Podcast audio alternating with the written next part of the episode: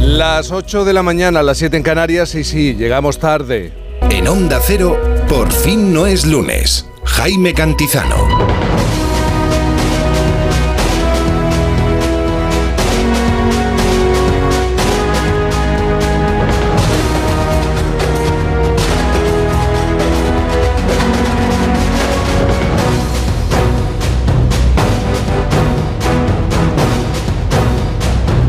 Días, ¿cómo se encuentra? Bienvenido, bienvenida a este domingo 28 de enero de 2024. Se acaba el mes de enero.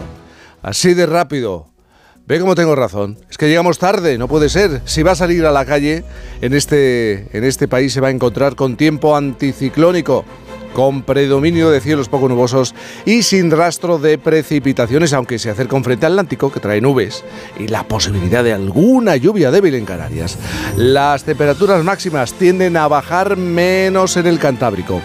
Aunque si hoy volvemos a hablar de temperaturas y sus efectos, les pongo un ejemplo más. La Asociación Valenciana de Meteorología ha publicado una foto en la que se ve una cereza recogida en el mes de enero en Alicante cuando lo normal sería en mayo, algo que venimos viendo con otros muchos frutos de la naturaleza en los últimos años. A esta hora en San Vicente de Robres, un pequeño pueblo en las montañas del Valle de Jubera, La Rioja, con 17 habitantes, el termómetro marca 2 grados. En Madrid 6, en Barcelona 8, en Santa Cruz de Tenerife 15 grados, en Palma 8, en León 2 grados, en Bilbao 13, en Zaragoza 4 grados, en Valencia 6, en Sevilla 9, en A Coruña 12, en Cáceres 5 grados, o por ejemplo en Pamplona 4 grados. Y en el Festoral de por fin, atención, ayer lo decíamos, es que el mes de enero viene cargado de celebraciones, qué ganas de celebrar. La fiesta de la Cachotada de Vals, la fiesta de San Vicente de San Sebastián, mejor dicho, de Palma, la festividad de San Lesmes en Burgos o la fiesta del Tosino de Albelda en Huesca. Pero hay que celebrar algo muy especial.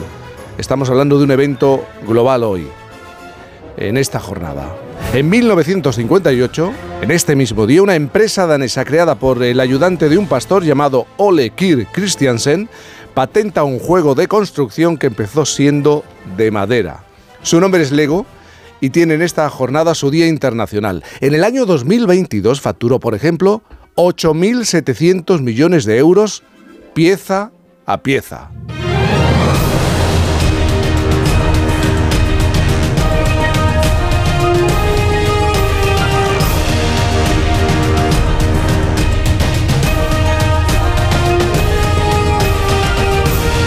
Isabel Lobo, construyendo el programa del domingo, pieza a pieza. o bueno, más bien dicho, buenos días de luz y de color, con unos piezas, ¿eh? Con unos Porque somos unos cuantos aquí. Sí que lo son. Yo, Llorente, es un pieza. Buenos días, Llorente. ¿Qué tal? Aquí estamos para generar desde esta central ultimotriz un poquito de energía para para, para nuestro público. Tiene fotovoltaico. ¿eh? Santi Segurola, buenos días. buenos días. Tengo que decir que yo fui un niño afortunado con el Lego. Oh. ¿Por qué? Porque me vino muy pronto, en el año 65. ¿Pero qué me dices? No, porque unos amigos alemanes de, mi familia que solían venir en verano a pasar unos días, me trajeron un Lego con el que la verdad me lo pasé muy bien durante muchos años. Bueno, además serías de los primeros en este país, estoy pues seguro. Yo creo, que sí, yo creo que yo vivía en un pueblo obrero, en Baracaldo, pero no, era porque nadie, porque hubiera ido a Dinamarca a, dar una vuelta por ahí y traerme un Lego, sino pues me trajeron y la verdad es que eh, lo recuerdo perfectamente, con aquellas ruedas, aquellas que se podía hacer casi un tren o lo que tú quisieras. Es una caja de sorpresas, Segurola. ¿eh? Segurola, pero es que claro, la, empresa nace en 1958, apenas unos años. Seis años, siete. Sí, efectivamente. Y yo no sé cómo saludar a Sabino Méndez. Sabino, buenos días. ¿Cómo estás? en el lecho del dolor.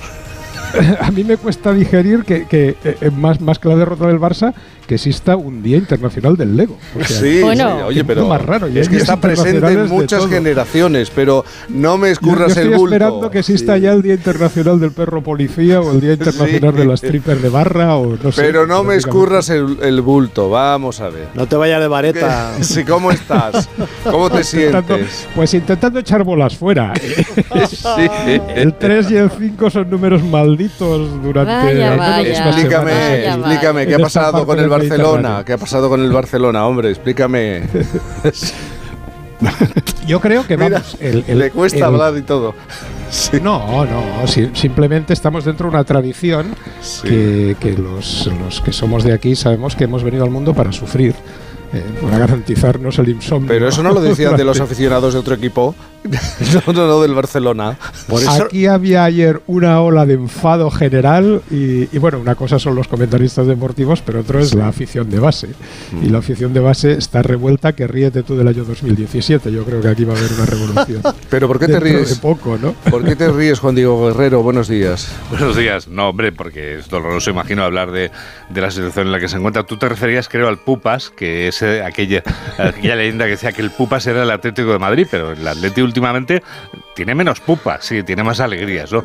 Eh, lo que pasa es que, hombre, eh, la destitución del, no destitución, el anuncio de que va a abandonar el, el Ahora seguro la va a hablar de ellos. Coincide con el, el 3 a 5, que es un, Santi lo comentará mejor, claro, un partido muy doloroso, ¿no? En el que remonta el Barça, parece que va a empatar y, en fin, todo muy, muy doloroso. O sea, que hay que comprender el dolor que, que sienten hoy los aficionados culés y que esto va por barrios, imagino, y por épocas. Siempre por épocas. Igual que también en Sevilla. Bruno, bien, la Sevilla Bética sabe muy bien lo que es la Sevilla. Como tres y como cinco.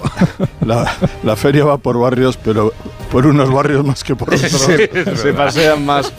Bueno, las Conocido claves... el sadismo habitual de este equipo técnico, que esta mañana, en cuanto me he conectado, me han puesto el himno del Atlético de Madrid.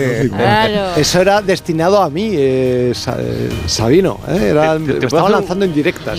una sugerencia. ¿Tú te imaginas un Lego con figuritas con eh, Cantizano, Lobos, Segurola, Llorente y Méndez? No sé. No, no, es necesario. Tampoco es necesario. Tu estudio 1 de Onda Cero y pones a Qué bonito. Bueno, las claves de la jornada, Juan Diego. Bueno, no, no, he triunfado con esta idea. No, no, no. La Plaza de España de Madrid. Y ya la está preparando, ¿eh?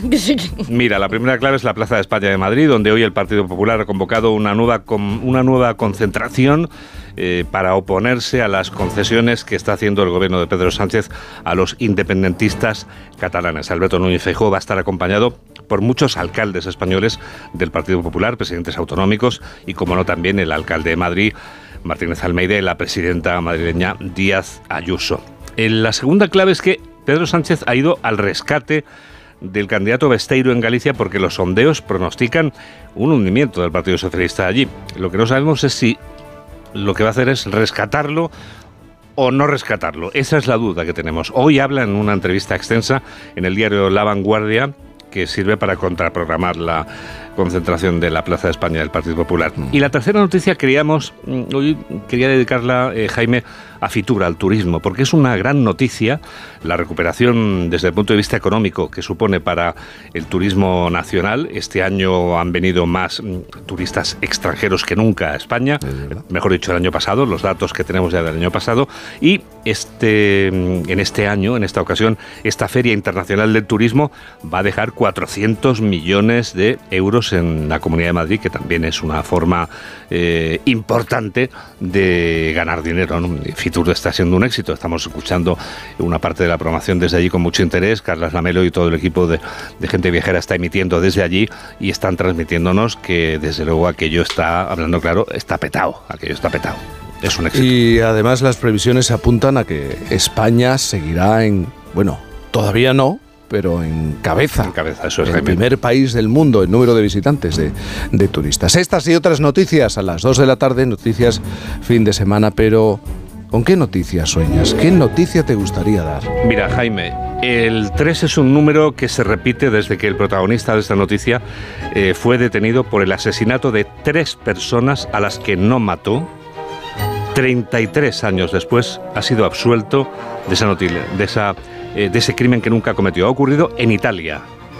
Él es un pastor de la isla de Sicilia y ayer era absuelto después de estar 33 años en la cárcel. Me gustaría dar la noticia de que en el caso de que alguna vez más ocurra que le truncan la vida a alguien por un crimen que no haya cometido, no tenga que esperar 33 años para recuperar su libertad.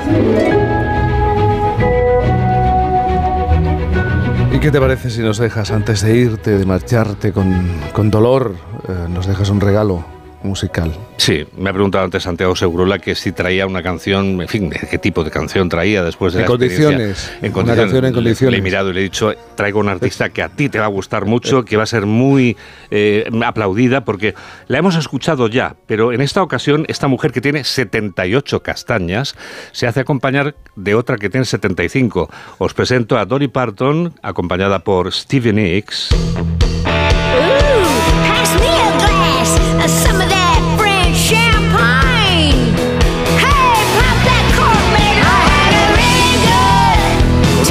Versiones que están incluidas en el nuevo álbum de Dolly Parton que se llama Rockstar. Soy una estrella del rock, además de ser un icono del country.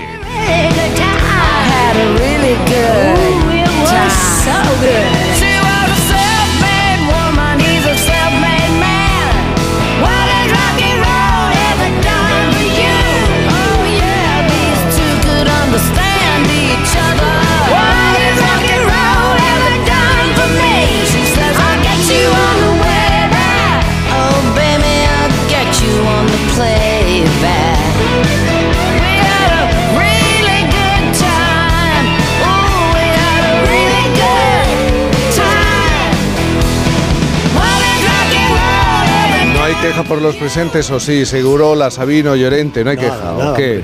Yo no me quejo nada en absoluto porque tiene, o sea, hay, un momento en que me recuerda casi a B52 ¿eh? de las voces esas que marca y estoy el, impredecible Juan Di, ¿eh? de, de, la Macarena a Dolly Parton. Puede ser, puede ser, sí.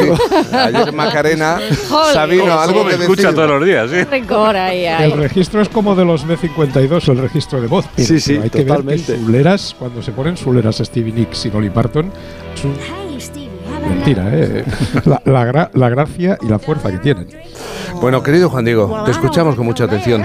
Disfruta del domingo trabajando. Muchas gracias, Jaime. No se me ocurre mejor manera. Ojos de lobo que se fijan en termina. Hay que recordar que termina la semana, es obvio, y el reloj del apocalipsis marca su peor previsión para el fin del mundo. Esto se acaba, Isabel. Sí, sí. se acaba. Por lo que pueda pasar, el ser humano creó este reloj a conveniencia, una herramienta simbólica que tuvieron a bien poner en funcionamiento unos científicos en 1947 para visualizar la probabilidad de que la humanidad desaparezca. Porque saben eso, ¿no? Estamos a 90 segundos del final de nuestra existencia, pero no porque lo diga este reloj, sino siempre y casi en todos los momentos previos hay 90 segundos antes de que todo se acabe. Esto es matemática pura, pero es curiosa la cifra de los 90 segundos. Es minuto y medio. Minuto y medio. Y se puede creer que apenas da para mucho, pero lo mejor de todo esto es que sí que da. El trayecto más corto en avión en el mundo es de 90 segundos. Está en Escocia. Son eh, esos mismos segundos los que dura una emoción. Si ya te pasas de los 90 segundos, eso ya se ha convertido en un sentimiento y eso lo dice la Universidad de Cambridge.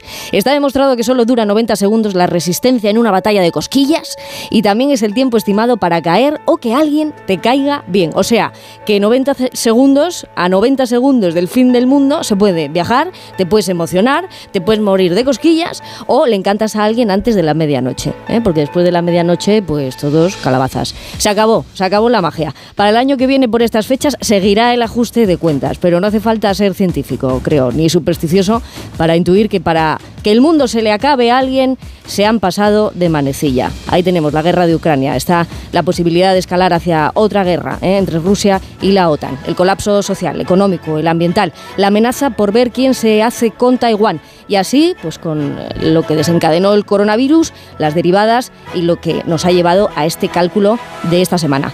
Que digo que de tanto pronóstico, el mundo se ha acabado ya y he echado las cuentas con unos amigos expertos, se ha acabado ya el mundo unas 160 veces, casi nada. Y no nos hemos enterado. ¿eh? eh, eh. el 37% de la población mundial no tiene acceso a Internet, pero dices que existe una una gran paradoja que va más allá de la exclusión y la brecha digital.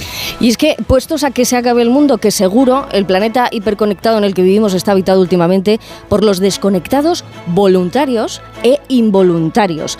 La Unión Internacional de Telecomunicaciones de la ONU dice que alrededor de 2.900 millones de personas viven involuntariamente desconectadas del mundo digital. Y ese 96% de la población vive en países en vía de desarrollo y carece de acceso a Internet o nunca lo ha utilizado. Ahí tenemos el abandono progresivo de Internet para abrazar la vida real que empieza a hacerse fuerte. Es una cosa bien distinta. Hay personas que se han dado cuenta de que el uso que hacen de las tecnologías condiciona de tal forma su vida y su forma de relacionarse con los demás que han relegado los teléfonos inteligentes de su entorno. Incluso ya sabemos que el Consejo Escolar de Estado ha aprobado una propuesta para ir dando pasos en este sentido. Eh, no es lo mismo navegar que naufragar, por utilizar las palabras que siempre nos vienen bien. Navegan por la red estas personas, pero evitan acabar naufragando por páginas, contenidos que luego nos recuerdan cómo han llegado hasta ahí.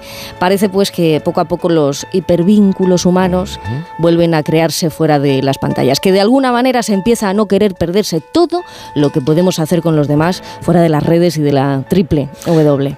Pues en un momento, en dos minutos, vamos a hablar, porque es verdad que cada vez nos encontramos con más ejemplos de personas que voluntariamente quieren desconectarse son conscientes. Sí, y se ha convertido en un problema. Mira, hace unos días eh, escuchábamos unas palabras del actor Miguel Herrán, que es muy joven. Él afirmaba que se ha ido desconectando de algo tan usado a diario como el WhatsApp y que no responde a los mensajes, que si alguien tiene algo importante, y eso que es actor y trabaja y es un tipo joven y se supone que necesita de las tecnologías y, y está al día, si alguien tiene algo importante que contarle, que lo llame, y vamos a hablar con, alguien que, que hace mucho tomó una decisión, siendo joven, muy joven, con 15 años, y tiene un teléfono, ¿cómo lo diríamos? Un teléfono móvil. Para llamar. Ordinario, para, llamar de Atapuerca. Sí, pero ¿cómo es la vida? Él es escritor, ha estudiado filosofía, bueno, nos va a explicar cómo es su vida, es posible la vida, por qué se está produciendo este fenómeno en muchos ciudadanos de lo que denominamos el primer mundo. Y eso va a ser en un momento, pero nos tienes que contar la tercera. La primera española en ganar el Dakar sigue haciendo historia sigue haciendo historia y la historia se cuenta según las ventajas y las desventajas. Entonces yo hago la pregunta, ¿ventaja o desventaja empezar mundos o acabarlos o desconectándonos de ellos? Un fallo mecánico, fue un fallo mecánico del primero, una penalización del segundo, que no ganó por su valía, sino por la mala suerte de los demás. Todavía sigo escuchando excusas de poca envergadura que tratan de no darle el lugar que merece a Cristina Gutiérrez. Bien, la primera española en ganar el Dakar, la segunda en toda la historia ganar a pesar de esos mensajes del tipo es imposible que tú hagas esos tiempos, algo tiene que estar mal, tráeme el coche que algo tienes trucado. Bueno, su desventaja era de 25 minutos con respecto al que ya daban por ganador y la desconfianza y los comentarios inoportunos pues los convirtió en combustible. A sus 32 años y con 8 ediciones de La cara a la espalda, tenía kilómetros de aguantadera y lo que viene ahora es culminar los caminos de esa carrera salvaje y todas las oportunidades. Por lo que pueda pasar, como digo, su historia es la de un órdago al destino y le salió bien. Fue su propio fin del mundo y le salió bien. ¿eh? Con que mm, miro al horizonte y pienso que el tiempo de la desventaja es tan justo que hasta en el último metro o en los últimos 90 segundos puede imponerse de tu parte.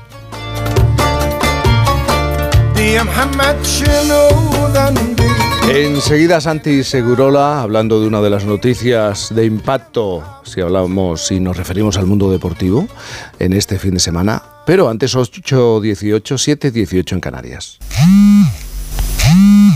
Es que se baila, hablabas de los desconectados. Voluntarios. Y luego están los que voluntariamente se desconectan. Notificaciones, mensajes, grupos, es algo que, que nos genera adicción. Ya, ya no hablamos ya no llamamos por teléfono. ¿Quién tiene 20 o 30 minutos para dedicarse a una conversación? El debate sobre su uso es cada vez más frecuente y se están empezando a tomar medidas. Por ejemplo, el Consejo Escolar del Estado ha aprobado la propuesta para que se prohíban los móviles en todos los colegios de infantil y primaria y se pongan restricciones en los institutos. Además, según el último informe sobre el sector de las telecomunicaciones en España, el 70% de los usuarios intercambian mensajes en aplicaciones varias veces al día y menos del 40% habla por teléfono. Un ejemplo más. La ciudad de Nueva York esta semana ha declarado las redes sociales como una amenaza para la salud mental. Y podría seguir. Eh, llamar, la función más esencial de los teléfonos, se ha sustituido por mensajes escritos y notas de voz. Pero hay personas que quieren volver a los móviles antiguos, con botones, sin redes sociales, solo llamadas y SMS. Otra cosa es que te respondan a un SMS. Hay algunos ejemplos. El actor Miguel Herrán declaraba hace unos días cómo consiguió desconectar y cambió su vida. El escritor Jesús Terrés vive desde hace tiempo con un teléfono que solo usa para llamar. Fuera de España, artistas como Ed Sheeran han decidido dejar eh, de usar el móvil por el estrés que suponía tanto mensaje. Y en España es cada vez más frecuente encontrar a personas desenganchadas. Un ejemplo, Iñaki Domínguez es licenciado en Filosofía y doctor en Antropología Cultural, escritor, y está con nosotros en esta mañana. Está conectado. Iñaki, buenos días. Buenos días. En tu caso no podemos hablar de, adicción al, teléfono porque nunca has tenido un teléfono con internet. E, exacto, sí, sí, la verdad es que yo nunca he tenido el móvil con internet, ya empecé tarde con el móvil eh, normal. Eh, en el caso del móvil normal tuve que meterme un poquito por, por ligar y tal, porque había un momento que, que socializar en general, porque, porque si no tenías SMS o si no tenías el móvil, pues era muy complicado ya casi integrarte socialmente, ¿no? Pero tardé muchos años más que mis amigos, pero el smartphone nunca nunca lo he, lo he querido ni lo he necesitado porque, bueno, con un, con un móvil ya pues puedo hablar por teléfono y puedo mandar también mensajes en SMS, ¿no? Entonces yo creo que para mí el smartphone me sobra y claro, al no haberlo tenido nunca, pues pues no, no, no tengo esa adicción, a pesar de que en algunas ocasiones, pues a mejor en verano, con mi madre, con mis padres, pues he utilizado el móvil de mi madre y soy consciente de lo adictivo que es, ¿no? ¿Qué móvil tienes en este momento? Pues ahora mismo tengo, la verdad es que tengo uno más cutre que nunca, porque antiguamente tenía el Nokia típico, estos antiguos, y ahora tengo un Alcatel que es aún más antiguo y más, más cutre, pero, y de hecho me está dando un poquito de problemas de, a la hora de oír, pero, pero, pero vamos, eh, es el, móvil que, que, uso, además no soy muy bueno con las tecnologías tampoco, y, y bueno, y, el Alcatel a mí me sirve perfectamente porque, porque lo que necesito es eso, hablar por teléfono si estoy fuera de casa y eh, mandar mensajitos de, SMS que tampoco me, me da problemas, además en mi contrato pues tengo no sé cuántos SMS gratis, o sea que, y la gente se comunica conmigo también, la gente interesada en hablar conmigo, pues muchas veces me, escriben a mí también SMS, ¿no? O sea que no, eh, creo que todo lo demás realmente sobra, ¿no? A mí me interesa tener redes sociales en casa, pero no tengo por qué tener un ordenador portátil constantemente conmigo y menos para, no sé, a veces los contenidos pues un poquito somos un poquito como hámsters en una rueda y, y esos contenidos son verdaderamente innecesarios, muchos de ellos, ¿no? Para ver muchos casos tonterías, ¿no? Tú eres escritor y si necesitas comunicación, red, tienes el ordenador en casa y con eso y con eso trabajas. Pero claro, tú pretendes también, entiendo que pretendes lanzar un mensaje eh, utilizando este tipo de, móviles, porque consideras que se ha perdido el cara a cara o, que no estamos interesados en ese cara a cara, en esa comunicación eh, frente a frente. Sí, bueno, en principio yo siempre he sido un poco tímido realmente, o sea que ahora ya me voy haciendo mayor y como decía Aristóteles, pues un, anciano eh, tímido es absurdo, ¿no? Y yo no soy anciano, pero ya soy mayor y, y, y soy tan tímido. Entonces, eh, eh, por un lado, eh, ese, ese no comunico, o sea, ha roto con mucho, ha servido a muchas personas para no pasar por situaciones un poco tensas, cuando antes eras un chaval, tenías que llamar a la chica que te gustaba, tenías que llamar a su casa, hablar con su padre y demás, y entonces eso sí exigía pues unas tablas o, ir aprendiendo unas cosas, una serie de cosas que eso ya los jóvenes no tienen que aprenderlas, ¿no? Y por un lado, pues, pues es peor porque la gente pues tiene que madurar y aprender a lidiar con ese tipo de cosas, cuando va creciendo, sobre todo, pero por otro lado, pues, pues sí que ha facilitado la comunicación en muchos sentidos ¿no? Porque, porque mandando un SMS o mandando un, luego un WhatsApp y tal, pues la gente se comunica más. Yo, yo creo que, que claro, eh, para los jóvenes y para las personas en general, eh, pues esto es malo para la comunicación personal y además yo lo he visto en personas más mayores, porque yo me relaciono con gente de mi edad y muchas veces más mayores que yo. Y yo he visto gente que le está afectando negativamente el móvil eh, cognitivamente porque, pues no sé, estás tomando algo y de repente una persona dice, me voy, ¿no? Yo no, yo, cuando me voy a ir, pues me da vergüenza, me invento una excusa, etcétera. Entonces, creo que la gente está empezando tratar con otros seres humanos como si fuesen producto de consumo, que se os ha dicho muchas veces, pero es que realmente es un tópico porque, porque hay verdad en ello, ¿no? Cuando tú estás mirando internet, pues cambio, venga, esto lo siente, ¡pum! No, no, entonces la, con las relaciones con las personas eh, no podemos tratarnos como perros de paja, ¿no? Que decía, creo, Lao Tse, ¿no? Eh, perros de paja, como si fuésemos muñecos, no. Eh, somos personas y, tenemos una sensibilidad y hay que tener dignidad a la hora de tratar a otros y tratar a otros con dignidad. Y como yo siempre digo, si no tratas a otros con dignidad, tú careces también de dignidad. Y yo creo que eso es algo que está pasando mucho y curiosamente lo veo en gente madura, ¿no? que, que, si, si, todo es muy inmediato, extremadamente inmediato, ¿no? Porque ya esta crítica a lo inmediato existía en los años 60, 70, 80, pero yo creo que ahora mismo con, con, con este estar constantemente en el, móvil, cambiando, repasando, como si fuesen todo eh, cosas eh, inmediatas, que pues hace que luego repercute en tu vida cotidiana cuando tratas con otras personas, ¿no? Yo creo que eso es importante, cuidar, cuidar a las personas y cuidar las relaciones con, con otros. Bueno, eh, tú no sé si has tenido en algún momento la sensación de perderte algo, de aislamiento. Ahora eres una persona madura, pero tampoco es fácil. Eh, tu primer móvil llega a tus manos con 24 años, cuando ya hacía años que se produjo el boom de los teléfonos inteligentes. ¿Has tenido esa sensación siendo más joven, por ejemplo?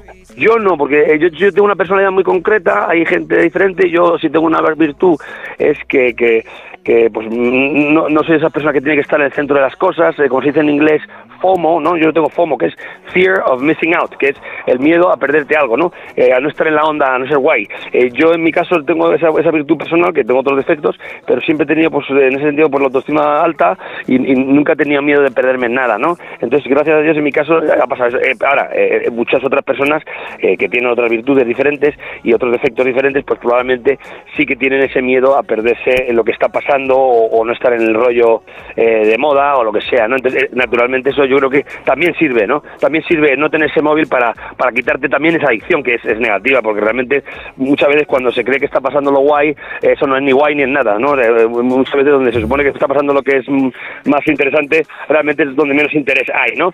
Entonces yo, yo, yo gracias a Dios nunca tuve ese problema y curiosamente sí, yo con mi edad, yo nací en el 81, pues yo cuando tenía 17 años es cuando empezó todo este tema del móvil, simplemente los móviles que ya existía, pero que empezaron a hacerse pues universales, digamos, y yo sí, hasta los 24, estuve 7 años por lo menos, que ya me tocaba eh, coger un móvil porque realmente hay un momento que era necesario. Claro, gracias a Dios el smartphone pues no es necesario todavía para mí en absoluto, ¿no? Porque sigo pudiendo comunicarme, claro, móvil pues era más complicado que me llamase una chica o que me llamase un amigo eh, o que me pillas en casa y tal, ¿no? O sea que eso es un tema también personal, ¿no? El de, el de si tienes ese, ese FOMO que se dice, ¿no? Ese, ese miedo a perderte lo que, lo que está pasando.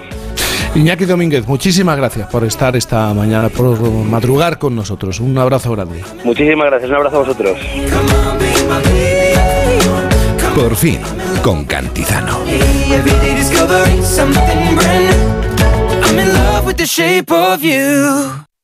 La vida es como un libro y cada capítulo es una nueva oportunidad de empezar de cero y vivir algo que nunca hubieras imaginado. Sea cual sea tu próximo capítulo, lo importante es que lo hagas realidad. Porque dentro de una vida hay muchas vidas y en Cofidis llevamos 30 años ayudándote a vivirlas todas. Entra en cofidis.es y cuenta con nosotros. Su alarma de Securitas Direct ha sido desconectada. Anda, si te has puesto alarma, ¿qué tal? La verdad que muy contenta. Como me paso casi todo el día fuera de casa trabajando, así me quedo mucho más tranquila. Si llego a saber antes lo que cuesta, me la hubiera puesto antes. Protege tu hogar frente a robos y ocupaciones con la alarma de Securitas Direct. Llama ahora al 900-272-272. ¿Cansado? Revital. Tomando Revital por las mañanas recuperas tu energía, porque Revital contiene ginseng para cargarte las pilas y vitamina C para reducir el cansancio. Revital, de Pharma OTC. Si lo que necesitas es oír esto, necesitas la Semana del Caribe de Viajes El Corte Inglés con Tour Mundial desde solo 900 euros. Hasta 5% de descuento hasta el 4 de febrero. Con Fastpack de Tour Mundial, precios sin sorpresas en una selección de hoteles. Consulta condiciones. Disfruta del Caribe con Viajes El Corte Inglés. ¿Se acabó el fin de semana? Tranquilo, toma Ansiomet. Ansiomet con triptófano y asuaganda te ayuda en situaciones de estrés. Y ahora también Ansiomet Autoestima, de Pharma OTC. En cofidis.es puedes solicitar financiación 100% online y sin cambiar de banco. O llámanos al 900 84 12 15. Cofidis, cuenta con nosotros.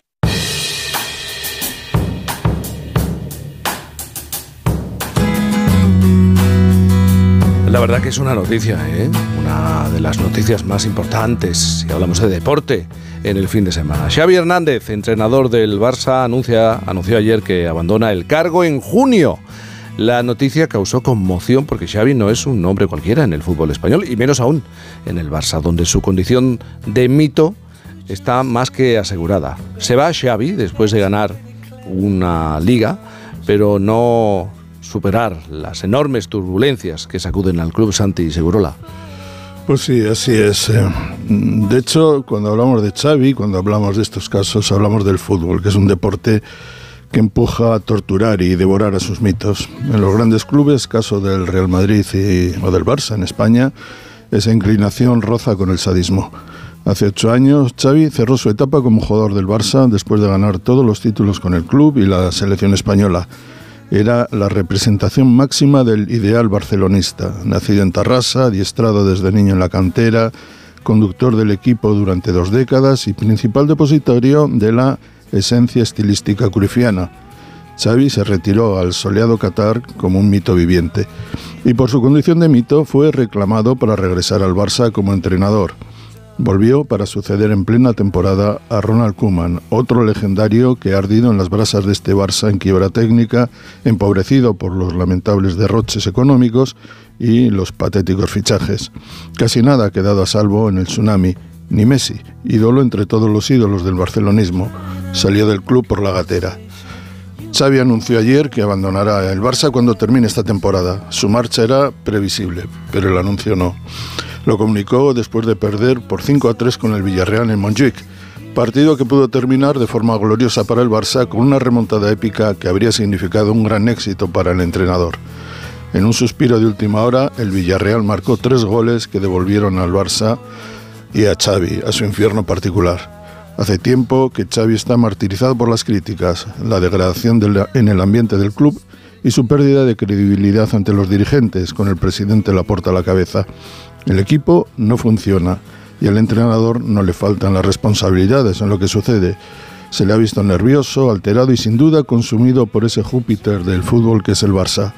Ahora devora a uno de sus mejores hijos, Xavi, pero de ninguna manera arregla la multitud de problemas que asedian al club, desde el, desprestigio que significa el caso de Enrique Negreira hasta la más que probable conversión en sociedad anónima, pasando por los malos fichajes, los malos resultados y la obligación de jugar en Montjuic, un estadio que la hinchada detesta.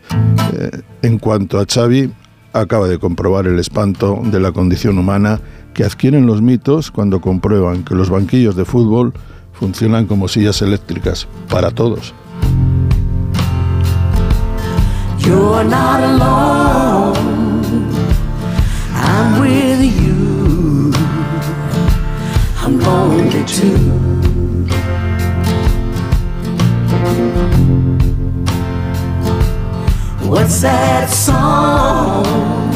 Pero Sabina, ahora ya en serio, esto es cíclico, ¿no? ¿Pasa en todas las casas o no? Piensas tú.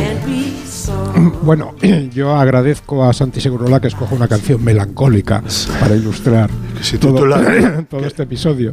Pero no puedo evitar acordarme, Santi, de, Valverde, un gran entrenador que a mí me gustaba mucho, que tuvo el Barça hace unos años y que fue despedido en enero, un mes como, como este, eh, cuando íbamos líderes de la liga. Es algo inexplicable. Esa racha de resultados ha mantenido ahí a Xavi contra viento y marea y Valverde, que era un profesional muy honrado, un entrenador que a mí me gustaba mucho. Que había ganado dos ligas. Que había ganado dos ligas, ¿eh? Sí, sí, indigna, ¿no?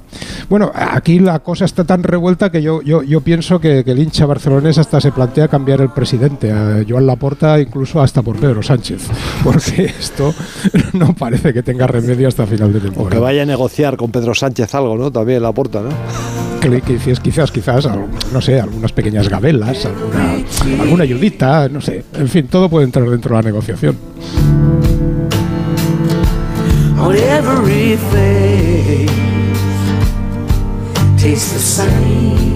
Mira, esta música es perfecta además para, por ejemplo, os voy a invitar a pasear por la ribera de cualquier río de nuestro país. Ahora lo vais a entender a esta hora de la mañana. Además, sé que algunos oyentes lo hacen. ¿Eh? por ejemplo, esta mañana me encontraba con un mensaje de un ciudadano paseando eh, por Zaragoza ¿eh? y, lo explicaba así con los auriculares. Bueno, eh, es que tenemos que hablar de la sequía, que está siendo un tema de conversación recurrente en España y en comunidades como Cataluña y Andalucía se están anticipando ya ante posibles restricciones para los próximos meses. La falta de lluvia es una de las principales razones que acentúan este problema y para solucionarlo algunos hablan de trasvases para intentar equilibrar la situación entre territorios. Y muchas veces damos por hecho que los ríos nos pueden dar una solución pero no nos paramos a pensar en las condiciones en las que están algunos de ellos. Los datos son muy llamativos. Más de 200.000 kilómetros de caudal de ríos tienen algún tipo de barrera en toda Europa. Hablamos de obstáculos y desvíos con presas, azudes, que en la mayoría de los casos no superan los 2 o 3 metros de altura, pero que impiden que los ríos fluyan con naturalidad y además afecta a la biodiversidad. Eh, existe, no sé si lo sabían, un plan por parte de la Unión Europea para eliminar grandes partes de estas barreras, pero el avance eh, es escaso y la acción ciudadana no ha, no ha provocado la reacción y el efecto que, que se esperaba, al menos en nuestro país. Pero hay algunos ejemplos. El de Cabrillas, concretamente, un afluente del Alto Tajo en Guadalajara. Un trabajo que ha llevado a cabo la Asociación Ríos con Vida. Para eh, comprender la importancia que tienen estas iniciativas, devolverle la salud a nuestros ríos, vamos a irnos de paseo a la ribera de este río con César Rodríguez. Él es secretario general de la Asociación Ríos con Vida desde el año 2004 y geógrafo de profesión. César, buenos días buenos días, ¿qué tal Jaime? Buenos días. Para que lo entienda todo el mundo, ¿en qué situación estaba eh, este río, el Cabrillas, y qué habéis hecho para liberarlo? Bueno, el Cabrillas es un río de montaña en, un estado bastante bueno, pero claro, aún los ríos que están en un, aparente buen estado pues tienen algunos problemas. ¿no? Este era el caso del Cabrillas, tenía un, par de, de obstáculos, de barreras, como decimos, eh, que impiden, como, como comentabas, pues el flujo natural de agua, de los sedimentos, los nutrientes, pero también de, la fauna ¿no? y, la, flora también. ¿no? Hay, hay, unos movimientos, hay un discurrir normalmente de, de, arriba a abajo en sentido descendente, pero también los organismos, por ejemplo los peces, pues remontan la corriente para, por ejemplo, para reproducirse, las truchas, ¿no? Entonces lo que, lo que hemos hecho es quitar estos dos pequeños obstáculos que estaban impidiendo esa, esa conexión, ¿no? esa conectividad que hablamos. Después de la acción que llevasteis a cabo con el Cabrillas a finales del 2022, si no me equivoco, al demoler eh, dos azudes que impedían el flujo del río, eh, ¿cómo es ahora este río? ¿Cómo está ahora este río? ¿Qué ha pasado en él? Bueno, eh, todo depende un poco también de cómo se presente el, ciclo hidrológico, ¿no? Y las lluvias y todo esto. Nosotros tuvimos, bueno, la circunstancia de que nada más eliminarlo hubo unas crecidas el, año pasado, en diciembre, y, la verdad es que se movilizaron muchos, muchos de los sedimentos que había acumulados en los, los embalses. ¿no? las barreras, entre otras cosas, lo que hacen es capturar y retener pues, los sedimentos, las gravas, por ejemplo, que son parte de la vida del río y donde se reproducen y, viven muchos organismos, ¿no? donde ponen, por ejemplo, los huevos las truchas, donde hacen sus nidos. ¿no? Entonces, eh, lo que ha pasado es que bueno, pues toda esa, todo ese material ha empezado a circular aguas abajo. ¿no? Y, y, a crear depósitos y a crear zonas, zonas nichos para, para la vida, ¿no? Y luego lo que también, bueno, pues está por comprobar es eh, hasta qué punto pues eh, pueden especies que había por abajo pues subir hacia arriba y traspasar esas zonas que ahora están abiertas y antes estaban obstaculizadas por estas barreras, ¿no? Pero fíjate, estamos hablando de obstáculos, no, no son de gran altura o de gran dimensión, dos, tres metros. En el caso de nuestro país, ¿cuántos kilómetros de río están, eh, perdón, están obstaculizados? Bueno, en, España la verdad es que hemos sido un país donde por el por las circunstancias de, nuestras cuencas, por nuestro clima, por nuestro el estrés hídrico, hemos construido muchísimas infraestructuras hidráulicas en nuestros ríos, ¿no? Es algo que en general también en Europa pues se ve, ¿no? En, España tenemos unos 180.000 kilómetros de, de, cauces de ríos, ¿no? Y, y tenemos ahora mismo inventariadas, más o menos oficialmente inventariadas, unas 30.000 barreras ¿no? en todos esos ríos. ¿no? Pero eh, hay estimaciones que hablan incluso de muchas más, porque, porque, claro, una cosa es lo que tienes registrado y otra cosa es la realidad. Hemos ido acumulando muchas barreras en los ríos que, incluso no estaban registradas, no hemos catalogado y se han ido acumulando a, través del tiempo. ¿no? Entonces, eh, bueno, no hemos, digamos, cumplido la normativa que nos decía que bueno pues una barrera a los tres años de no usarse pues debe, debe eliminarse o, ver a ver qué se hace con ella no porque genera una serie de problemas entre ellos pues esta digamos esta ruptura este troceamiento del, del ecosistema no Así que, bueno, pues tenemos nuestros ríos altamente fragmentados, ¿no? Como decimos en términos técnicos, ¿no? Los tenemos muy troceados, ¿no? Por grandes, pequeñas, medianas presas, azudes, pero también otra, otro tipo de barreras, ¿no? Por ejemplo, pues eh, esos, esos tubos que tenemos eh, por debajo de los viales, ¿no? Que muchas veces obstaculizan el paso de peces, ¿no? Que están en migración reproductiva. En la Unión Europea, la Unión Europea tiene un plan marcado para liberar 25.000 kilómetros de, ríos en toda Europa para 2030. En España, eh, nuestro país, hay un compromiso, 3.000 kilómetros de esos kilómetros, pero parece ser que la administración, las administraciones no llegan y aquí es muy importante el movimiento de los ciudadanos y la iniciativa privada.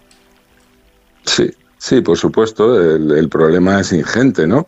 Entonces sí, la, Unión Europea pues tiene un planteamiento dentro de la Estrategia Europea de Biodiversidad, ¿no? que es, eh, eliminar o, digamos, liberar o conectar esos 25 kilómetros, 25.000 kilómetros de río. Y aquí, pues, bueno, estamos avanzando poco a poco. Las administraciones tienen un compromiso con ello desde hace años ya. Esto no es tampoco reciente, sino que viene de los primeros planes hidrológicos. Y, bueno, pues nosotros estamos también tratando de contribuir como, como una entidad mm, privada particular que, que tiene sus socios y que trata de buscar financiación para proyectos como este, ¿no? como lo que hemos hecho en el Cabrillas. En este caso ha sido una fundación del, Reino Unido, de la Fundación Arcadia, la que tiene un programa que se llama Open Rivers y nos ha ayudado a eliminar estas barreras. Es muy importante también la colaboración privada en, estos temas, ¿no? Por supuesto, porque la labor es, ingente y, y toda ayuda es poca, ¿no? Liberar ríos para que tengan más vida, para que recuperen vida. César Rodríguez, geógrafo y secretario general de esta organización Ríos con Vida. Muchísimas gracias por estar con nosotros en esta mañana. Muchísimas gracias a vosotros, a los oyentes. Buen día. Gracias. 8.41, 7.41 en Canarias. Enseguida el sospechoso de domingo, Sabino Méndez y su reflexión. Por fin. Aprovecha los últimos días de Chin Chin de Aflelu. Llévate dos gafas más por un euro más. Y con la tarjeta regalo, las terceras para ti o para regalar a quien tú quieras. Chin Chin de Aflelu. Dos gafas más por un euro más. Solo en Aflelu. Ver condiciones. Arranca una nueva edición de los premios Ponle Freno para reconocer las mejores iniciativas que hayan contribuido a promover la seguridad vial en nuestro país. Consulta las bases en ponlefreno.com y envía tu candidatura antes del 4 de marzo. Ponle Freno y Fundación AXA Unidos por la Seguridad Vial.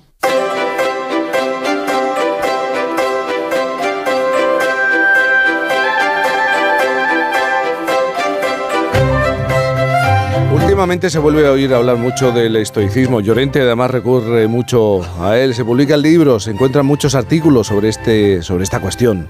Bien, siempre es interesante que esté de actualidad la filosofía, pero ¿a qué se debe? ¿Es por los acontecimientos que nos está tocando vivir? ¿Se avecinan tiempos de estoicismo? ¿O somos nosotros los que estamos en posición de estoicos? Eso es lo que nos propone que intentemos averiguar hoy nuestro sospechoso habitual de domingo, Sabino Méndez. No sé si eres, te, percibes como estoico, un hombre estoico. Hombre, a ver, por encima de todo me percibo un hombre afortunado porque a ver, Jaime, aquí hemos hecho muchas veces la crítica de la frivolidad de las redes, de, la frivolidad de Internet, su banalidad. Pero oye, también hemos de reconocer pues sus partes buenas, porque ¿quién me iba a decir a mí, cuando hace años me compré mi primer móvil, que un día iba a recibir noticias del estoicismo a través de él? Y, fíjate, es que últimamente parece que, esa filosofía se ha puesto de moda. Aparecen muchos links, artículos, informaciones, acercamientos. Incluso en los últimos años han aparecido varios libros. Eh, yo recuerdo uno muy bueno titulado Cómo ser un estoico, Sabiduría antigua para la vida moderna, de, Massimo Pigliucci, eh, traducido hace poco al español o John Sellars, John Sellars eh, en 2021 con lecciones de estoicismo. Son profesores de, filosofía empeñados en darnos a conocer eh, cómo la sabiduría antigua puede aplicarse a nuestra vida cotidiana. Eh, con ello, el objetivo es conocer nuestras emociones, redireccionarlas para nuestro propio bien y se centran sobre todo, curiosamente, muchos de ellos, perdón, en la filosofía de los estoicos que básicamente, pues, oye, lo que se fundamenta es en, la manera de cómo gestionar eh, las cosas de la vida que nos afectan desde fuera y, sobre, sobre las que no podemos tener control. Eh, todo eso, esa, esa, falta de control, claro, a todos nos genera pues emociones no muy agradables, impotencia, frustración, depresión, pero hay un lema o, una máxima de, la línea estoica que a mí, que a mí Jaime me gusta mucho para eso, que sirve muchísimo y que dice, quiero llegar a tener la serenidad para aceptar las cosas que no puedo cambiar, el ánimo para cambiar aquellas que sí que puedo y sobre todo la sabiduría para conocer cuáles son unas y cuáles son otras, para diferenciar y reconocer ambas.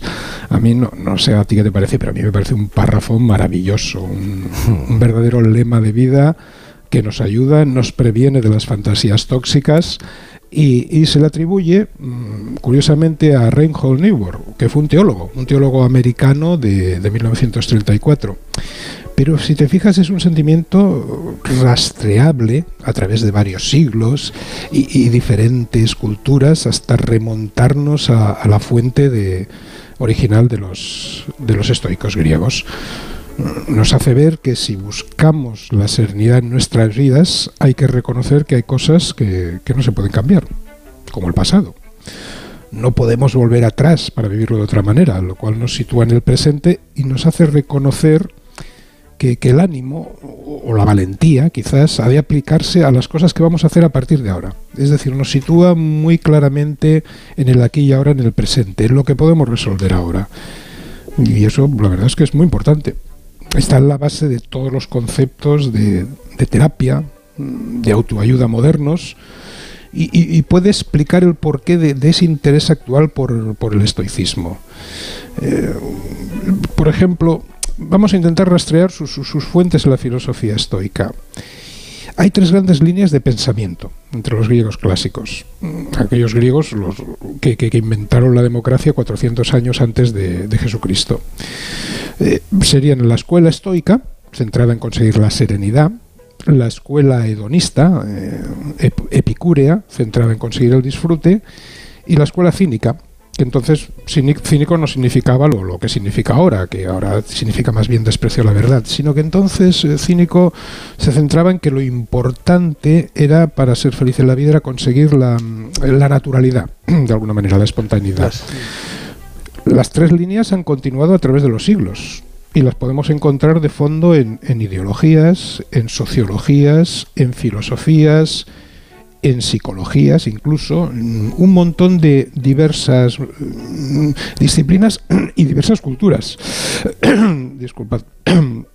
Pero cuando la psicología cognitiva empezó a estudiar en las últimas décadas eh, los tratamientos contra la depresión, se encontraron con que, oye, su mejor cantera de materiales, de materiales y recursos, ya estaban los griegos, en particular en el estoicismo. Tanto que las prácticas médicas que actualmente se conocen como, como terapias cognitivas de la conducta reconocen claramente su deuda con el estoicismo. ¿Cómo será que, hasta ahora mm, Aaron Beck, una de sus principales autoridades, eh, autor de, del libro fundamental de esa disciplina, que sería Terapias Cognitivas para tratar la depresión, afirma literalmente, Jaime, que el origen filosófico de las terapias actuales puede rastrearse ya en los filósofos estoicos. La verdad es que tiene lógica, en un tiempo en el que estamos siempre estresados, eh, presionados, reclamados por, por la urgencia de, miles de informaciones, eh, de, lo que comentabais antes de los móviles que te atrapan, etcétera, la necesidad de, serenidad, de paz, de, tranquilidad, se hacen más importantes que nunca. Y ahí es donde el estoicismo resulta muy importante y vuelve a primer plano. Lo encontramos, yo que sé, en la base, pues por ejemplo, de la resiliencia, de, la empatía, de la inteligencia emocional, de, la autoayuda, de esto que se habla tanto ahora el mindfulness. Mm. Ahora bien, sería interesante recordar una cosa, Jaime, que es que el estoicismo, eh, principalmente lo que es, es una filosofía, no una terapia, no un tipo de terapia. Una terapia es, al fin y al cabo, un acercamiento a corto plazo destinado a ayudar a las personas a superar un problema específico de, naturaleza psicológica. Pero yo creo que una filosofía es algo más. Una filosofía de vida, como el estoicismo, es algo que desarrollamos, conscientemente o no, para tener un, ¿cómo te diría?, un marco, una visión general de la vida que guíe nuestros actos y decisiones. Eso supone pues una serie de, intenciones y, y, de ánimos, de iniciativas. A veces olvidamos que el propio nombre, la propia palabra filosofía, ya nos lo dice todo. Significa filo, o sea, amigos, aficionados, y Sofía, la palabra griega que, designaba la sabiduría. O sea, amigos de la sabiduría, mm. aficionados a la sabiduría, lo cual quiere decir claramente amigos de estudiar o aficionados a estudiar. Porque, oye, la sabiduría, ser sabio, nos gusta a todos, pero no se consigue por ciencia infusa, solo se consigue estudiando, analizando informaciones, estudiando, o cuidado, ¿eh? no necesariamente solo los libros, sino estudiando lo que nos rodea, estudiando la vida, el clima, los demás, sus conductas. Por eso hay personas sabias que no han tenido pues acceso a muchos libros y sin embargo son eh, eh, tienen una sabiduría enorme. ¿Por qué? Pues porque observan, estudian, analizan la realidad que les rodea. La filosofía, Jaime, al final no es otra cosa que que te guste estudiar, que sigas haciéndolo cuando ya no estás en la escuela, cuando nadie te obliga, cuando ya no hay exámenes. Si te van los libros, claro, pues por supuesto ya tienes algo ganado, ¿no? Pero oye, puedes seguir estudiando la vida hasta ser viejo, aunque que no te vayan mucho los libros. La clave, creo yo, es no parar de estudiar. Y ahora con la maravillosa herramienta que tenemos llamada Internet, tenemos a nuestra disposición tantas informaciones que francamente no veo excusa para no hacerlo. Un día, fíjate, hemos de dedicar esta sección a rastrear esas tres escuelas de la filosofía griega que citábamos hoy, para ver cómo siguen vigentes en mil facetas del mundo moderno, incluso en Internet, sin que nos demos cuenta. Pero mientras tanto, Jaime, si las reflexiones de la antiquísima escuela estoica nos sirven hoy en día para intentar ganar la serenidad en estos tiempos locos que nos toca, acelerados, etcétera, pues bienvenido sea y oye, mm, filosofemos que algo queda. Tú no puedes volver atrás porque la vida ya te empuja como un aullido interminable, interminable. Te sentirás acorralada te sentirás perdida o sola. ¿Y esta canción, Sabino? Hombre, yo creo que es la canción más estoica que se ha escrito en la, historia de la música popular. Y es una letra del poeta José Agustín Coitisol que musicó hace muchísimos años con enorme acierto Paco Ibáñez. He escogido la versión original de Paco Ibáñez porque realmente la dicción es muy clara y se ve muy clara la letra. Pero recomiendo también que escuchéis, si podéis, una versión que hace Rosalía preciosa. Con lo cual, atentos a Rosalía, que haya escogido esta canción es realmente signo de hasta qué punto es importante. Tendrás amigos, tendrás amor. Hay que reivindicar a Paco Ibáñez, ¿eh? porque yo creo que es un, un artista muy, muy singular y muy, yo creo que se habla poco de Paco. Y yo creo que la huella que ha dejado a partir de los 60 hasta, yo diría que hasta ahora, es extraordinaria. Y fue uno de los principales transmisores de, algo muy hermoso, que es musicar poemas. O sea, eso convierte, convierte la música popular en una transmisora de literatura, de poesía, de cultura impagable. Como ahora pienso Otros esperan que resista, que les ayude tu alegría, que les ayude tu canción entre sus canciones. 8.53, las 7.53 en Canarias. Esta es la primera hora, sí, la primera hora del domingo de por fin no es lunes, en el fin de semana. Y siempre en este momento estamos pensando en los oyentes, en hablar con los oyentes, en conversar, en escucharlos. Es muy importante para nosotros esa comunicación. Quiero recordar el WhatsApp 620-621-991, 620-621-991. Hoy vamos a recordar un acontecimiento que tiene que ver con, con esta melodía, con esta canción.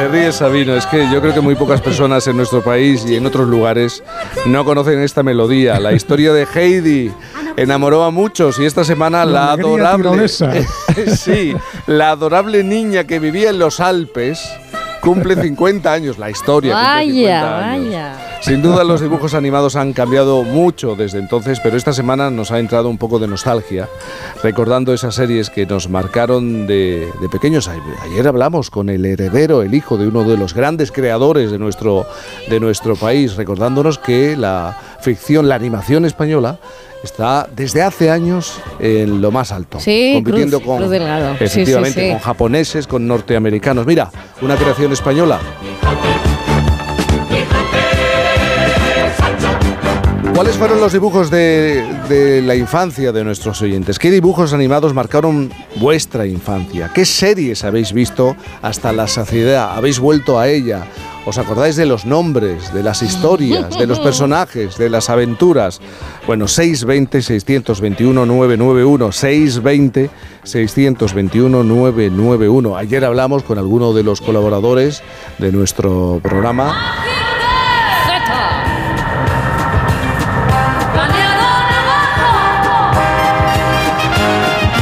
Estamos hablando de series de televisión, pero también podemos hacer referencia a dibujos animados, eh, a películas de animación que pudieron marcar, a, por ejemplo, yo no sé, a, mí. A ver, ¿cuál te traumatizó? Venga. Yo, como siempre he pensado que, que las películas de Disney, de dibujos animados, tienen unas grandes dosis de sadismo que te marcan. Hay para mucha mal. gente que piensa eso, ¿eh? Bueno, está- es, es clarísimo que ese hombre tenía una mente retorcida y que hizo. produjo muchos miedos en la, en la cabeza de los niños. Bambi, mucha gente me dice, eh, la historia de Bambi es y que de Dumbo y de Cruella de Vil y, de- Pinocho es la peor, ¿eh? y todo. y vamos, y En la revisión, Pinocho. Blancanieves y así sucesivamente. Ahora, yo me lo pasaba mejor porque tenía menos pretensiones con la Warner Brothers en los dibujos, en la- Hombre. en, la, televisión. Hombre, hombre, y yo tenía, yo de hecho tenía mi héroe, que era probablemente el más tonto y pérfido de todos, que era el Pato Lucas, El Lucas.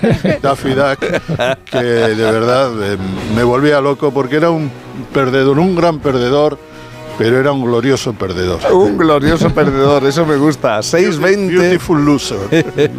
620-621-991. Llorente, ¿tú tienes alguna predilección, algún recuerdo especial? Estamos hablando de dibujos animados. Yo concuerdo con Santi porque Disney navegaba entre el sadismo y. y lo Pues qué bien la ha ido, ¿eh? No, y- Navegar. No, pero Eso entre también. el sadismo y lo cursi, ¿no? Y lo demasiado eh, melifluo, flojo, ¿no? No os pongáis eh, exquisitos, hombre. entonces no, lo- lo- los, dibujos de la Warner He eran pasado mucho miedo eh, en el cine. ¿eh? iban, iban por el lado contrario. Iba- Además lo dice muy serio, ¿eh? Seguro. i- iban por el lado de la ironía, de, de, de los villanos, de tal. El Pato Lucas en este, en este sentido era magnífico. Luego llegaron unos que me gustaban bastante, la Pantera Rosa. La Pantera Rosa, La Pantera. Rosa era muy buena, ¿no? Sí. En- que era, era, eh, dibujos animados mudos, ¿no? Con la, solo con la Sí, sí, sintonía, ¿no? Solo con la... Y bueno, en época así más moderna ya con... ¿Y qué música? Aquí se oye, sí, sí, de, De Henry Mancini. de Harry Mancini, exactamente. Sí, es verdad. El, el muchas veces galardonado. Y luego, pues también él eh, veía algunas ya, ya era un poco más mayor y tal, pero bueno, veía algunas de estas, la- la- los viajes de Willy Fogg y todo esto, bueno, tenía Sí, cierto interés. producción española, además. Sí, sí, y luego la de una vez, que, que lo vimos. Muy interesante, Érase- muy interesante. 620-621-991.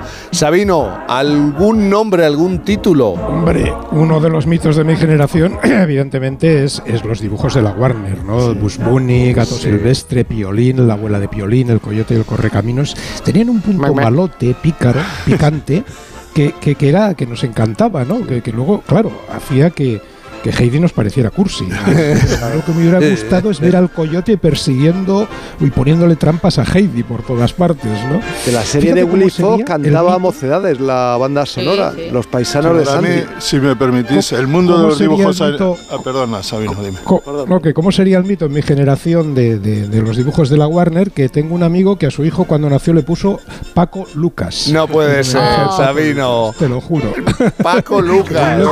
para, para mí el mundo, el mundo de, de los dibujos animados de, y de, yo diría casi de la pubertad fue unos dibujos animados eh, en blanco y negro, porque la tele era en blanco y negro, finales de los 60 y 70, que eran checoslovacos o, checos y que terminaban, y eran muy raros, y terminaban, en lugar de film, ponían. Coniec. Coniec. Eso le llamábamos los dibujos del telón de acero. No sé si os acordáis. a mí me, Sabino, a mí me dejaron perplejo porque me entristecía, no, no, sé, no acaba de comprenderlos. Bueno, ¿qué relación con los dibujos animados tiene Segurola? Bueno, la ficción animada. 620-621-991. Hemos llegado a las 9. Mítico, gracias, buenos días. Coniec. 9 de la mañana, Izano, en Por fin no es lunes.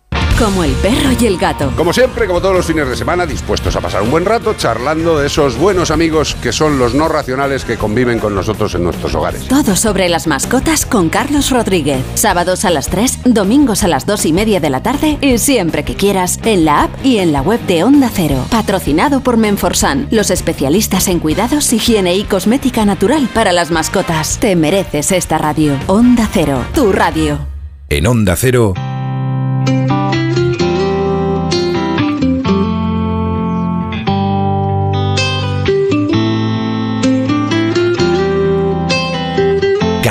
Me despido de ti y lo hago sin dolor, aunque te quiera más que nunca. Ya sé que se acabó, terminaron nuestras charlas repartiéndonos la culpa. Me aferré a lo que me diste, porque valiente me hiciste, y aunque a veces se nos fuera de las manos, tú fuiste quien me enseñó a creer en mí aunque puede que ese mismo siempre fuera el acertado. Me enseñaste a romper lazos que me ataban, a existir sin que me vieran. Tú me diste tantas cosas. Y aunque a veces te fallaran las maneras, fuiste siempre mi bastón cuando no veía salida. Unas alas de cartón que nunca vuelan, pero al menos lo fingían. Esta canción de Melendi, como sabe nuestro siguiente invitado, refleja muy bien la, la etapa en la que nos queremos situar, de la que queremos hablar hoy. Ay, ay, los adolescentes. ¿Y cuántas veces hemos dicho esto de mi hijo no me escucha? O por otra parte, esto que afirman ellos, con mis padres es que no puedo hablar. Algunos dicen que el adolescente es ese ser rebelde que busca el conflicto, responsable, perezoso, enganchado a las tecnologías. Son estos estigmas típicos, son mitos. Lo vamos a pensar. Como adultos todos hemos pasado esa etapa y hemos sentido el vértigo que da subirse a esa montaña rusa de, de emociones, también de hormonas que supone crecer. Ahora como padres o profesores toca acompañar en ese camino hacia encontrar un lugar, su lugar. Es, una tarea compleja, no es sencilla. ¿eh? Nuestro invitado tiene el propósito de que aprendamos a construir vínculos fuertes con ellos y podamos mantener, pues al final, conversaciones productivas. Jordi Nomen es profesor de Filosofía y Ciencias Sociales desde hace más de 30 años y ha mantenido con adolescentes y con padres también muchas charlas, conversaciones. Desde su experiencia, intenta dar consejos, no sé si decir consejos, o impulsar algunos pasos para conocer cómo perciben el mundo los jóvenes, los retos a los que se enfrentan y cómo los podemos ayudar. Todo en su último trabajo. Se titula Cómo hablar con un adolescente y que te escuche. Jordi, menuda tarea, buenos días. O a lo mejor no es tan compleja, ¿cómo estás? Hola, ¿qué tal, Jaime? Buenos días, buenos días. Todo depende de cómo te pongas a la tarea, ¿verdad? Las tareas eh, suelen ser complejas, pero cuando uno pone el corazón y el alma en, intentar eh, que sean productivas, pues al final eh, se, sacan resultados, ¿no? Tú llevas 30 años siendo profesor, has, vivido rodeado, has trabajado rodeado de adolescentes, te has interesado por ellos, has puesto empeño en escucharlos, incluso has convivido en, en viajes de estudios cuando recuerdas alguna de esas charlas, esas conversaciones, eh, pues bueno, de hecho, de hecho, yo me pongo siempre al final de la cola. les llevo acompañando 20 años ¿eh? en los viajes de, fin de estudios y entonces, claro, nos vamos eh, pues por las ciudades que, que, para ellos son extrañas, no las conocen y vamos en una larga cola, ¿no? Y yo me suelo poner al final porque el profe que va adelante, pues es el guía, de alguna manera, ¿no? Y entonces está más preocupado o está bastante preocupado por decir, bueno, hay que llegar a la hora, hay que llegar al sitio, eh, a ver que no nos perdamos, que encontremos el lugar que vamos a visitar, etcétera, etcétera, ¿no? Que vayamos bien de tiempo. Pero el que va al final, eh, pues ese tiene un gran privilegio y es que puede ir hablando puede ir hablando porque ya va siguiendo la cola, de tanto en tanto vas diciendo, venga, va, vamos, vamos un poco más rápidos, pero en cualquier caso podemos ir hablando, ¿no? Y sí que es cierto que, en estos momentos he tenido conversaciones muy, muy interesantes con ellos y con ellas, ¿no? Eh, del tipo que se sienten incomprendidos muchas veces, sienten que no, que no pueden expresar lo que, ya de, de hecho les cuesta expresar lo que sienten, pero que no tienen el canal abierto, diríamos, para hacerlo, ¿no?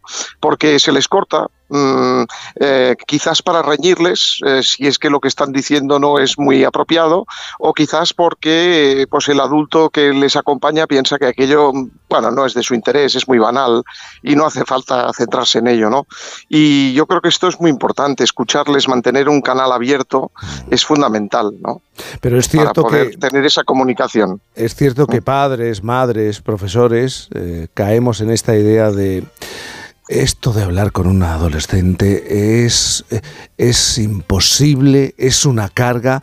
Eh, es verdad que a ti como profesor te han llegado a dar hasta el pésame, ¿no? Tratar profesor de adolescentes. Pero chico, ¿por qué te metes en eso? ¿Por qué haces eso?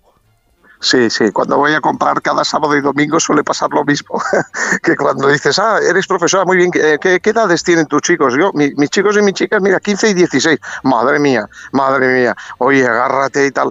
Y yo les digo, oye, recordad el cuento del patito feo, el patito feo se transforma en un cisne negro maravilloso, ¿no? Y hay que ir con esa expectativa, de que ese patito que ahora vemos feo y lo vemos desmañado, pues un día va a ser un cisne negro si le acompañamos bien, ¿no? Puede conseguirlo. Entonces, esa es la expectativa, es, lo que llamamos el efecto Pigmalión, ¿no? Si vamos pensando que va a ser patito toda la vida y va a ser feo toda la vida, pues em, vamos a promover que eso sea así, ¿no? Vamos a hacer las acciones sin querer, probablemente, para que sea así. Y lo contrario, si pensamos que pueden llegar a ser cisnes negros maravillosos y, muy bellos, pues vamos a acompañarles en ese sentido, ¿no? Claro, muchas veces lo que le pasa a los padres es que a lo mejor pretenden mantener la misma relación que mantenían con sus hijos, eh, hijos siendo más jóvenes, siendo niños, y, lo que hay que construir es una nueva relación, una nueva comunicación. Claro, hay que hacerle un duelo, ¿vale? Por esa infancia perdida. Es un duelo doble, lo deben hacer los adolescentes porque, porque la infancia no va a volver, eso ya pasó, y por lo tanto tienen que construirse en la adolescencia para llegar a la, a la madurez y deben hacerlo eh, familia porque evidentemente pues ese niño no es que haya desaparecido, ¿no? Eh, está ahí, ¿no? Melendi lo dice muy claro en esa canción tan bella que habéis puesto ahora y que cito en el libro, ¿no? Eh, gracias a ti estoy yo aquí. Por lo tanto, ellos tienen conciencia de que, de que los niños que fueron, pues ahora les acompañan, ¿no?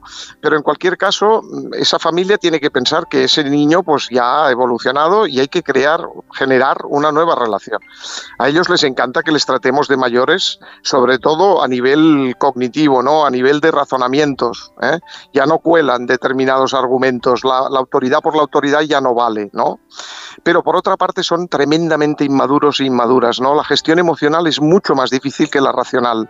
Entonces esperan acompañamientos sobre todo en eso, pero mientras tanto nos van desesperando con los argumentos y eso por qué y eso no y no estoy de acuerdo y eso porque es así y no no no cuela y los demás no lo hacen, en fin, argumentos de sobras conocidos por todas las familias que nos escuchen. Bueno, y siguen necesitando a la familia, pero de otra manera, y eso también hay que cambiarlo. No es que quieran que lo que lo pretenden volar y tener otras relaciones, pero la familia sigue siendo su base. Por supuesto, eso, o sea, piensa que como profesor de filosofía, yo muchas veces, eh, nosotros practicamos el diálogo filosófico en clase, ¿vale? No, no es profesor de filosofía para explicar historia de la filosofía, no es eso a lo que me dedico, sino a, practicar ese diálogo filosófico en clase. Y muchas veces surge, ¿qué es lo más importante? Esa pregunta suele surgir en los diálogos, ¿no? ¿Qué es lo más importante en la vida? Eh, y lo, lo, segundo, lo primero, la salud. Ellos tienen, lo han oído muchísimas veces en sus mayores, pero lo segundo es la familia. La familia, sin duda alguna, ¿no? Es muy importante. Lo que pasa que mm, es importante saber que debemos retirarnos de la centralidad de su vida, ¿no? Eh, lo que quieren es su espacio, su espacio para construirse, y debemos darles ese espacio, porque si no, nunca van a madurar. Pero ¿cómo se construye un diálogo sereno, tranquilo con un adolescente cuando, cuando hierven las hormonas, cuando se están produciendo cambios muy importantes, cuando quieren abrirse y, estar en otros lugares y con otras personas? Pues mira, yo lo primero que tú lo has dicho antes, no, no, no, se trata tanto de aconsejar como de reflexionar, ¿no? Si solo vamos a hablar de los problemas, pues claro, hombre, cuando estamos hablando solo de los problemas, mmm, ahí hay una tensión, ¿verdad? Importante. Es importante hablar de muchas otras cosas antes de llegar a los problemas, ¿no? Abrir un canal con esos adolescentes. Entonces, mmm, yo abro, yo cuento mi, mi, perspectiva personal, ¿no? Yo lo que hago es hablar de lo que les interesa. Eso en primer lugar, ¿no? ¿Qué te interesa? La moda, pues vamos a hablar de moda. ¿Te interesa el cotilleo? El cotilleo les interesa a todos y todas muchísimo, ¿vale? Pues vamos a cotillear sobre lo que está pasando en la clase, ¿no? ¿Qué te interesa el deporte? Pues vamos a hablar del deporte, vamos a abrir ese canal, ¿no? Y después esperar pacientemente, que nos cuesta mucho también a los adultos porque no, no está en nuestro tiempo, eh, esperar pacientemente a que si nos necesitan, vengan, sean ellos y ellas los que busquen el momento para hablar de las cosas serias. Porque cuando nosotros les decimos, ven aquí que vamos a hablar, ¿eh? tenemos unos cuantos temas que hay que tratar y abordar porque me preocupan, pues como no es el momento que ellos han elegido, se ponen en modo off eh, su cuerpo está allí, pero su alma no.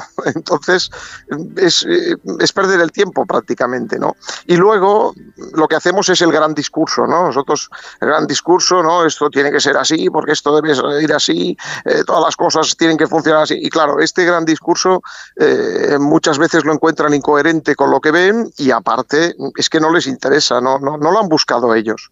Si tú abres ese canal, cuando tengan un verdadero problema, sí vendrán. Y entonces ese es un momento mágico. Hay que callar, hay que callar eh, y escuchar, escuchar con muchísima atención, bajar el tono de voz, como estoy haciendo yo ahora, ¿verdad? Sincronizar con el adolescente en cuanto a la posición corporal, creo que es importante porque el lenguaje no verbal habla mucho sin decir nada. Uh -huh. Y escuchar, escuchar con atención. Muchas veces lo que hacemos es que, claro, hemos ido a aquella fiesta y había drogas, drogas, drogas, había drogas. ¿Y tú, tú qué has hecho? ¿Tú, tú has consumido tú algo, hijo mío? ¿Pero cómo ha sido esto? Ya está, ya le has cortado, o sea, le has cortado lo que te iba a explicar. No, escucha, escucha, eh, presta atención, ¿vale? Eh, ves, ves dando afirmaciones de, que abren el canal, ¿no? Ah, sí, ostras, y eso pasó, vale, y, tú te sentiste así como me estás explicando, ah, vale, es, esto es lo que hay que hacer. Si realmente lo que te dicen es muy grave, quizás ese no sea el momento para abordarlo, hay que dejar que acaben de explicar lo que les pasa. Al día siguiente es un buen momento, les llevas al cole, vas en el coche y les dices sintéticamente de titulares, oye, por cierto, mira, te, te lo tengo que decir porque me preocupó lo que me dijiste ayer y yo creo que esto debe ser así y así. Piénsalo, piensa en ello. Se acabó, ya está. No más.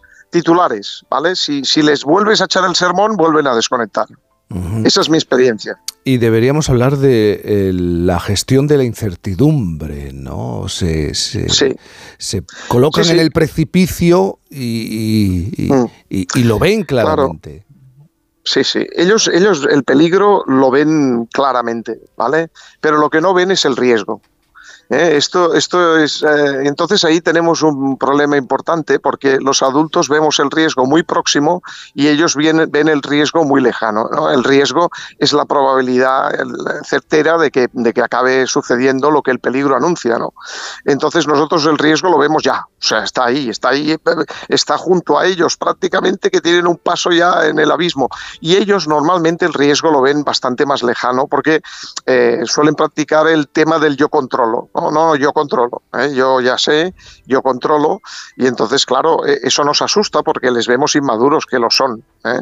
Y lo que hay que ayudarles es a madurar. Entonces tienen que tener buenos ejemplos de control emocional, de calma, de serenidad y los adultos a veces que les acompañamos no somos los mejores ejemplos de tales características, ¿no? Eh, hay muchos estudios sobre la salud mental de nuestros adolescentes. En 2023 el 20,8% de los adolescentes españoles de 10 a 19 años sufría algún tipo de problema mental. El 59,3% de los jóvenes españoles entre 15 y 29 años reconoce padecer problemas de salud mental. ¿Qué pasa? Eh, ¿Qué es lo que está pasando con ellos? Bueno, mira, está pasando que el, un poco lo que nos está pasando a todos, ¿no? en primer lugar, la pandemia ha pasado y para ellos ha pasado y ha, ha, hecho estragos, ¿no? En esa salud mental a la que te refieres. Pero por otro lado, claro, la salud mental proviene de la gestión emocional, básicamente, ¿no? Eh, proviene de saber, eh, por ejemplo, pues eh, superar las frustraciones que la vida nos va, nos va presentando y a eso no les estamos ayudando mucho cuando les apartamos todos los obstáculos de delante, ¿no? Eh, por otra parte, eh, la, tranquilidad emocional viene también de un apego seguro que hay que empezar en la infancia. ¿no? Si uno se siente querido, eh, por quien debe sentirse querido, que es las personas que le rodean, sobre todo la familia, se siente que no hay ninguna duda de que es querido o querida, pues eso le da una seguridad personal muy importante para afrontar obstáculos, ¿no? Pero si ese apego no es seguro, que eso puede pasar, ¿no? Que se sienten que quizás no son aceptados del todo, que son juzgados eh, muy severamente. Eh, luego las palabras que utilizamos, ¿no? No es lo mismo decirle a una persona que es un desgraciado a decirle que se ha equivocado en su actitud. Eh, en el primer caso ya no le das margen de mejora, ¿no? Si es un desgraciado, pues ya le has atribuido una característica esencial de su ser. En el segundo caso, en cambio, le das la posibilidad y además se lo explicitas, no, has actuado mal. lo que está mal es tu actitud. Entonces vamos a ver cómo la puedes mejorar porque yo creo que lo puedes hacer mucho mejor. Entonces ese discurso es fundamental porque cuando les descalificamos, cuando les juzgamos tan severamente, pues su autoestima se hunde porque tienen una autoestima precaria, claro, la están construyendo. Es un momento de construcción. Jordi, me explicabas que son muchos años viajando en ese autobús con los jóvenes, con los adolescentes, en la parte de atrás, en los asientos de atrás, y los observas y hablas con ellos. Pero de verdad hablas porque, claro, si están con el teléfono móvil, con las redes sociales. Mira, la ciudad de Nueva York ha declarado hace tan solo unos días a las redes sociales en general amenazas para la salud mental de los menores. ¿De, verdad puedes hablar con ellos? Porque están con el teléfono. Mira, eh, depende de, cuál es el tema que abordas, ¿no? Y cuál es el tema que sale ahí. Es lo que digo. Eh, es decir, eh, cuando, cuando hablas con todos, el tema que va a salir no va a ser, oye, me preocupa mi salud sexual y reproductiva. No, no, no, no va a ser ese. Que a lo mejor es el que el adulto querría tratar ahí, venga, este es el tema interesante y tal. Mm, no va a ser ese, va a ser, pues, oye, lo que está pasando en clase, fíjate, tal. Em, si sacas el tema cotilleos, ya te digo yo que dejan el móvil, porque eso les interesa muchísimo. Entonces hay que saber cuál es el tema que hay que abordar. Y luego, en clases de filosofía, ahí sí que podemos hablar de temas muy serios. Incluso piensa que yo cada, cada día que tengo filosofía les planteo un dilema eh, ético y filosófico para el día siguiente, para que lo piensen. Y eso sí que son dilemas de la vida cotidiana, ¿no? El último es fresquito, fresquito de, este viernes, ¿no? Yo les dije, a ver, eh, fijaros, imaginaos esta situación. Viene una amiga que tiene dos años más, estaba hablando con adolescentes de 15 años, ¿no? Tiene dos años más y te dice que se le ha reventado el preservativo en su relación sexual. Y entonces, claro, está muy preocupada, no vaya a ser que se vaya a quedar embarazada y no sabe qué es lo que debe hacer, porque le, a ver, le da vergüenza hablar con sus padres, qué van a pensar y tal. Entonces, ¿vosotros qué le recomendaríais? Oye, mm, el teléfono móvil ahí lo dejan aparte porque eso les interesa muchísimo, pero hay que dejarles hablar Claro, si yo empiezo diciendo, bueno, pues vamos a ver, lo que hay que hacer es esto, esto, esto, mm, bueno, pues entonces ya está, mm, ya se acabó la posibilidad de que salgan sus dudas, sus preocupaciones, de que te digan, es que claro, yo no sé si voy a un centro de salud y digo que me ha pasado esto, si me van a entender porque soy menor de edad. Mm, ¿Tú crees que nos atendería? Entonces, esto, esto es importantísimo, ¿no? Pero como familias, eso no va a llegar fácilmente. Hay que resignarse a ello. Es decir, eh, te hablarán cuando lo necesiten, si es un urgente y si es un problema grave y si está el canal abierto. Por lo tanto, lo que debemos dedicar es nuestros esfuerzos a abrir ese canal, hacer cosas con ellos que les gusten, eh, pedirles su ayuda, ¿no? Esto les gusta muchísimo, ¿no? Cuando les dices, oye, por favor, échame una mano porque si estás tú, pues me va a ir mejor. Ah, me piden, una, me piden ayuda. Esto les encanta, ¿no? Eh, pero ayuda, ayuda ante tu propia incapacidad como adulto, ¿no? Aunque no sea tal, tú la reconoces. Oye, necesito que me eches una mano en esto y tal. A ver, ¿tú qué opinas y a ti qué te parece? Mm, esto abre canales y les permite hablar. Pero Jordi, ¿no será que uno de los problemas fundamentales es que somos niños hasta los 15, adolescentes hasta los 25, jóvenes hasta los 40 y a partir de ahí ya empezamos a ser maduros? Sí, claro. O sea, el problema es que estamos madurando mm, ya muy tarde los adultos, ¿no? Eh, estamos madurando muy tarde porque en el fondo preguntémonos, ¿vale? Creo que es la reflexión. ¿Qué significa ser adulto? ¿Qué significa ser adulto? Ser adulto significa regular tus propios impulsos, ¿no? Significa decidir por ti mismo de manera libre. Significa, mm, significa pues, por ejemplo, pues eso, eh, no asombrarse ante la incertidumbre, pensar que la incertidumbre es absolutamente habitual en la vida, generar los fracasos y aprender de ellos. Eh, bueno, ¿quién puede poner la mano en el fuego de que todo eso lo tiene dominado? Se hace un silencio. Jordi Nomen, profesor de Filosofía y Ciencias Sociales desde hace más de 30 años. Antes, vuelvo a esta historia de los viajes en, autobús. Claro, el profesor que va en la última fila es que los ve a todos y los puede observar a todos. Esa es la, la principal ventaja. Gracias por estar con nosotros esta mañana. A vosotros, Jaime, un abrazo. Gracias y muy buenos días. De todas maneras, muchos padres de muchos padres de adolescentes dirán, "Ya, si yo intento abrir el canal, mantenerlo abierto, de verdad, si yo intento respirar antes de... Pero se me hace imposible, ¿eh? se me hace imposible, porque es un volcán andante, un adolescente o una chica adolescente. ¿Cómo se nos olvida, eh, de pronto? Nuestra propia adolescencia, eh, digo, porque si volviéramos un poquito sobre los pasos, lo mismo... Eh, que no son tan distintos, ¿no? Por lo que ha dicho mm. Jordi, la adolescencia sigue comportándose un poco de la misma forma, mm. aunque dure más o vamos a ver. 9.25, 8.25 en Canarias. Esto es por fin, no es lunes.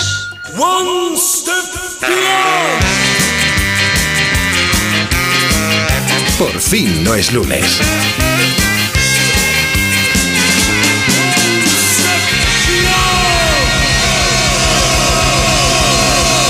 Jaime Cantizano. Si elegir es ahorrar for you, ahora eligiendo segunda unidad al 70% de descuento en más de 2.000 productos, como en los Activia cremosos de 120 gramos pack de 4. Comprando dos te ahorras el 70% en la segunda unidad. Hasta el 12 de febrero en Carrefour, Carrefour Market y Carrefour.es. Carrefour, aquí poder elegir es poder ahorrar. Su alarma de Securitas Direct ha sido desconectada. Anda, si te has puesto alarma, ¿qué tal? La verdad que muy contenta. Como me paso casi todo el día fuera de casa trabajando, así me quedo mucho más tranquila. Si llego a saber antes lo que cuesta, me la hubiera puesto antes. Protege tu hogar frente a robos y ocupaciones con la alarma de Securitas Direct. Llama ahora al 900-272-272.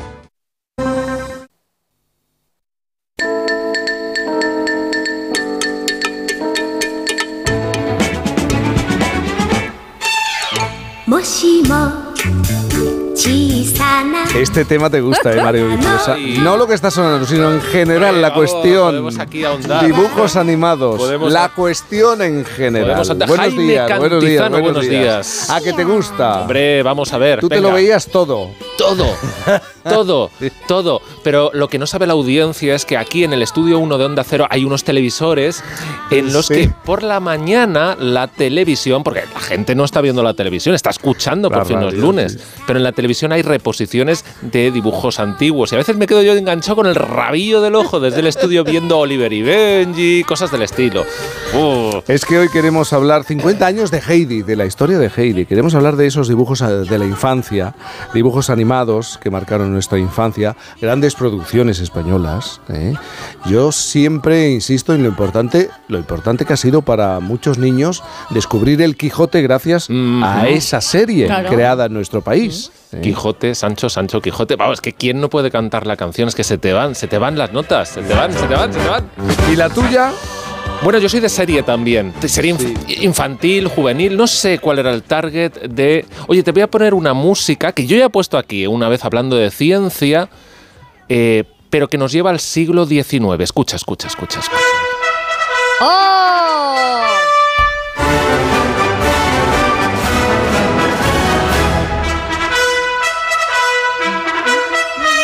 Coche fantástico ya existía en el siglo XIX. Esto es Leo Delibes con su Cortés de Bachou. Dice eh, Stu Phillips, que fue el creador de la música del coche fantástico, que no, yo no, yo ni idea, yo, uy, que, yo que va, no conocía, será casualidad. Bueno, será casualidad o no, pero Glenn Larson, que era el productor del coche fantástico, la adoptó a la primera, dijo, esto es. Además, se puso con él a componerla y también venían de hacer Battlestar Galactica, que era otra de las series que a la chavalada en aquellos años nos gustaba, en los años 80. El coche fantástico y Battlestar. Y Battlestar. Pero de animación, es decir, de dibujos animados. Todo lo que echasen después del telediario. Todo lo que. El inspector Gadget El era muy tú Gadget, esto. eh, Es es- verdad. el inspector Gadget, Isidoro, cualquiera Bueno. era bienvenida. Los aurones, el país de los aurones, que no eran dibujos. Aquí nadie ha hablado de érase una vez el hombre, érase una vez la tierra, érase una vez la, Esos el cuerpo humano. por la tarde, esos eran ya fines de semana por la tarde. Pues- me acordaré yo. Fíjate, yo por razones obvias ahora estoy volviendo, me están reclamando en casa, érase una vez el cuerpo humano. Sí, señor. Y Qué es una manera muy, yo creo que muy bien hecha de explicar cómo funciona el cuerpo humano con las apreciaciones y la visión de aquel tiempo de hace, mm, mm. yo creo que hace más de 40 años. Esta serie puede tener, era una producción europea. Sí, francesa, española, italiana, sí, estaban sí, todas las grandes teles públicas europeas metidas. Eh, y lo bien que ha envejecido, porque yo tengo sobrinas, en fin, gente de... Mi enano de 7 años me lo reclama. Y siguen ahí. Y es verdad que, fíjate si ha avanzado la ciencia desde entonces y se conocen muchas más cosas. Por ejemplo, el sistema inmunitario, que recordaréis ahí a los polis de blanco, y sigue funcionando muy bien lo que, lo que se explica ahí. O sea, que es, es fantástico lo, lo interesante que, eso sí, para niños un poco aprensivos o hipocondríacos, tenía su punto también de cuidado. Sí, señor. Bueno, también estaba David el Nomo, que tenía su parte de ciencia. Sí, ¿no? con cierre traumático, o sea, Sí. y muy Bueno. condenable. O sea. Bueno, 620-621-991, una nota de voz para hablarnos de esa serie. Rubén está en Madrid. Mira, érase una vez. Mira, mira, mira. Y la luz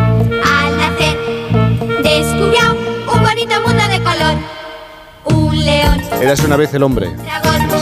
Sí, por las mujeres, entonces todavía no. Que no, nunca. Rubén en Madrid decía, buenos días. Hola, buenos días. Bueno, Rubén, si me dices la edad más o menos te puedo adivinar casi casi qué serie te, te gusta. ¿Cuántos años tienes? Pues mira, voy a hacer en un mes 50 años.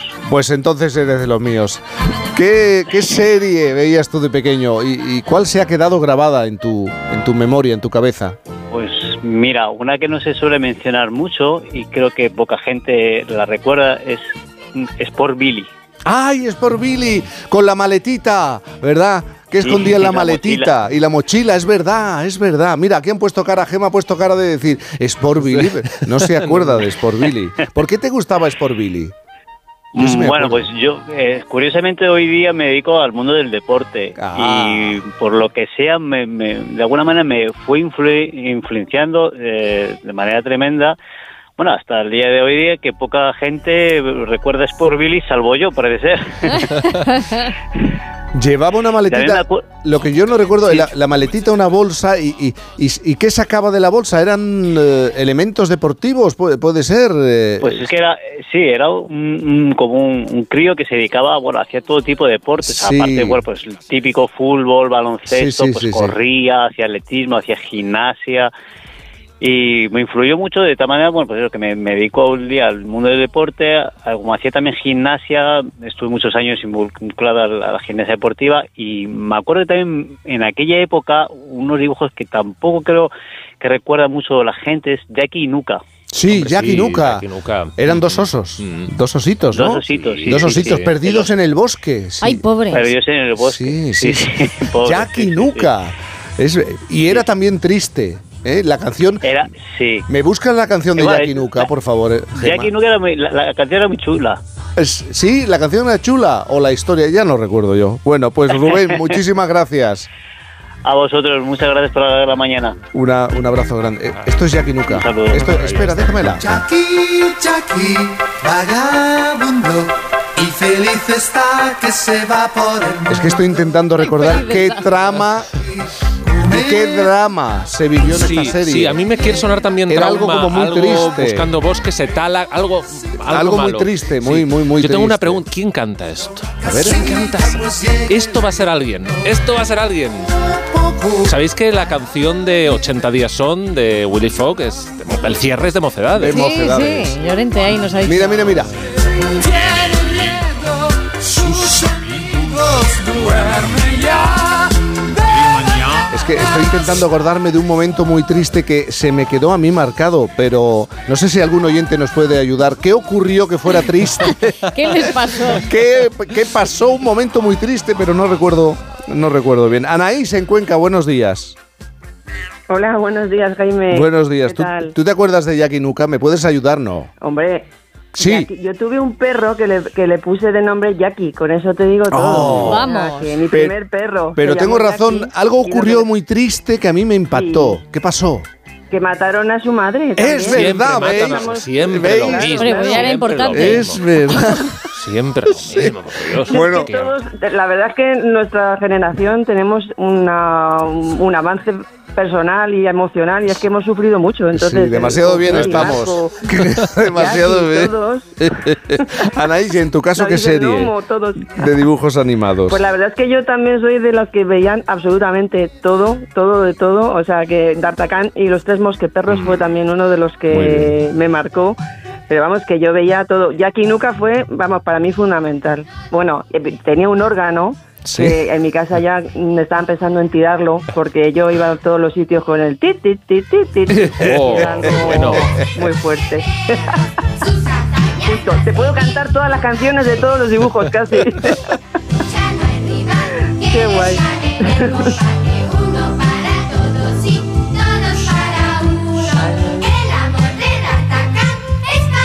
Hoy lo vamos a disfrutar, sobre todo los de 40, encanta. los de 50 lo vamos y los de 60.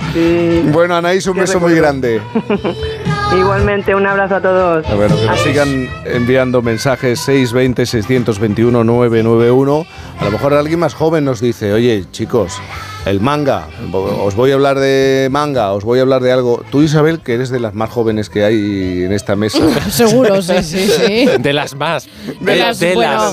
de las- Bueno, luego No tenemos ponerme 25 edad. años, luego tenemos 26, a- algo más. Mira, venga, eh, me voy a mojar con dos. Una que sí que es de vuestra época y me parece ver, que es, chulo recordarlo, Calimero. Calimero, siempre estuvo ahí. Calamidad. Todo lo que era trasladado de, de las viñetas a, a la televisión, por ejemplo, pues las mafaldas, los eh, Mm. todos estos, ¿no? Garfield, eh, estos. Y me acuerdo de uno en concreto que eran finlandeses, pero llegaron aquí y contaron, contaron una historia muy bonita que eran los Moomins. A ver quién se acuerda de los Moomins, que parecían hipopótamos, pero no eran hipopótamos. O sea, eran troles del bosque y, y eran muy bonitos, eran unos dibujos muy, muy bonitos. Tipo Heidi, pero en, en troll.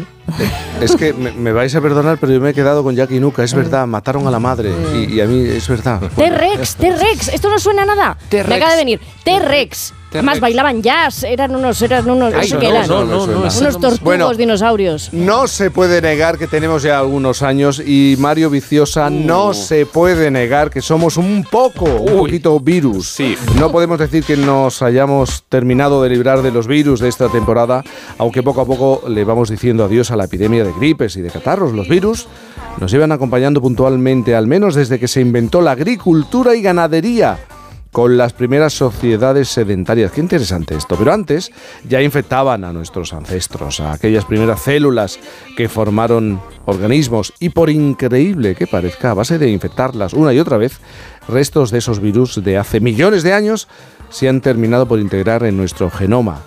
Somos entonces un poco virus. Mm, no se puede negar que somos un poco virus. En concreto, entre un 8% y un 10% de nuestro genoma no nos pertenece, o bueno, lo hemos adoptado. Es un fósil de viejos virus que infectaron a nuestros ancestros, que se quedaron ahí clavados, insertados en sus células, mezclando su material genético con, el de aquellas. Y eso se ha ido heredando generación tras generación hasta nuestros días, sobre todo si, si ha quedado infectada o en su momento quedó infectada una célula de óvulo o de espermatozoide. Vamos a recordar que nuestro genoma no es más que el libro de instrucciones para fabricarnos, que está contenido en el núcleo de todas nuestras células. Ese libro de instrucciones está escrito en el idioma de ADN con combinaciones de cuatro letras que sirven para formar pues, palabras y frases. Las frases serían pues, como los genes. Y esos genes dan instrucciones, instrucciones concretas para fabricar cosas, en plan, fabrica un ojo verde con la pupila pequeña, cosas así, simplificando mucho, ¿no? Ese libro de instrucciones es muy gordo, pero no se necesita todo para fabricar cosas. Te- tú te vas a una página concreta, a un párrafo concreto y según lo que necesites, pues coges lo que ahí esté como subrayado, ¿no? Bueno, pues buena parte de ese libro tiene páginas que pasamos por alto, como, como en los manuales de instrucciones, seguro que a ti te pasa que, que como a mí hay cosas que, que, mm, directamente no me las leo. La, típico las advertencias de seguridad, la nota legal, eso no te lo lees. Dices, ¿tú para qué lo pondrán? Datos técnicos que incluso no sabemos qué significan o, que- o para qué están ahí. Bueno, pues en las células pasa un poco igual. Con el genoma eh, se da esta situación en la que hay partes que no codifican nada, que decimos, ¿no? Que llamamos, eh, o llamábamos hasta hace unos años el genoma basura, que creíamos que estaba ahí porque sí, pero que no servía para, producir proteínas ni para producir nada. Y ese genoma, que parecía que no debería estar ahí, perteneció un día a- al virus. Pues no se puede negar que una parte, al menos en efecto, es de virus. Los virus también tienen su genoma, solo que en muchas ocasiones escrito en otro idioma, el ARN. En las células hay, buenos traductores, así que no pasa nada, se las apañan para meter ahí su texto traduciéndolo al lenguaje de ADN, en el genoma de las células que infectan. Es como si, imagínate, en el texto del Quijote ¿no? apareciese una frase de Romeo y Julieta. ¿Te imaginas que un día se descubriese que en el Quijote hay frases que no escribió Cervantes, sino Shakespeare? Y no porque Cervantes se copiase de Shakespeare, sino porque vete a saber, Shakespeare un día ¿no? visitó Alcalá de Henares, se coló en el colegio del corrector del Quijote y metió ahí una morcilla, ¿no? un trozo de su obra, de su obra en plan troleo. Pues eso, que no ocurrió en la literatura, ocurrió en nuestro genoma, con retrovirus, que siguiendo un poco esta metáfora, esta comparación, los retrovirus no pueden colarse directamente en la imprenta y cambiar los moldes de- del- del Quijote, pero sí pueden hackear la edición antes de mandar el manuscrito a imprimir. Y que me perdone Shakespeare, que, que aquí lo estoy un poco comparando con un virus. Hombre, tal como planteas la, histo- la historia, pobre Shakespeare, ¿no? Hacker, virus, un, vi- un malo, malo, malísimo, un villano. Un villano. Bueno, un villano o no, porque eh, no todos los virus son malos, ni todos los hackeos son malos. Y precisamente esta semana han descubierto algo muy interesante sobre estos eh, virus, retrovirus ancestrales que se quedan para siempre como, como fósiles en el genoma. Esto que te cuento no, no solo pasa en el genoma humano, en los ratones pasa igual. En concreto, eh, han encontrado un virus que infectaba a la familia de los múridos, que son roedores, que datan de hace un montón de años, millones de años. ¿no? Los primeros a lo mejor tienen 15 millones de años. Acaban de ver que ese virus llamado MERV lejos de perjudicar a la evolución en ratones, es fundamental hoy en día para que se formen los embriones tras la fecundación. Pero entonces, sin ese virus no habría ratones. Mm, No exactamente, porque la evolución tiene muchos caminos, pero digamos que a partir de cierto momento escogió, entre comillas, ese camino, ¿no? El de tirar de la genética de ese virus para que en combinación con una proteína se favorezca el crecimiento sano del, del embrión del ratoncito. Pero para, ah, vamos a ver, para que quede claro, esto no significa que una ratona necesite contagiarse de un virus para tener eh, descendientes. Claro, no. Estamos hablando de infecciones, sí, pero de infecciones que ocurrieron hace millones de años. Infecciones pasadas que dan lugar a ratoncitos sanos en el presente. Infecciones que además fueron seguramente comunes y recurrentes. E incluso pudieron ser pandémicas, ¿no? Tan extendidas que terminaron por dejar sus frases en, en- en el libro de instrucciones viral, en el, en el genoma de los antepasados ratoniles, y fueron quedando por ahí en su texto generación tras generación, para lo bueno y para lo malo, claro. ¿Y, y hay alguna pandemia que se haya quedado registrada en nuestro genoma? Seguramente, eh, muchas de nuestros ancestros que no conocemos, un 8% decía de nuestro genoma, da para mucho y es un verdadero libro de historia de la humanidad. Hay, un gen parecido al de los ratones, por ejemplo, que es de un virus que ya no infecta, pero que es parte de nosotros. Se llama HERP o el HERP-K, que se expresa, por ejemplo, en nuestro cerebro. ¿no? Y luego piensa en la peste.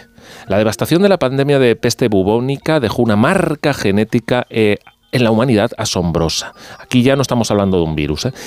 Eh, Esta marca sigue presente casi 700 años después. Cerca de la mitad de la población murió cuando la peste negra arrasó Europa. La peste, como digo, la provocaba una bacteria, no un virus, un bicho más grande y vivo. En 2022 un estudio analizó el ADN de esqueletos centenarios y encontró mutaciones que aún perviven. Mutaciones que por un lado ayudaron a las personas a sobrevivir a la plaga y por el otro ahora sabemos que son capaces de desatar enfermedades autoinmunes que afectan a las personas en la actualidad. Y luego a cambio hay otros virus fósiles en nuestro genoma que nos protegen de otras enfermedades. Eh, también en el 2022 otro equipo vio eh, que algunos virus son capaces de expresar proteínas en las células del embrión, un poco como en ratones pero otras las expresan en células de nuestras defensas, células inmunitarias que sirven para combatir infecciones eficientemente. Virus fantasma que matan a su vez a virus del presente, que son como zombies de ARN. Una guerra de ficción que es pura ciencia.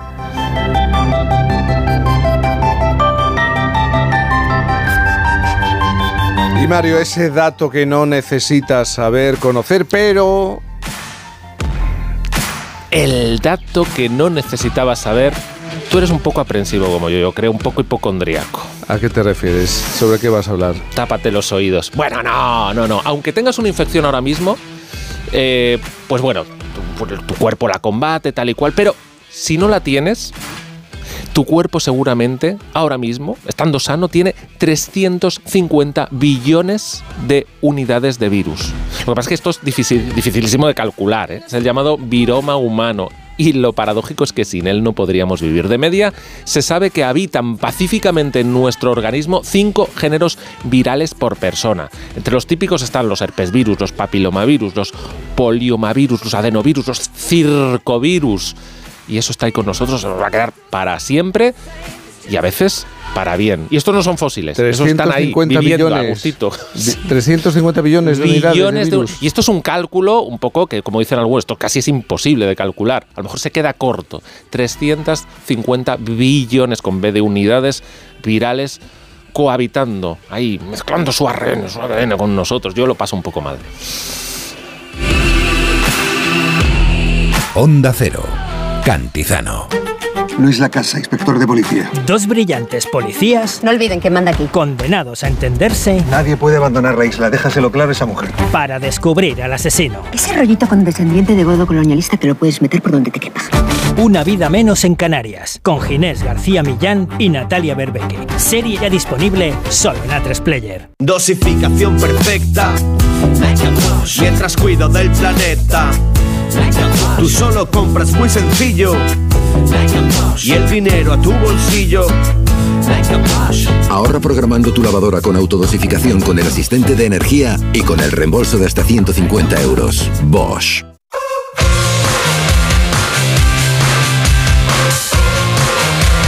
Dedicamos un ratito a esa lista de jóvenes intrépidos que, que están creando una nueva, una realidad distinta, ¿eh? demostrando que los menores de 25 años hacen cosas extraordinarias. Noelia, buenos días. Noelia Gómez, buenos Bueno, días. sí, jóvenes días, Buenos ahora días. que he llegado yo, como siempre. Bueno, el joven que quiero que conozcáis hoy tiene 19 años, pero empezó con 13. Eso le sitúa como el más joven de esa lista de intrépidos que desmontan prejuicios. Como digo, recalco, tiene 19 años y gana, atención, más de 90.000 euros al mes. Ha creado tres empresas relacionadas con la inteligencia artificial, un campo por el que se interesó antes incluso de que muchos de nosotros conociéramos que algo así pues era posible, ¿no? Su propósito es que sepamos cómo aplicarlo a todo y hacernos la vida más fácil. También llevarlo a la educación con la futura Universidad de Inteligencia Artificial. Yo diría que de aquí a los próximos años vamos a acudir a él muchas veces porque andamos que no nos entendemos con todo esto, ¿eh? Así que quedaos con su nombre, Anas Andalousi, y con sus ganas, las mismas con las que le saludamos ya, ¿no? Sí, efectivamente. Hombre, has dado una cantidad, supongo que serán sus empresas. ¿eh? Entiendo que sus empresas. Ana, buenos días. Oye, muchísimas gracias por invitarme, Jaime, Noelia, Mario, de verdad. Mm, Oye, tienes 19 años. Eso es. Y empezaste con 13, pero ¿cómo empiezas con 13 a interesarte en, por ejemplo, en la inteligencia artificial? No, con 13 no empiezo interesándome con la inteligencia artificial. Con 13 años, pues eres un niño, no te han salido ni siquiera los dientes de leche. Entonces, eh, yo lo que hacía era jugar mucho un videojuego que era el Minecraft. Y empecé a montar páginas web y demás. O sea, porque yo quería ser youtuber. Entonces, quería ver cómo podía hacer un blog, comunicarme, crear mi propia comunidad, ser un referente ahí dentro. Eh, como, como uno más que yo seguía a otras personas. y eso te obligaba a hacer vídeos a diario, pero tú pensaste, "¿Y esto no se puede hacer de otra manera. Claro, yo hacía vídeos a diario para llevar gente a mi página web, ¿no? A mi blog. Porque quería también hacer algo diferente, porque todo el mundo tenía un canal de YouTube y eso ya estaba explotado. Entonces, eh, después de un tiempo haciendo un vídeo cada día en YouTube eh, sobre este juego, que, que evidentemente me motivaba mucho, pero llega un momento al que te quema, eh, descubro una cosa que es el SEO, que es el posicionamiento web. Básicamente, esto consiste en optimizar tu página web para que aparezcan los primeros resultados de Google. Cuando alguien busque algo en Google, que aparezca primero mi página web. Entonces ya estás atrayendo visitantes a tu página web de forma automática, sin tener que hacer una acción cada día. Entonces, eh, aquí es cuando descubro la inteligencia artificial en 2021, después de haberme profesionalizado en el SEO, y vemos cómo automatizar el tema de la redacción de contenidos y demás, porque yo pues aspiraba a montar más páginas web, no solo la de Minecraft, me llegué a montar 30, 40 webs, y, y yo quería competir con, con equipos de 30 redactores y demás, entonces empezamos a ver cómo podíamos implementar la inteligencia artificial en septiembre de 2021 hasta el día de hoy.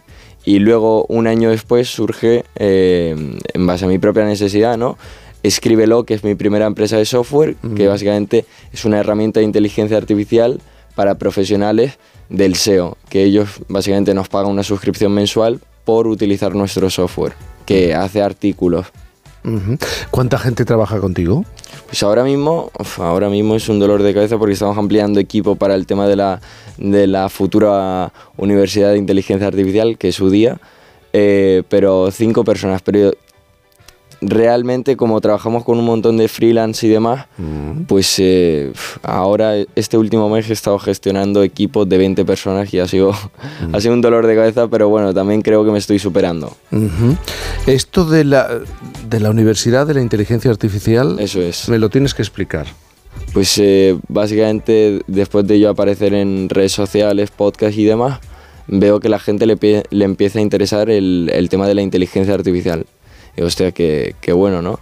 Entonces eh, veo ahí fuera y nosotros también para reclutar profesionales y demás no vemos gente capacitada en este, en este tema y yo creo que hay un montón de oportunidades dentro de este sector. Entonces lo que estamos haciendo es formar a la gente en la inteligencia artificial generativa, que básicamente ha sido el boom que ha habido ahora de pues la inteligencia artificial generativa básicamente es el motor que, que tiene pues ChatGPT y un montón de herramientas que ahora son, son virales, porque la inteligencia artificial yo siempre digo que lleva años existiendo, lo, lo que se ha hecho viral ahora, lo que ha sido el gran avance ha sido la inteligencia artificial generativa. Entonces, este jueves pasado hemos sacado el primer curso dentro de UDIA de inteligencia artificial generativa y bueno, poco a poco queremos eh, sacar un curso de cada rama implementando la inteligencia artificial en cada nicho porque creo que todos los profesionales se van a tener que adaptar a, a saber cómo implementarla en su sector. Ujú, Noelia y Mario está deseando preguntar, que está escuchando con, con atención, pero Noelia. Claro, Anas, eh, tú dices que nos tenemos que adaptar a todo esto y buscas un poco democrati- democratizar un- eh, la formación, ¿no? Porque ¿cuánto cuestan tus cursos en comparación con lo que tenemos ahora? Eh, son baratos, podríamos decir, para sí, este sí, campo. sí. No, el curso, el primer curso vale 950 euros y además se puede financiar y además fíjate que, que a diferencia del resto de cursos nosotros lo que hemos hecho ha sido acreditarlo con una universidad. O sea, nosotros eh, te damos la titulación de curso superior universitario junto a la UCAM, la Universidad Católica de Murcia, y que tenemos ahora mismo esa, esa colaboración. Pero que claro, ¿a cuánto están los cursos ahora en comparación? Ah, vale, pues entonces en torno a 2.000 y 5.000 Claro, euros. claro, claro. Mario. Tú te especializas en el SEO, en el posicionamiento. Es algo que los periodistas eh, hoy en día que trabajamos en digital tenemos que tener muy, muy Tenemos que presente. saberlo. Claro. eh, pero es algo que, que es verdad que va muy rápido, ¿no? Y da la sensación de que mañana Google toca algo y todo se desmorona como un castillo de naipes. Vosotros eso ya vais viéndolo con anticipación. eh, os movéis rápido pensando, bueno, mm, si mañana las grandes plataformas tocan cualquier cosa en el algoritmo, mm, tenemos que responder rápido o preferís que no os marquen el, el compás. Fíjate que, bueno, nosotros básicamente eh, el SEO tiene un montón de patas, ¿no? El posicionamiento web. Nosotros nos fijamos sobre todo en la parte del contenido y hay una cosa que si tú la haces ya puede Google cambiar su algoritmo que, que es imposible que, que eso te afecte negativamente y es resolver la intención de búsqueda. Entonces, si tú sabes cuál es la intención de búsqueda exacta de una palabra clave, y la resuelves con un artículo que resuelve el problema de esa persona que, ha hecho esa búsqueda en Google, es, es imposible que, que ocurra nada. Evidentemente, pues cada, cada departamento de SEO y demás tiene su equipo pues para medir la autoridad y todo esto, que son otros factores clave, pero, pero el tema del contenido estoy seguro de que si tú al fin y al cabo resuelves la intención de búsqueda de, de X palabra clave, no, no tiene por qué haber ningún problema. Con 19 años, eh, te ha dado tiempo a hacer muchas cosas, ¿eh? Eh, Con 19 años, pues eh, siento que hayas tenido que madrugar. un, un domingo por la mañana. Me ha valido muchísimo la pena, de verdad. Muchas gracias. muchísimas gracias por estar aquí. Muchísimas gracias a vosotros. Gracias, por gracias, invitarme, Noelia. Claro, es un joven eh, que empezó con 13 años a interesarte en todo ese mundo tecnológico y ahora pues nos quiere enseñar a nosotros. ¿Qué os parece? Bueno, Generoso. Como debe ser. Pues claro. Enseguida llegan las noticias, Mario. Disfruta del domingo. Igualmente, Jaime Llegan las noticias a la sintonía de Onda Cero. Por fin, con Cantizano. El Pacto Verde Europeo insiste, el transporte debe reducir de manera drástica sus niveles de contaminación. En Iberdrola somos líderes en la transición a la movilidad eléctrica, con más de 45.000 puntos de recarga instalados en nuestro país. Únete a las energías limpias de la mano de un líder mundial. Iberdrola, por ti, por el planeta. Empresa colaboradora con el programa Universo Mujer. La vida es como un libro y cada capítulo es una nueva oportunidad de empezar de cero y vivir algo que nunca hubieras imaginado. Sea cual sea tu próximo capítulo, lo importante es que lo hagas realidad. Porque dentro de una vida hay muchas vidas y en Cofidis llevamos 30 años ayudándote a vivirlas todas. Entra en cofidis.es y cuenta con nosotros. Noche de tos. Respira. Toma Herbetón Respir. Herbetón jarabe con extractos de pino y eucalipto es expectorante natural y antiinflamatorio pulmonar. Herbetón Respir. Consulte a su farmacéutico o dietista. El Pacto Verde Europeo insiste, el transporte debe reducir de manera drástica sus niveles de contaminación. En Iberdrola somos líderes en la transición a la movilidad eléctrica, con más de 45.000 puntos de recarga instalados en nuestro país. Únete a las energías limpias de la mano de un líder mundial. Iberdrola, por ti, por el planeta. Empresa colaboradora con el programa Universo Mujer. ¿Cansado? Revital. Tomando Revital por las mañanas recuperas tu energía, porque Revital contiene ginseng para cargarte las pilas y vitamina C para reducir el cansancio. Revital, de Pharma OTC. Bienvenidos a otra dimensión de cruceros con Royal Caribbean y Viajes El Corte Inglés. Aprovecha la salida desde Barcelona del barco más grande de Europa, Oasis of the Seas. Reserva con hasta 300 euros de descuento, niños gratis y los mejores espectáculos incluidos.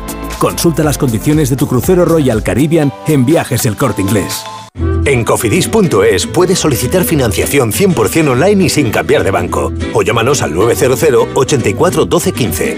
Cofidis, cuenta con nosotros. Puede que la vida nos mueva de un lugar a otro, pero hay rincones que se quedan grabados, a los que siempre quieres volver. Lugares que forman parte de ti, en los que vivir y compartir historias que quedarán para siempre. Para mí, ese lugar es Vera. Vera. Historias para toda la vida. Con este estrés no consigo concentrarme. Toma Concentral. Con su triple acción de lavacopa, rodiola y vitaminas, Concentral consigue aliviar el estrés ayudando a una concentración más estable y duradera. Concentral. Consulte a su farmacéutico o dietista. Por fin, con Cantizano.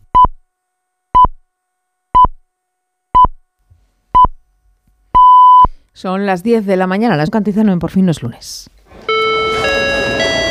Descubre tu próximo destino con Carlas Lamelo. Esta semana Madrid es la capital mundial del turismo gracias a la celebración de Fitur y allí estará gente viajera para contarte cuáles son las experiencias más genuinas, qué novedades presentan los destinos y qué lugares del mundo pueden inspirarte para tus próximas vacaciones. Este fin de semana, de 12 a 2 de la tarde, gente viajera en directo desde el pabellón 9 de la Feria Internacional de Turismo en Madrid, con Carlas Lamelo. Te mereces esta radio. Onda Cero, tu radio.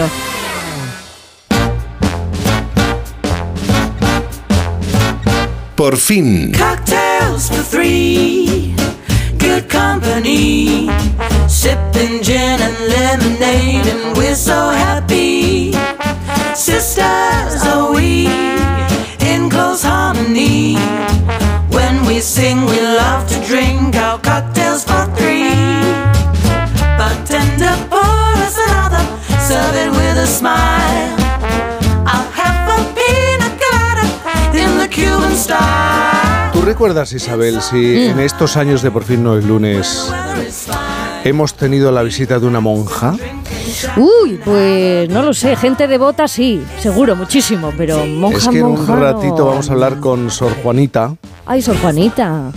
Sor Juanita que tendrá su carácter, ¿no? Eh, Sor Juanita.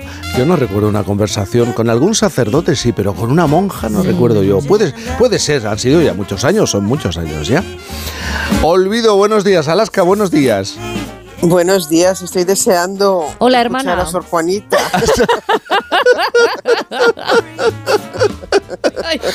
Boris, buenos días. Es como muy familiar ese nombre de Sor Juanita, ¿no? Es, como una Sor, es, co- es como una Sor que o bien puedes tener alrededor o dentro de ti, porque probablemente muchos de nosotros somos monjas en realidad. ¿Cómo? ¿Cómo? Sí, yo, yo, ¿En yo, qué te yo ves intento tú? llevar, yo ¿En qué te intento ves llevar tú? una vida monacal, Ah. sobre todo cuando estoy escribiendo, ¿entiendes? y, pero- y sí, y- y estoy convencido que todos nosotros te llevamos una monja dentro. Tú, tú- tú que- Alaska, tú, tú, tú te has encontrado la monja que llevas dentro. Yo sí, yo sí, porque ¿Qué me a pesar de lo que dice ese señor que está ahí, que lleva vida monacal, que es un señor que salta de continente y de país, Ay, de ay. cena y de comida. Y de evento y, de, programa. y de- Eh, Sí. eh, eh, eh, a pesar de lo que dice ese señor, yo sí que llevo una vida monacal. Claro, es que Y yo, la- no, que yo considero que tú llevas una vida monacal. La llevaba Rafaela Carrá incluso. Pues, y la llevo menos de Pues- lo que yo la llevaría, pero es verdad que yo sí ci- eh, tiendo a la contemplación e incluso esa cosa que ya yo tengo una edad más que vosotros, empiezas a pensar, ¿y si eso de retirarte a un convento? ¿Y Es verdad. si eso de Pero, acabar en pero un no será porque tuvisteis muchos años, tu- tiempo de escapar del convento. Y de, Pues y de- seguro, Sí, claro. Hombre, claro. Claro, claro. Nosotros hemos estado dentro y fuera del convento. Sí. Como la, como- como la famosísima frase de Santa Teresa, mitad dentro, mitad fuera. Que así Mitad fuera, se sí, tiene que vivir, claro. Bueno, Pues olvido. Pues Boris ha mencionado a Santa Teresa Y eh, Ya. ya que vamos a tener a Sor, Ju- a Sor Juanita en la segunda parte, he preparado una selección musical que tiene que ver con nuestras monjas en el cine. Eh, En el cine y la televisión. Has, mencio- has mencionado a, a Santa Te- Teresa de Jesús y siempre vamos a recordarla ya con la cara y la expresión Claro, de, de de Concha. Velasco. Pero es Claro. que todas nuestras grandes en algún momento han sido monjas. Se me ocurre eh, Rocío Dúrcal en La novicia rebelde. Eh, Carmen Sevilla fue la hermana San Sulpicio, que se salía luego del convento, por cierto. Sara Claro. Montiel en esa mujer que era una monja violada. eh, en con un- Filipinas, en, en- en- bueno, en un lugar drama Oriente, sí. increíble. Lina Morgan, un poquito más casquivana, en Hermana, pero ¿qué has hecho? Y hasta María Félix fue la monja alférez en, en- en el cine. Pero yo creo que si alguien, de al menos los que no son tan jóvenes, tienen que quedarse con una monjita de nuestro cine, esa es eh, Gracita Morales, Sor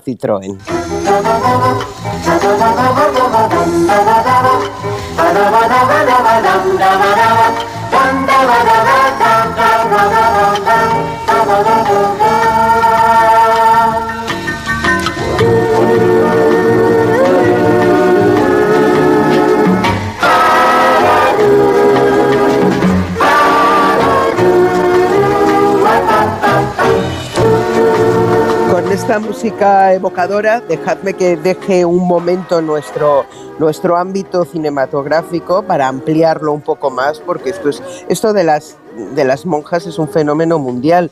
Lo que pasa es que estábamos hablando de actrices que interpretaban a monjas, eh, pero hay una monja, una monja que inspiró una película. Nos tenemos que ir a, a los años 60 porque quizá la más famosa de todas las situaciones monjiles que hemos encontrado es la de Sor Sonrisa. Fue un fenómeno social, la monja cantante, The Singing Nun, que inspiró una película y que tiene un desarrollo biográfico tremendo. Vamos a escucharla primero, nos vamos a Sí. 1963. Dominique et Nique Nique s'en allait tout simplement au Dieu, pauvre et chantant. En tout chemin, en tout lieu, il ne parle que du bon Dieu, il ne parle que du bon Dieu. À l'époque où Jean sans terre d'Angleterre était le roi, Dominique, notre père, combattit les albigeois. Pues esta canción ultra famosa que fue un hit, fue un fenómeno de ventas que inspiró la película que se hizo sobre su vida en el convento en ese momento, eh, mm, le trajo más de una desgracia a, a Sor Sonrisa, que es el seudónimo que buscó. La superiora contactó con la casa discográfica Philips, hicieron estas grabaciones y como la hermana tenía voto de pobreza, todos los derechos de autor iban a pasar al convento. Em, de- tengo que decir que fue Debbie Reynolds Boris la que interpretó a esta monja cantante en, en 1963-64. Maravilloso. Tal es eh, la, la duda que le crea a ella todo lo que está pasando a su alrededor, a, a la hermana, que en el 66 deja ya la, la orden. Eh, intenta seguir grabando discos ya como Luc Dominique, pero no tiene éxito. Eh, incluso con todo el momento del Concilio Vaticano II, eh, eh, con mayo del 68, ella se ve imbuida como por nuevas ideas, le dedica una, una canción a la, a la píldora anticonceptiva que se llamaba La píldora de oro y tampoco tiene mucho éxito. Se dedica a ayudar a niños autistas eh, en una escuela, les cierran la escuela, descubren que vive con su pareja, que es otra mujer, una relación homosexual y de repente la hacienda francesa dice que tiene que pagar la hacienda francesa le dice que tiene que pagar lo que ha ganado con los royalties y con los derechos de autor y ella y ella no entiende nada porque nunca ha ganado nada. Claro. Eh, cae en una gran depresión y se suicida junto a su pareja en 1985. Pero es una Y- y historia encima trágica. el día que se suicidan, recibe, bueno, se, conoce que la hacienda eh, ah, de Francia ha recibido una donación que se ha hecho una colecta para pagar la deuda que decían que ella tenía, No puede ser. que todo hubiera estado bien si no se hubieran adelantado. Eh, es una historia tragiquísima y como la Pero historia es trágica, trágica. y- eh, mucho, y como la música es un poco trágica también tal la que tenemos de fondo, vamos a cambiar de registro. venga. venga.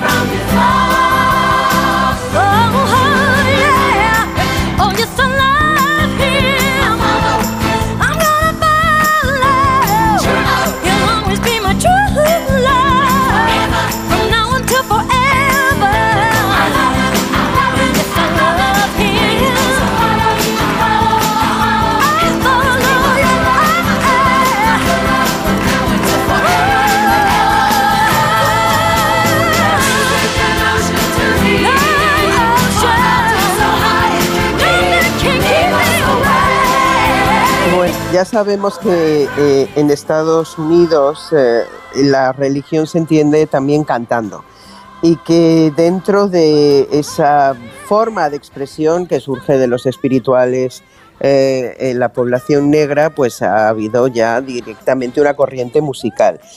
La, película Sister Act, que en su momento hizo Whoopi Goldberg, eh, en, lo más alto de su carrera, ha acabado convirtiéndose en un musical, eh, que no es de extrañar, porque la música tenía mucho que ver en la película. Antes os hablaba de Lina Morgan y la película que había hecho eh, Hermana, pero que has hecho, que era un poco una copia argumental de esta película, ¿no? La mujer que se tiene que esconder en un convento porque en este caso ha presenciado un, un- un- bueno, un, un desfalco, un robo, un atraco, un asesinato y, y luego acaba en- encontrándose muy bien con las hermanas que viven, que viven allí.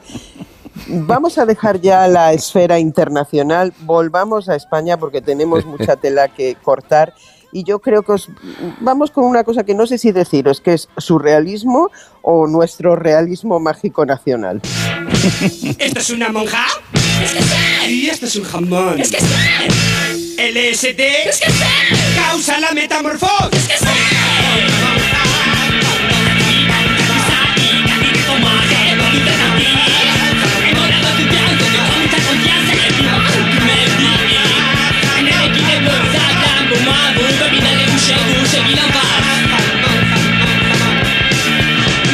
Monja, jamón, monja, monja, monja, jamón, jamón, jamón.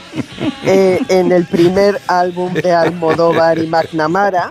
Qué Y grande. no es, no es extraño porque eh, la presencia de curas y de monjas en el cine, en el imaginario, en el último libro que ha escrito Pedro de, de relatos, es constante. Eh, creo que su paso por, por el colegio de curas yo creo que le ha marcado profundamente a, a Pedro. Sí. Olvido. Y Eh, hasta, eh, y- y- y hasta en la propia Dolor y Gloria hay una reflexión sobre precisamente que la mamá tiene que enviar a ese niño, que es claramente Sí, él, a un colegio de curas. Y él, él no quiere ir.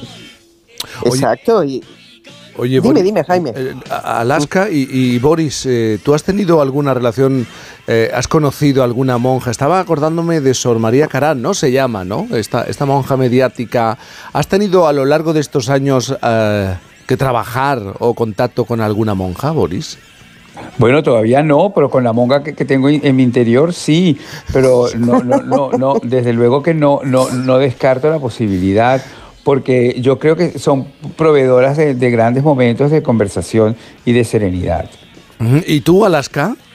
No, no he tenido porque yo creo que en la monja que más creo es en la de clausura, entonces creo que no voy a Y ahí es difícil. Ahí es Pero precisamente, pero perdona, ahora re- recordando un poco más, delante de mi casa hay, un, hay un convento de clausura. Es también un, un- un centro eh, para, para personas mayores y, y en el COVID, pues bueno, sí, se hizo todavía como un poco más eh, nutrido de personas. Pero durante ca- cada vez que hay elecciones y yo voy a votar, como a mí me gusta votar muy temprano, voto con ellas. Con las porque ellas salen a votar, las monjas de clausura, que son encantadoras, salen a votar. Entonces a mí me parece un momento de democracia extraordinario, como súper bendecido. Entonces yo pro- procuro votar temprano porque así coincido con ellas. Bueno, como ya nos ha adelantado Alaska, el cine español ya cuenta con una nueva monja. Se llama Sor Juanita y es la reina del convento. Llevo tiempo pensándolo y me he dado cuenta quién es el amor de mi vida. A ver, ¿usted cree que puede ser monja de la noche a la mañana sin estudios, sin preparación? ¿Puedo ayudarla en algo? Pues sí, es que he venido a casarme con mi Jesús. Oiga, este hombre tiene muy mala cara, ¿eh? María. Usted me deja quedarme aquí y yo no hablo de vuestro muerto. Voy a explicarle las normas básicas de este convento. Mario Vaquerizo protagoniza por primera vez una película. Lo hace de la mano de la directora Carmen Perona y rodeada de un elenco de grandes artistas como Emma Cuervo, Isabel Ordaz, Antonia San Juan o Viviana Fernández. Qué genial. disfrazado de monja huérfana, por cierto, irreconocible, vivirá innumerables aventuras en un convento y descubrirá aficiones ocultas de las monjas que jamás se hubiera imaginado. Porque Mario Vaquerizo es que es así. Hace de todo, es un showman, es un genio del entretenimiento. Lo mismo lo vemos en tertulias, en realities, en concursos o en programas de televisión, afrontando auténticos desafíos. Hola, cariño. Hola, Mario, ¿qué tal? Qué calor aquí. Esta va a ser tu prueba. ¿Esta va a ser la mía? ¿Cuánto tiempo tengo que estar yo ahí? Todo lo que podamos aguantar. ¿Qué? Yo me voy a arriesgar. Nos veremos, Mario. Bueno, ten cuidado, niña, que te quemas. Ay, Dios mío. Yo no sé si es que dice a todos sí, se lo piensa, ¿eh? Y en este caso se lo pensó bastante. Colabora en radio, televisión, actúa en el teatro, en series de televisión, ejerce como representante y además es líder de las Nancy's Rubias.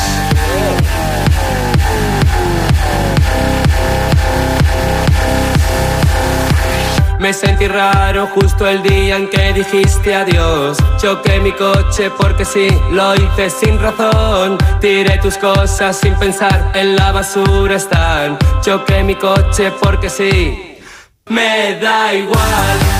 Me encanta. Es que le encanta, le encantan los desafíos, los retos. También eh, que la gente le pare por la calle y se, y se lo diga, hacer de sí mismo. Y no sé si le ha gustado hacer de monja. ¿eh? Mario Vaquerizo, Sor Juanita, buenos días. Muy buenos días, campeón. ¿Cómo estáis? Muy bien. Hola, madre, ¿qué tal? Muy bien. La reina del convento.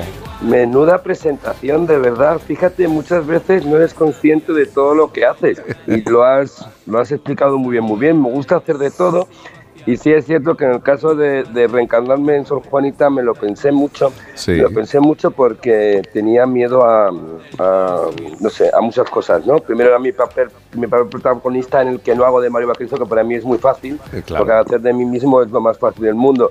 Eh, reencarnarme en esta señora, al principio lo vi con un poco de pudor, porque tenía miedo al que dirán, o también pensaba que no iba a estar capacitado, pero Sí. según iba leyendo el guion, eh, esa especie de temor que tenía yo también era que fuera una ofensa contra la institución o una burla a la forma de vida de las monjas y la religión, me di cuenta que no era así, sino que era una historia en la que se premia y se resalta la vida de una mujer que quiere ser dueña de su vida y que no encuentra el amor en la familia impuesta y que decide buscarlo en su familia elegida, que es el convento con esas monjitas tan peculiares. Con lo cual es una historia de amor entre ella y sus compañeras y ahí estoy, ahí estoy. Pero Yo- Mario, tú eres una persona religiosa, sí, ¿no? Sí, sí, sí, religioso y practicante. Y practicante, vas las- a misa. Sí, voy a misa, comulgo, me hace sentirme bien, perdón, y por las noches rezo, todas las noches rezo el Padre Nuestro y el Ángel de la Guarda. Oye. Y pido salud para mí y toda la gente a la que quiero. Y has dicho algo muy importante, no te interpretas a ti mismo, bueno, que eso es fácil, eres tú. En esta ocasión tu transformación es absoluta, además tú no querías que alguien que viera la película pensara, mira, ahí, ah, es que es claramente Mario. Justo, eh, eso, eso fue una cosa que, trabajamos mucho tanto la directora como el equipo de caracterización, porque ver a Mario trasvestido de una monja a mí no me apetecía, no quería que eso fuera un carnaval o una chirigota, ¿no? Entonces hicimos, trabajamos mucho en la caracterización para que, bueno, la interpretación después te podrá gustar más o menos, pero sí es cierto que cuesta reconocerme, ¿no? Y creo que eso es parte del éxito o no éxito de, de mi interpretación, de mi primera incursión cinematográfica, que te digo una cosa, Jaime, me ha encantado, ¿eh? ¿Te ha gustado? encantado. Me ha gustado mucho, o sea que eso es un peligro, por eso muchas veces el decir no te prohíbe, te, te, te, te cohíbe de, hacer, de, de descubrir cosas bonitas, ¿sabes? Entonces, obviamente yo nunca, no siempre digo sí a todo, ¿no? Pero cuando la intuición me lleva por algún lado, siempre me dejo llevar y he descubierto que, que sé someterme a la disciplina de un guion y convertirme en otra persona, pues mira, ¿qué quieres que te diga? Es muy divertido, ¿sabes? Es durante un mes estar en un convento enclausurado porque, porque rodamos esta película en un convento el mes que duró. Yo al ser protagonista no tenía ningún día libre para Sí. venir a Madrid. Venía mi mujer a verme al convento y era muy divertido que tu chica viniera al convento. Así que estuvo muy bien. Muy bien. De todas formas, no es la primera vez que Olvido y yo estamos en un convento. ¿eh? Nos gusta mucho la vida monacal y en mi caso la vida del convento mm, me da rienda suelta a la introspección que de vez en cuando también viene bien. Oye, Jaime, nosotros sí, podemos dar- nosotros podemos dar fe de esas visitas de Alaska, porque por Sí. ejemplo, una vez en Bilbao, Alaska o venía o iba a visitar a, a Mario en el rodaje de la película. Creo que se iba, se iba, se iba a hacer muchos kilómetros para estar con su, con su marido, Algo ¿no? increíble, Alaska. de, no- de norte a sur. Totalmente. Es verdad, me acuerdo, me acuerdo. Sí, Oye, eh, pero de todas maneras, Mario, esto de hacer cine es que, claro, en el cine todo es muy lento, corten, hay que repetir, es decir, la, la velocidad no es la velocidad de producción de televisión o, o del teatro, es todo muy lento, eso no te ha puesto, no te ha inquietado.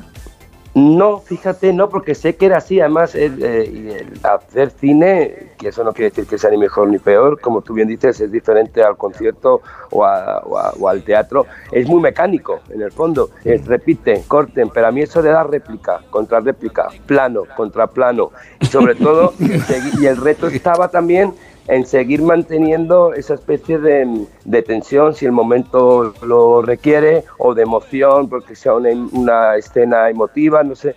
Me ha, me ha gustado y no, no, me, no me he cansado, la verdad. También ten en cuenta que estaba muy bien rodeado. Yo el haber dicho también que sí, esta película es porque el elenco es estupendo. No es lo mismo hacer esta película con gente desconocida, lo digo sinceramente, que tener a estas grandes damas de la interpretación como Gemma Cuervo, que se ha convertido, vamos, nos hemos convertido en amiguitos, e Isabel, Ordaz, Antonia San Juan, y después secundarios totales, ¿sabes? No sé, me ha gustado, me ha gustado mucho y, y creo que está bien, y después yo creo que es una comedia sin ninguna pretensión, que la de entretener y pasar un buen rato, y que después de la carcajada y el tanto, cuando terminas de verla, pues te vas a casa con una sonrisa. Y, ¿Y eso cómo- yo creo que es lo más bonito. ¿Y cómo es Sor Juanita? Pues Sor Juanita es un despropósito, ahí sí que tenemos, tenemos en común Sor Juanita y Mario Vaquerizo. No, es una persona mm, que es buena gente.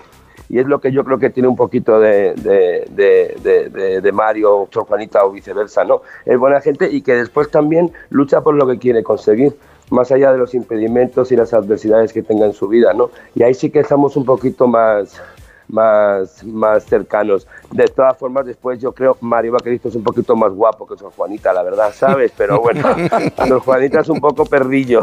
Es un poco perrillo, pero después te enamoras de ella porque es bondad, es ingenuidad, ¿no? Y después también, por otro lado, que detrás de esa ingenuidad hay una persona muy valiente que ve que su madrastra, que está genialmente interpretada por Viviana Fernández, en ningún momento la ha querido y huye y se planta a ella y dice ahí te quedas, ¿no? No sé, creo que es dueña de su vida y eso yo creo que es lo mejor que nos podría pasar a todos. Creo que todos los que estamos ahí hablando, tanto Jaime como Boris como Alaska, somos dueños de nuestra vida porque hemos luchado en todo momento por lo que hemos querido y ahí sí nos va de bien. Alaska, tengo una curiosidad. ¿Cómo fue convivir con eh, Sor Juanita? Pues es muy, a ver, está bien que de repente tanta transformación física respecto a la nariz. Se puso intenso, eh, eh, se llevaba No. el personaje a- al, al día a día contigo, eh, sentías que estabas va. con Sor Juanita. No, no, menos mal, hubiera sido una cosa un poco extraña. Uh, eh, eh, Sí, no, demasiado. No, no. Eh, eh, Mario tiene una cosa que, a- aunque afronta el trabajo con una seriedad absoluta, Sí, lo sé, lo sé. no es intenso. No, Eh, entonces eh, hay un momento en el que eso termina y terminó y, y a otra cosa, ¿no? Y, y realmente aun- podría haber dado lugar a eso porque estar durmiendo en el mismo convento en el que estás rodando podría hacer que a lo mejor pareciera que no consigues salirte del personaje. Pero vamos a entender una cosa también, los rodajes son eh, todos hemos tenido rodajes, eh, momentos donde hay como colisiones. Y los equipos, que son gente muy joven, pues se divierte. Y oye, por la noche allí no había vida monacal. Allí de la- en los equipos eran gente muy joven, su primera película para todos. Pues oye, no, no. Era tan así que Mario era como la señora mayor que se iba con Gema Cuervo a cenar y que, Claro. y que, y que no participaba en el fondo de, luego de algarabía. Ahí sí fue muy sensato, porque se retiraba a su celda y hasta el día siguiente eh, nada. Pero fue muy guay poder estar en el convento con todos y, y- y- y participar un poco de cómo, de cómo estaban cada una y cada uno con el, con el rodaje. ¿no? Tengo que despedir a Boris Izaguirre, que se tiene que marchar, pero por favor. Boris. Y Viviana, Amado. algo me tenéis que. eh, vamos Ven a paz, ver. puedes ir en paz. Sí, Mario, ¿qué me tienes que decir de Viviana? Pues que Viviana, pues qué te voy a decir de Viviana, pues que es mi chica favorita, que es de adoración y veneración, veneración hacia ella y que también compartir, bueno, yo con, con Viviana también he compartido, aparte de compartir convivencias, confesiones Mm. y una amistad muy grande, también he compartido con ella tabla en el escenario y ya me faltaba también compartir El planos cine. cinematográficos, con lo cual fenomenal. La echo de menos y tengo una llamada pendiente porque hace ya más de un mes que no la veo y un mes eh, sin estar al lado de Viviana Fernández, la vida es mucho más triste y, y difícil. Mario, La- pues, re- recuérdate que el 13 de febrero es su cumpleaños. Sí, señor. Ese Sí, año es señor. un súper cumpleaños. Es verdad. Total, yo creo que ya, ya me han comentado cositas al respecto. Creo Sí. que va a estar bastante, bastante bien. Así que celebrar, porque celebrar es ganar. Hay que celebrar todos los años de la vida, la verdad que sí. La reina del convento, Sor Juanita. Tenemos una monja nueva, no en la ciudad, sino en la historia del cine de nuestro país. Mario, un beso, un beso enorme. Besito muy fuerte, campeón. Nos vemos muy, muy, muy pronto. Besos Venga, un besito.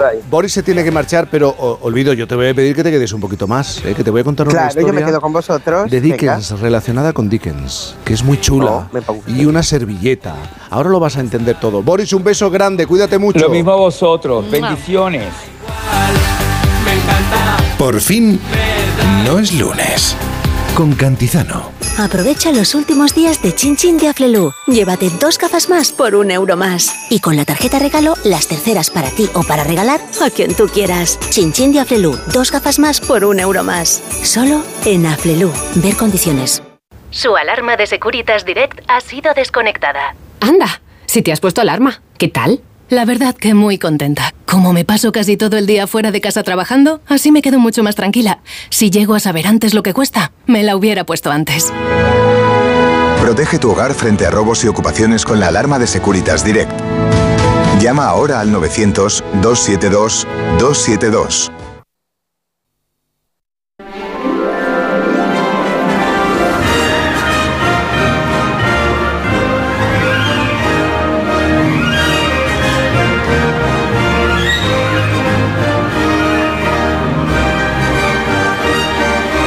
Alaska, esta historia, Isabel, también que queremos contar ahora es algo que eh, nos podría pasar, ojalá perfectamente. Ya has contado varias veces que tú eres, Alaska, de, de guardarlo todo, pero nosotros nos hemos preguntado, ¿sabes todo lo que tienes en casa? Porque podrías tener un tesoro, Alaska, sin tú saberlo, Isabel. ¿eh? Por Pues ejemplo, seguro. en una servilleta, y ahora lo vas a entender, lo vais a entender. Esto ha pasado hace unos días en Sevilla. Una empresa restauradora de textiles ha encontrado la firma del escritor británico Charles Dickens, autor de obras, todo el mundo lo sabe, como Cuento de Navidad, Oliver Twist, en una servilleta. Esto es una, una joya de valor incalculable y nosotros no nos resistimos a saber los pormenores del asunto. Por eso vamos a saludar a Pablo Pérez, uno de los restauradores que ha traído de vuelta a la vida al escritor británico, o mejor dicho, su firma. Pablo, buenos días. Hola Jaime, buenos días. Buenos días, Pablo. ¿Cómo, cómo llega esta servilleta a vosotros? Bueno, pues mira, eh, hace cuestión de unas tres semanas contactó con nosotros el propietario de la pieza, nos comentó que recientemente le habían regalado esta, esta servilleta con la firma del escritor y aunque vive en Argentina, pese a ser asturiano, pues se encontraba por Sevilla unos días y bueno, tenía esa necesidad pues de tener la pieza eh, en las mejores condiciones, ¿no? Porque se volvía pronto a Argentina y necesitaba que se le hicieran unos tratamientos puntuales, ¿no? Y a través de una amiga pues contacta con nosotros y nos trae la pieza a nuestro estudio. Pero ¿cómo se autentifica este tipo de piezas, de objetos? Bueno, mira, en este caso, en este caso a él le llega de forma directa por la familia de una amiga personal de Dickens, ¿vale? A la cual él le regala esta servilleta y eso se va conservando en la familia de generación tras generación hasta que la bisnieta de esta señora se la regala al actual propietario. Entonces, bueno, como no viene comprado de un mercado, ni, ¿sabe? Es, es un tesoro que se ha ido conservando en la familia. Pues por eso este hombre, pues evidentemente, eh, creía firmemente la autenticidad de, de, de la pieza y, y de ahí pues tenía también esa necesidad, ¿no? De preservarla porque para él evidentemente pues era un auténtico tesoro, ¿no? Y, lo es. y cuando llega, ¿en qué estado está la pieza? ¿Cómo es la pieza? Bueno, es una pequeña servilleta, ¿vale? Eh, de, de tela y en uno de los extremos, en uno de los extremos, pues estaba la firma Charles Dickens con la con una fecha 1866 y un número. Entonces, bueno, los daños que presentaba la pieza no eran eh, muy alarmantes, teniendo en cuenta, pues, el tipo de pieza que nos llega a nuestras manos, ¿no? Y que están en un estado muy deficiente. En este caso, pues, bueno, algunas manchas, dobleces, eh, fotooxidación, pues, a lo mejor por haber estado expuesta a un foco de luz. Pero, bueno, se le hicieron una serie de tratamientos eh, curativos para estabilizar esos daños y que, y que la pieza se conservara lo mejor posible de aquí en adelante. Eh, Claro, porque el tratamiento de un tejido del siglo XIX no puede ser el mismo eh, que el que se realiza con una pieza, con un tejido, un algodón o una lana de la actualidad, ¿no? No, claro, por supuesto, por supuesto. Ten en cuenta que, mira, nosotros nos llegan piezas desde el siglo XVII. eh, nosotros personalmente hemos trabajado desde el XVII hasta la actualidad, ¿no? Pero claro, son tejidos históricos, son fibras que tienen además de por sí ya unos tratamientos eh, que se le aplicaban en el momento en el que se ejecutaban las piezas. Y luego el factor tiempo también influye a la hora de determinar qué tratamientos aplicarle porque nosotros no podemos eh, actuar ahí a lo loco, eh, hablando mal y pronto, ¿no? Entonces, claro, hay que, hay que tener en cuenta pues esa, esa antigüedad y ese estado de, de conservación en el que nos llegan las piezas. Y se toca la tinta, se, rehabilita, eh, l- por así decirlo, se trata la tela, pero ¿qué se hace con la tinta? Bueno, mira, en este caso, en este caso ha sido un tratamiento, como os comento, curativo, no ha sido una restauración en profundidad de la pieza, mm, más que nada por falta de tiempo, porque daba la casualidad que esta persona pues se encontraba por Sevilla durante una semana y, y ha sido no el tiempo en el que se ha realizado el tratamiento. Entonces, la intervención ha ido destinada a frenar esos daños que, que sufría la pieza, pero en realidad el tema, por ejemplo, de la tinta, la tinta estaba estable, eh, se leía perfectamente, por lo tanto, pues lo que sí se ha tenido que extremar las precauciones para que esa tinta no se deteriorara durante el proceso de restauración, ni se borrara, ni se expandiera, ni eso sí ha habido que tenerlo en cuenta, evidentemente. Y ahora que la servilleta está restaurada, eh, ¿qué va a pasar? ¿Va camino de Argentina? ¿Está ya en Argentina? ¿Se queda en Europa? Ya está en Argentina. ya, ya está. ya está en Argentina, efectivamente. Sí. Pero bueno, es como tú dices, que hay tesoritos que, que están en las casas y, y nadie sabe cuándo pueden aparecer. Y mira, Claro. pues esta ha sido una, una sorpresa, ¿no? Que nos hemos llevado también, también nosotros. Pues Pablo Pérez, resta- eh, restaurador de Cirta, que es una empresa que ofrece servicios de conservación y restauración de tejidos antiguos e históricos, de todo tipo, indumentaria civil, religiosa, bordados, encajes, mantillas, banderas o una servilleta, como es el caso. Gracias por explicarnos esta historia. Un abrazo muy grande. E igualmente, Jaime, muchas gracias. Bueno, ol- olvido, ¿qué te ha parecido? ¿Eh? Cuidado, Pues ojo a lo que tienes en casa. Pues sí, sí, sí, sí. Hay que guardar, siempre hay que guardarlo todo. ¿No tenéis algo uh, en casa que se le diera a vuestra bisabuela o, o antepasados y que haya ido pasando de mano en mano? ¿Me vas a preguntar? Claro, ¿Me vas ya, a preguntar con que toda la intención. Las tengo todas, las tengo todas. Todas. Sí, sí. Yo he ido reuniendo todos esos objetos que la colección de pipas de, de mi abuelo, la colección de plumas, eh, todo eso eh, ha ido pasando, como dices tú, de mano a mano, pero sí que sentí en un determinado momento como que esas cosas eh, había que olvidarlas. Y no. Ah. Y le, se le volvió a dar uso y están todas limpias, están Y todas un en valor. sitio. Y un valor, desde luego. y un valor. La boina, por ejemplo, la boina de mi abuelo, que a lo mejor no es un objeto que digas, uy, tiene que tener un valorcísimo. Bueno, sí, yo siempre le recuerdo con esa boina. Por lo tanto, ahí está, en el escritorio. ¿Y en tu caso, Alaska? Pues en mi caso, y que seguramente sería algo que a lo mejor tendríamos que hablar también con Boris, cuando vives en un país, te trasladas a otro Mm. y hay sucesivas mudanzas, todo eso eh, se va perdiendo. Yo todo lo de mi familia cubana, eh, casi todo se perdió. Mm. Todo, obviamente, lo de mi padre de, de España se perdió. Eh, en casa de mi madre quedan tres cositas que pueden recordarnos a mi, a, a mi abuela. Eh, somos una familia nómada, entonces ahí no hay mucha posibilidad de cargar con los tesoros. Y cuando digo tesoros, como bien dice Isabel, no me refiero solo a lo material. Mm. Bueno, vamos a hacer una pausa y seguimos hablando de objetos al fin y al cabo, aquí en Por fin sí. es lunes. La avería del coche, la universidad de Ana. No sé cómo voy a llegar a fin de mes. Tranquilo. Si alquilas tu piso con alquiler seguro, puedes solicitar el adelanto de hasta tres años de renta para hacer frente a imprevistos económicos o nuevos proyectos. Infórmate en alquilerseguro.es o en el 910-775-775. Alquiler Seguro, la revolución del alquiler. Si lo que necesitas es oír esto, necesitas la Semana del Caribe de Viajes El Corte Inglés con Tour Mundial desde solo 900 euros. Hasta 5% de descuento hasta el 4 de febrero. Con Fastpack de Tour Mundial, precios sin sorpresas en una selección de hoteles. Consulta condiciones. Disfruta del Caribe con Viajes El Corte Inglés. ¿Cansado? Revital. Tomando Revital por las mañanas recuperas tu energía, porque Revital contiene ginseng para cargarte las pilas y vitamina C para reducir el cansancio. Revital, de Pharma OTC.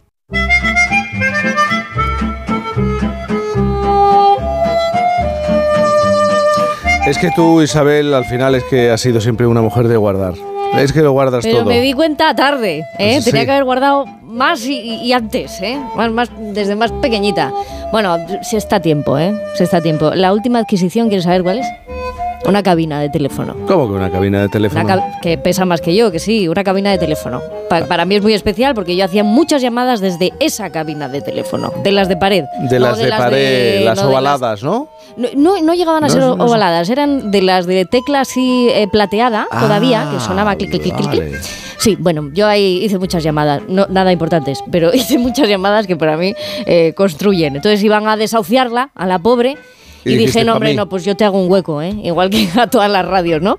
Eh, qué bonito esto de Dickens, porque me acabo de acordar que no, no sé qué año fue, pero a lo mejor unos seis o siete años, se subastó los dos objetos que más suerte le dieron a él en, en la época en la que más produjo, ¿no? Pues pone 37, 39, una cosa así. Era su escritorio y su silla, que eran de estilo eduardiano. Bueno, eso lo adquirió Patrimonio Británico. Sí. Por lo tanto, no me extrañaría Es que en algún momento sigan la pista de objetos como este, como la servilleta, porque son muy. Son ¿Y el muy zungalario?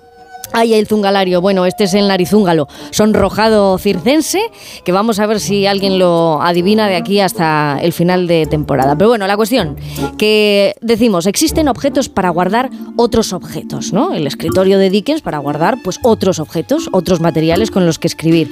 Y el tema de los objetos que guardan otros objetos, olvido, a ti te pasará. Habrá unos que sean de forma permanente, que guardan cosas de forma permanente, otros de forma transitoria y otros muy a corto plazo, que incluso los perdemos, ¿no? Así nos pasa. Pues sí.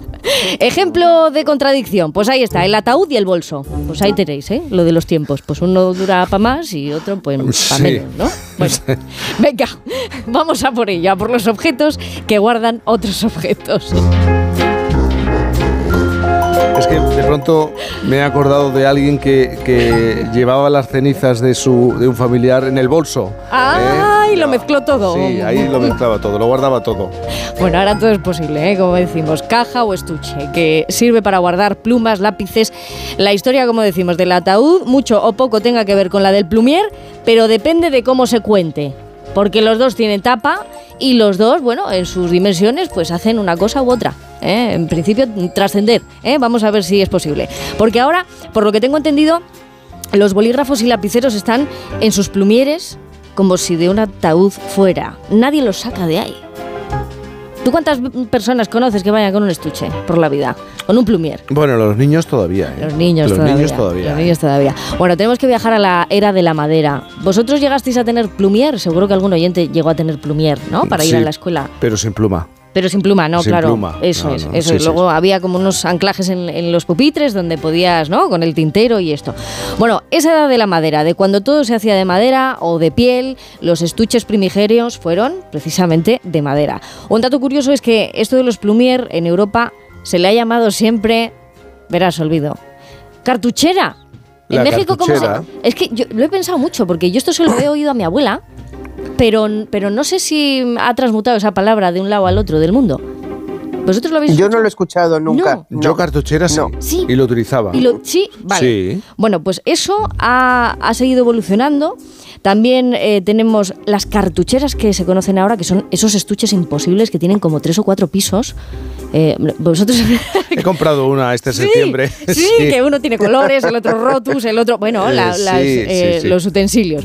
Bueno, pero también existe el talud, que este es menos habitual. El talud de escritura, que era muchísimo más grande, era casi como un maletín eh, que hacía las veces también de escritorio portátil. A lo mejor fue el antepasado del ordenador portátil, ahí estaba la, la idea. Pero bueno, los orígenes. Los orígenes de- del plumiero, los primeros estuches para lápices, eran cilíndricos y algunos se decoraban con jaspe. Estoy hablando del año 1860. También se les ponía, sí, sí, como platino, 1874. Con lo que la historia del plumier, la cartuchera, cuenta la historia también de esta frase que es cargar las tintas. ¿Por qué? Porque siempre tenías que llevar pues, el plumier cargado. Pero bueno, hay más historia bélica detrás de esto. Primero fueron las armas y después los lapiceros.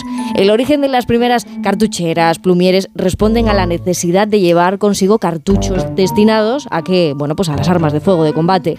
Y luego a partir del siglo XV, los cambios en los artefactos bélicos modifican de tal forma la historia de movilizarse con los proyectiles a cuestas, que de llevar armas se empezó a llevar pluma y después a convertirse en otro tipo de arma, ¿no? La de los espías.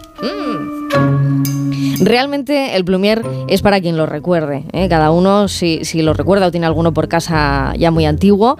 La cuestión es que todo el mundo, o todas las cosas, o casi todas, necesitan un estuche. Hay de muchos tipos, muy sofisticados. El de gafas, la raqueta, ¿eh? los estuches de raqueta, eh, forma adaptada a un vestido. Los de sombrero son preciosos. Los estuches de sombrero antiguos, las, eh, lo que eran los, La- las cajas. las ¿no? cajas, incluso los baúles de viaje, se puede entender como un, como un plumier de, de vestuario.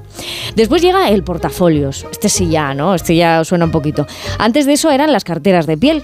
Pero es un objeto que tiene hasta varios compartimentos y pisos y cremalleras. Le puede todo ¿eh? al plumier, al estuche. Cada cual no sé si solamente eh, relaciona los estuches con la zona de escritorio, de oficina, pero es que los estuches han conquistado hasta la cocina. Hay estuches, estuches para cocinar al vapor. Ah, bueno, las vaporeras. Bueno, son como una especie de, de sandwichera, Ah, de un vale, material. algo más pequeño, sí. Sí, ¿eh? que lo metes bueno en, en el horno, en microondas Sí, y- vale. y, funciona. Pero son un estuche. Tú metes Mm. ahí un huevo y te sale una tortilla. Sí, sí, sí. Bueno, los lavaderos de, de madera, los atriles. Mm, más elementos de, de un escritorio, los atriles que han sido sustituidos por soportes de metal bastante útiles para el teléfono, para la tableta, pero bueno, no sé yo si van perdiendo el, el encanto.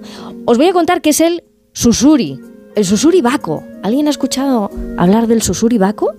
La caja, No. la caja de escribir, eh, la caja de escribir, pero es un tipo de caja de escritura japonesa. Os podéis imaginar, o sea, qué, qué- qué- forma tenían esas plumas para poder Mm. hacer la caligrafía eh, de allí. Bueno, pues históricamente las cajas se asociaron con esa caligrafía tan especial y como tales se hicieron usando materiales de altísima calidad. Llegaron a grandes templos. ¿eh? Los primeros susuribako se desarrollaron en el siglo IX en Japón. Es muy interesante la historia. No Sí. sé si puedo alargarme un poquitín, pero las cajas susuribako continuaron desarrollándose más y más a medida que Japón progresaba en múltiples periodos. Se consideró una de las primeras tecnologías en el avance de la escritura. Y puestos a saber de la importancia del plumier, es lo que contiene, ¿no? Si dentro de ese plumier está alguna de estas plumas estilográficas, entonces lo que tienen ustedes en su casa es el patrimonio resuelto. ¿Por qué? Porque si en esos plumieres, por, por casualidad, ¿eh? les aparece una pluma inspirada en mariposas de una firma muy conocida de estilográficas, Ahora me vas a decir cuánto vale. ¡guau! Pues 230.000 no sé cuántos, ¿eh? Euros. Ahí vas. 230.000. Ah, claro, es ¿Y que lleva, mil, mil no sé cuántas incrustaciones de diamantes y no sé cuantísimos zafiros, 40 o 50.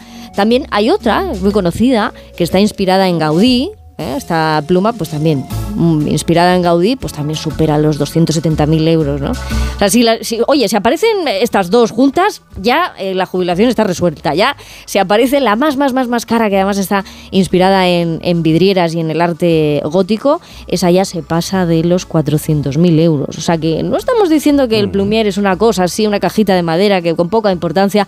Bueno, depende de lo que guarden dentro. Y después de, de catar una de estas plumas, claro, a ver quién vuelve a la de Cálamo. ¿Sabes? A ver quién se pone a rellenar ahí y, y- y venga a mancharse, porque eso era un despropósito, el cómo llegaba la gente con, con las empuñaduras, las mangas a casa. Pero bueno, esas plumas primitivas eran conocidas como cálamos y se utilizaron en todo el mundo durante siglos y con el tiempo, pues bueno, se han desarrollado pues todo tipo de utensilios para escribir, hasta el actual lapicero electrónico digital, pues que ya no, no te mancha, pero te entorpece, ¿no? Porque no acaba de poner exactamente lo que tú le has dibujado. Estuche muy divertido, que se lo lleváis casi todo. El estuche de chorlitos. Yo los llamo chorlitos. Pero realmente creo que la gente habitual lo llamáis auriculares inalámbricos. Vale, la cajita. La cajita de los chorlitos, eso Sí. es, el estuche de auriculares inalámbricos. Y de madera a madera, por ser fieles al origen de los plumier, a ver, los verdaderos estuches de madera más grandiosos de nuestra historia, a ver si estáis de acuerdo, son los barcos. ¿Cómo que no? Sí, señor. El arca de Noé no era el, estuche más bestia de, de la historia que hemos contado. ¿eh? Sea, sea épico o no, ahí lo tenemos, es un gran estuche. No tiene límites, lo de los estuches no tiene límites, pero por terminar con algunos objetos que, que no sé si ya tenéis en vuestro escritorio, pero yo sí, os diré que yo tengo una palmatoria. Una palmatoria de toda la vida. ¿Y todo Sí. te entra en casa? Entra, todo entra en casa. El portafósforos. Sí. Un portafósforos viene bien para una palmatoria y Te ponerle vas la a vela. tener que cambiar de piso, que lo sepas. Un sujetalibros. Te vas a tener que cambiar de piso. O de ¿No- casa. ¿No te puede entrar una cabina también? También, Eh, chica. Bueno, ¿y la noticia para justificar? Y la noticia, pues a ver si me acuerdo de la noticia. Vamos a ver, la noticia es que la caligrafía desaparece. Por todo esto, eh, más nos vale hacernos con un buen plumier en el imaginario común e ir llenándolo de materiales que nos permitan ejercitar lo que es el mecanismo cerebro físico ¿no? y plasmar los pensamientos por escrito. ¿Por qué? Porque eso ayuda muchísimo. Eh, un dato curioso eh, que da un experto en el diario La Vanguardia y que leo es que si el teclado es el nuevo lápiz, ¿tiene sentido el esfuerzo que requiere enseñar a escribir? ¿Puede cambiarse la letra caligráfica por la de la imprenta? Bueno, pues para este experto que digo Ignacio Morgado, el ser humano debe mantener la habilidad de escribir a mano, aunque termine haciéndolo a máquina de adulto, pero primero a mano, primero con el plumier. El aprendizaje, que cuesta un enorme esfuerzo adquirirlo, es indeleble y es lo último que pierden las personas ¿eh? cuando ya avanza la edad y perdemos la memoria. Alaska, te tengo que despedir, pero antes una pregunta y vamos a escuchar a los oyentes porque estamos hablando, Heidi cumple la serie de dibujos animados Heidi 50 años. Te tengo que preguntar Ay. por alguna serie de dibujos animados a la que vuelves, que te gusta volver, que recuerdas, alguna especial para ti. Pues mira, como dice Viviana, ay, de todo hace 50 años. Pero, pero te voy a decir mi infancia, que es el Chavo del 8. Ay, el Chavo. Y, y- serie más, eh, no sé si, no sé, más cercana a lo japonés, a, a lo, a, lo norteamericano, así de animación. Hombre, yo era la niña de. A mí me pillaron lo- la época de Hanna Barbera, de todas Claro, aquellas claro. series eh, maravillosas. Eh, por Los decir Picapiedra, una. ¿no? Los Picapiedra, por ejemplo, todas, todas las series de esa época de animación. Bueno, te, te despido, estás un poco acatarrada. ¿eh? Me Estoy acatarrada, Cuídate, la voz, ¿no? cuídate muchísimo, descansa y nosotros vamos a escuchar a los oyentes. Es verdad, no habían aparecido eh, los Picapiedra. Esto es lo que nos cuentan los oyentes de Por fin no es lunes. Mi serie favorita, sin duda, Candy Candy. Esperaba toda la semana que fuera el domingo por la tarde para ver esa serie entrañable.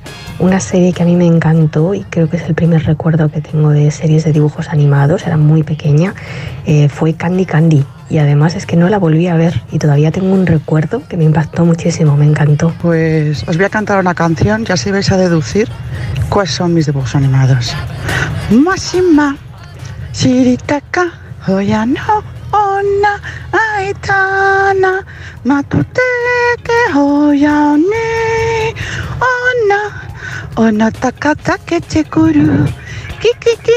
No sigo. ¿Qué os parece? ¿Eh?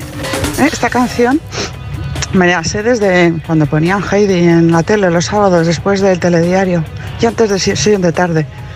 Y pues eso, lunes, eh, sábado tras sábado ahí, pues me la aprendí. Y todavía, a mis 59 años, todavía la canto. Claro que si me oye un japonés pensará que estoy hablando en chino. Pues la que me encantaba, las son dos en una, me encantaban. Érase una vez un planeta triste y oscuro. Érase una vez el hombre. Y también Así es la vida, que era Érase una vez la vida. Y bueno, perdón por las canciones, porque yo canto fatal, pero bueno, esta es mi, aporta mi pequeña aportación. Por supuesto, la abeja maya. La veía con mi hermana pequeña y nos encantaba a las dos. Y luego vinieron los cómics de la abeja maya.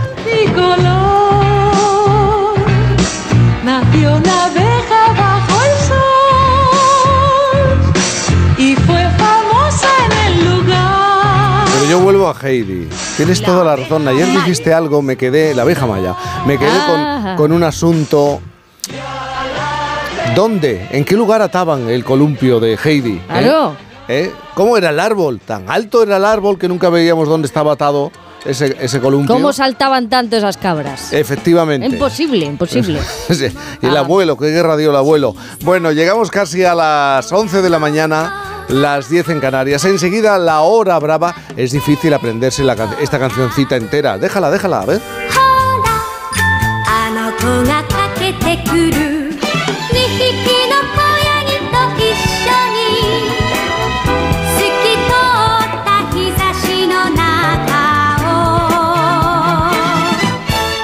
Que uno lo que tiende es a, in- a inventarse la letra. Siempre. A inventarse y más en Japón. Y esta es Heidi, ¿no? Esto es Heidi, claro.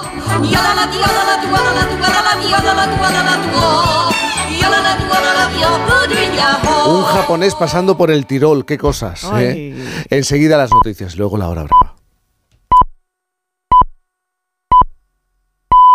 Son las 11 de la mañana, las 10. No, en Por fin no es lunes. ¿Sabes qué alimentos que comemos habitualmente son tóxicos para nuestras mascotas? ¿Por qué los perros comen césped? ¿Cuánto duermen los gatos? ¿Qué tienes que hacer si quieres viajar con tu mascota a otro país? Todas las respuestas en Como el perro y el gato con Carlos Rodríguez. Sábados a las 3, domingos a las 2 y media de la tarde y siempre que quieras en la app y en la web de Onda Cero. Patrocinado por Menforsan, los especialistas en cuidados, higiene y cosmética natural para las mascotas. Te mereces esta radio. Onda Cero, tu radio. Por fin. Get up out of that bed and wash your face and hands. Get on in that kitchen, make some noise with them pots and pans. I get to cooking my breakfast cause you know I'm a working man. Con Cantizano. You ain't been wearing no bra, you just let them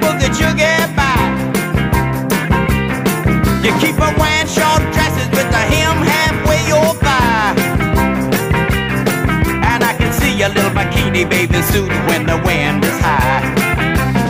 Well, come on and now shake it, rattle and roll it. I said shake it, rattle and roll it. I said shake it, rattle and roll it. Come on, shake it, rattle and roll it. You won't do nothing right if you even meant to save your doggone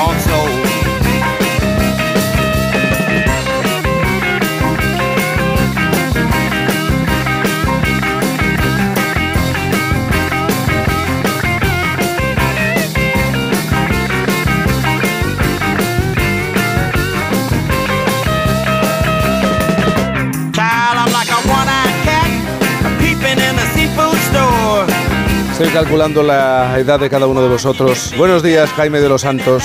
Buenos días. Yo creo que vamos a coincidir. Ahora os hago la pregunta. Rebeca Marín, buenos días. Muy buenos días, Jaime. Buenos días, tú eres un poco más joven, es verdad. Siempre Pablo Pombo, más. buenos días. ¿Qué tal? Buenos días. Buenos días. Es que hoy a los oyentes le hemos preguntado, Heidi cumple 50 años. La serie de animación Heidi. ¿Eh? Y le hemos preguntado por su serie de animación, por sus dibujos animados favoritos, ¿eh? o que se quedaron en el recuerdo, en la memoria. Jaime de los Santos, en tu caso... Pues yo Eh, no, no, lo he estado reflexionando porque venga. es verdad que a mí Heidi me parecía lo más, eh, pero en realidad... Lo más cursi. Pero me era maravillosa. Era esa peor Candy niña. Candy. Yo, yo Uy, estaba Candy fascinado. Candy, es pues verdad. por ahí van los tiros, los Anthony. osos amorosos. Los ¿Alguien se acuerda de esos personajes de cuyo estómago salían los Mira. mejores deseos del mundo? Jaime, Jaime, me dan unas ganas de potar ahora mismo. No, ah, yo pensé que tenías ganas de besarme.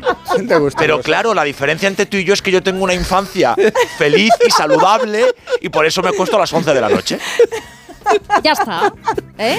Eso quiere Eh, decir que ayer malo. fuiste a ver algo de teatro y tú danza, la Veronal, La en Veronal, serio, son los mejores, una de las mejores compañías de danza del mundo. Una buena Eh, hombre, para una cosa que me lleva que Sí es que buena, lo Jaime, es. porque me, me trago cada truño. Pero porque vamos mucho. Para cariño. acompañarle. O sea, que lo disfrutasteis. Fascinante, ayer. Jaime. Qué buena Sí, es la sí, danza sí. cuando es buena y qué grandes creadores y creadoras hay Es en eh, este es país. verdad. O sea, ves a la Veronal y sabes que además están estrenando en festivales como el de Aviñón, en los mejores teatros del mundo y dices, si es que aquí lo hacemos muy bien. Sí. ¿Será porque han visto también los osos amorosos? A lo mejor es por eso. ¿Y tú, Rebeca Marín? Pues mira, yo efectivamente, como soy más de salir por la noche, yo era muy de los caballeros del zodíaco. Claro. Porque a mí, el caballero del dragón. Me ponía, ponía. Me ponía, Mira. eso es así. Esa melena negra, esos señores en armadura. Y yo ya como que se me está despertando, pues con lo que es la vida. Con unos amorosos, ¿qué te pasa? Bueno, yo era más Nada, de, yo era nada, más de. Andrómeda, ¿eh? De los estos que- Andrómeda. con el pelo morado. Todo mucho más, más guay. Como las señoras ahora que salen de la peluquería con el pelo morado. O como las chicas que se van de Podemos. Pero no ha pasado por la peluquería, ya venía en origen. El Eh, pelo. Andrómeda, el las de pelo. Podemos, ¿quién?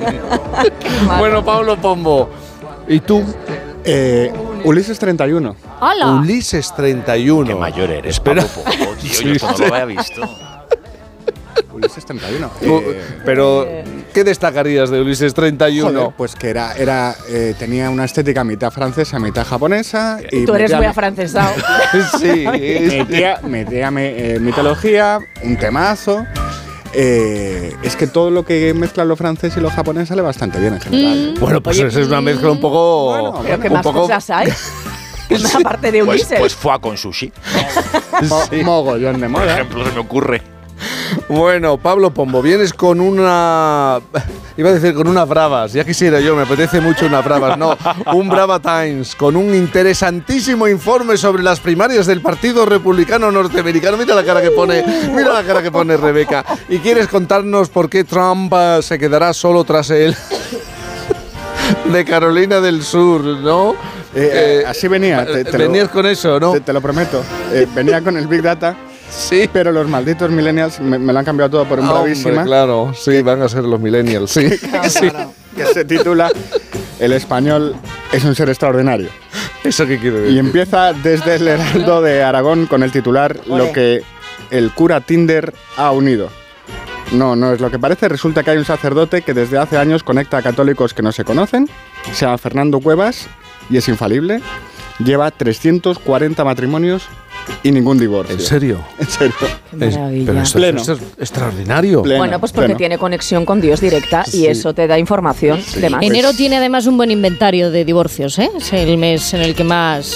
Venga, hasta luego. Sí. Septiembre, septiembre. Y septiembre- Porque la gente, Claro, claro, la gente cuando, pa- Comienzos, cuando pasa tiempo juntos... esto- Hay dos comienzos de año. Bueno, tenemos a Katy, que yo creo que, que supera al cura de Tinder. Eh, Diario de León, dos puntos. Katy, la perra que atiende en lengua de signos. Es un bichón maltés y aunque parezca raro, no lo es tanto. Yo no sabía que, los perros, que, los, puer- que los perros pueden aprender la lengua de signos. Vale, y vale. Me parece, Yo tampoco lo sabía. Me, me parece... Oye, yo, mi, no- mi Noa es un bichón maltés, lo quería dejar ahí. sé. Y es muy bonita. Sí. ah, Y te hablan todos los idiomas casi. Eh, sí. Sí. Menos en signos porque ladra la... Luego tenemos un, un- un notición Sí. eh, bastante fuerte y que yo lo, desde aquí voy a hacer una invitación. Eh, Pimpinela. ¿Qué pasa con Pimpinela? Pues, pues, Algo ha pues- pasado. Pues, ojo que vuelven. Ojo que. ¿Pero nunca se han ido?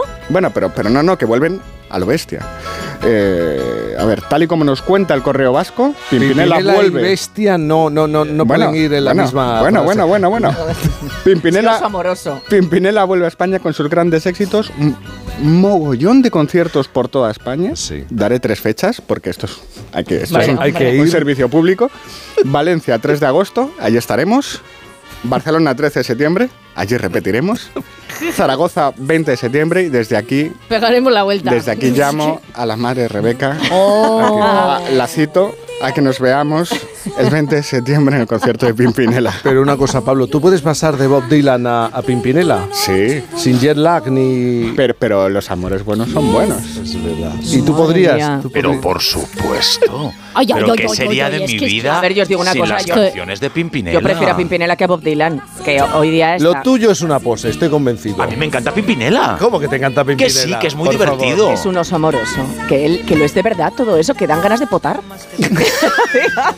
No voy a contestar porque es una ordinaria. Oye, Pablo, ¿te das cuenta? Venías a hablar de las primarias republicanas y estás dando las fechas de la gira de Pimpinela. Eh, ¿Te has dado es. cuenta? Sí, sí, entre, entre Trump y Pimpinela, Pimpinela, porque puestos a polarizar, pues mejor que sea con amor del rico, ¿no? Somos, somos gente de fiesta, por Sí. eso desde la información de las provincias saludamos a María Estela Arlandis, que tiene 22 años, que es estudiante del último curso de Derecho y que lo va a parar todo durante este año porque, señoras y señores, ya ha sido exaltada, ya es fallera mayor de Valencia 2024 y yo humildemente me postro a sus pies. Y hablando de fallas, abran paso, que por fin llega el cuerpo sin fallos. El cuerpo Ay, sin ah, bueno. fallos. Abran camino, Se estremece. abran camino a los placeres pirotécnicos. Porque ahí le vemos, En Atenas ya se hablaba de su cuerpo. ahí le vemos ascendiendo. Atenas. Ahí nos deslumbra ese cuerpazo de dios mitológico que hará el salto del ángel. Suya es la ardiente columna de opinión que pone las ondas hercianas incandescentes. Y nuestra, la pasión y el deslumbramiento. Disfrutémosle, suspendido sobre el trampolín, dispuesto a zambullirse en la mascletá de todos los deseos más inflamados. Qué barbaridad. Querido Jaime de los Santos, ¿por qué la palabra fiesta es la más española de todas las palabras? Ven aquí, quiero decirte algo. Esto le dice Lucía a Joaquín antes de cargar contra esa. Me- asusta. Esa que va vestida de princesa y que no.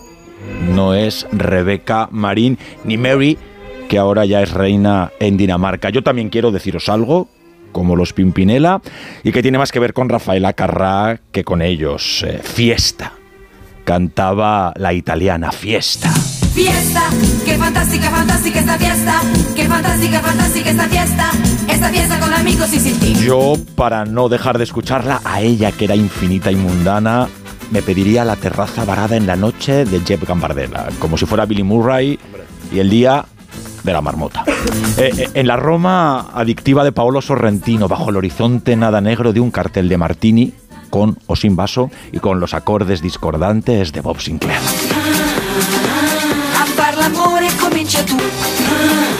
Entre esa fauna urbanita que solo quiere bailar.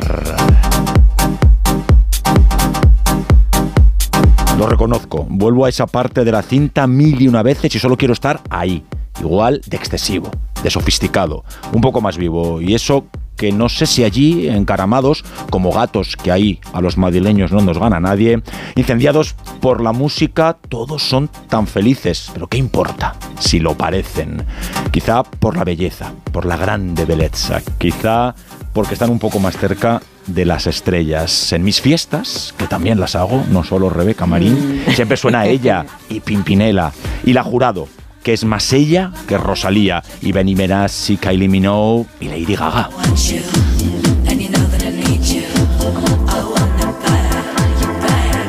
Quienes entienden de esto, que yo ya saben que entiendo desde que vine al mundo, dicen que lo de la fiesta es tan propio del sur como el sol que quema y vuelta a la carra. Y debe ser cierto porque ya Zeus, dios de dioses, era el mejor organizando veladas, con Baco como proveedor infinito y sin más frontera que el cielo. Aquí abajo lo que se procura es que esté il cielo en una estanza que contamina. Alberi infiniti quando tu sei vicino a me. Cuando tú estás conmigo, no hay paredes, ni techo, ni nada. ¿Imaginan mejor celebración?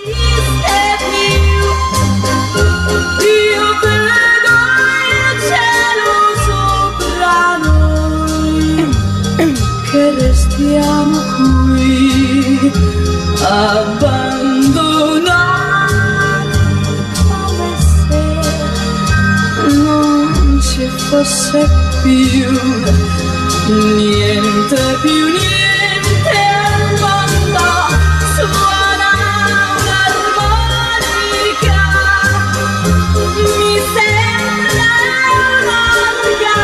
No te voy a hacer la faena de dejarla hasta el final, mira que me gusta, pero no te voy a hacer la faena. Eh, Rebeca Marín. La fiesta. Es ¿sabe? que hoy me viene muy a colación. Bueno, te, vi- te viene muy. a ti te viene siempre, cariño. La- la o sea, de verdad. Por cierto, cuando me tatúe en el que te vas a estómago tatuar. una cosa grande será no porque sea un fiestero, sino en honor a los osos amorosos, que lo Carlos, sepas. otra vez volvemos. Como así con los ojos entrecerrados, volvemos. ¡Qué horror! Bueno, esta semana, luego veremos cómo viene la semana, pero de momento miramos a los cielos, ¿te Venga, parece? sí, sí, sí, El sí, horóscopo, sí. ¿qué nos dice? A ver, si es que yo quiero venir siempre con buenas noticias, pero es que la realidad, pues, pues lo siento, es así, así es. Así que esta semana hemos tenido, por cierto, no se lo sabéis, luna llena, que tú no eres muy lunático. Sí, el Leo. Y lo he el Leo. notado, he dormido ¿Lo has muy mal, estoy nervioso, ya sé que la gente no se lo cree, no hay base mira, mira. científica, pero me afecta muchísimo. Esto es pura ciencia. O sea, esto traducido al lenguaje humano, o sea, traducción astrólogo humano, humano astrólogo, es como si en enero tuviéramos 28 grados, como si Puigdemont hubiera conseguido otra cosita más a sumar a la lista, como si Hillary Clinton bailase la Macarena. Ah, que todo está pasado. ¿Lo ves? Ciencia pura, ¿no me creéis? Acción, reacción.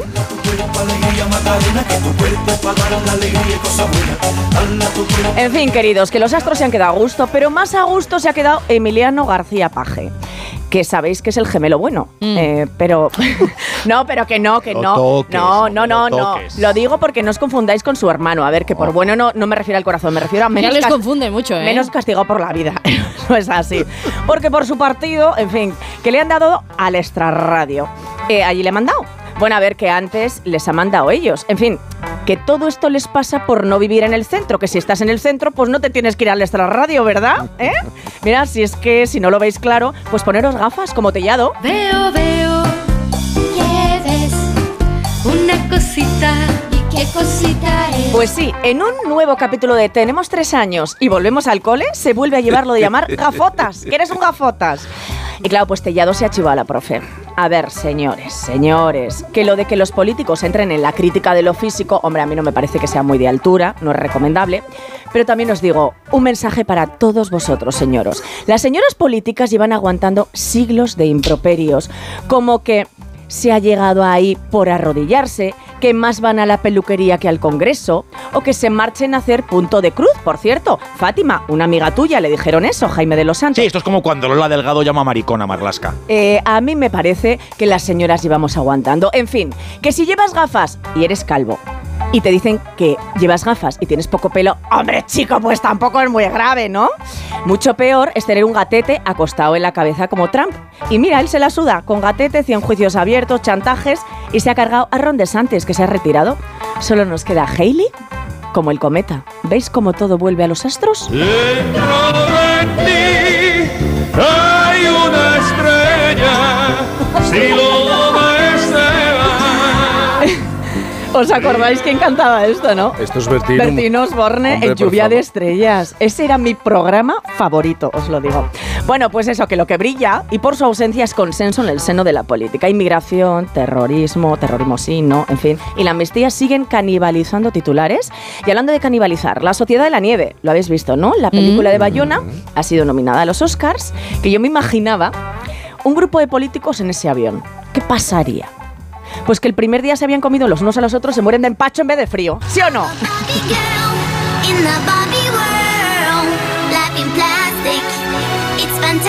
Y ya voy acabando porque la película Barbie también ha sido nominada. Pero eh, os cuento una cosa, resulta que es una película feminista, hecha por una mujer, protagonizada por otra. Pues el nominado ha sido Ken, el único tío. Bienvenidos al mundo real y no al de Barbie, ¿eh? Bueno, y hablando de la vida de color de rosa,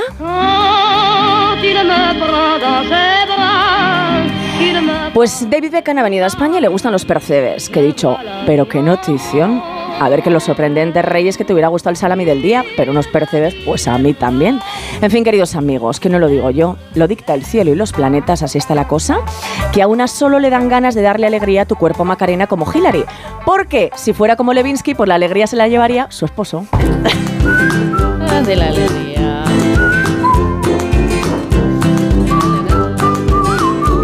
Mira que te gusta encender a. Claro, porque digo yo que a, lo mejor Jaime. Emma que- Stone, que estaba- que Lily estaba cosas. Annette Bening o Sandra Hüller son mejores actrices o lo han hecho mejor en sus películas que la buena de la protagonista de Barbie. Pues es que si sois amigos. Oye, si pero ¿y la así. directora no te parece que igual también? Pero que a lo me mejor las- el resto de nominados están mejor dirigiendo que ella. A mí me parece no que lo es una veáis todo como machismo porque aburre Los Power Rangers fueron pioneros en todo esto, ¿sabes? Y los Bioman, de estos no También, hemos hablado. también. Eran todavía, esos sí que son como el salami del día. O sea, ayer estuvisteis viendo. A la Veronal. Vale. ¿Y tú, eh, cuándo fue el miércoles? El jueves estuviste Ah, viendo. no, vi- vi al brujo, he visto al brujo. No, y Ah, no, antes del Karina. brujo. A Karina. A Karina. El estreno del año. Es que vamos a hablar con Karina. Qué maravilla de Sí, espectáculo. Mira, Que hoy, en mis fiestas siempre está, ¿eh? hoy en, en el- en una entrevista en el diario El Mundo, el, el titular es decir no al toqueteo me cerró muchas puertas, entre otras muchas Uy, cosas que ha contado en tan solo un momento aquí en Por fin no es lunes. Por fin, no es lunes. Con Cantizano. Puede que la vida nos mueva de un lugar a otro, pero hay rincones que se quedan grabados, a los que siempre quieres volver. Lugares que forman parte de ti, en los que vivir y compartir historias que quedarán para siempre. Para mí, ese lugar es Vera. Vera. Historias para toda la vida. Luis Lacasa, inspector de policía. Dos brillantes policías. No olviden que manda aquí. Condenados a entenderse Nadie puede abandonar la isla, déjaselo claro a esa mujer. para descubrir al asesino. Ese rollito condescendiente de godo colonialista te lo puedes meter por donde te quepa. Una vida menos en Canarias. Con Ginés García Millán y Natalia Berbeque. Serie ya disponible solo en A3 Player. Dosificación perfecta. Mientras cuido del planeta. Tú solo compras muy sencillo. Y el dinero a tu bolsillo. Ahorra programando tu lavadora con autodosificación con el asistente de energía y con el reembolso de hasta 150 euros. Bosch. Por fin,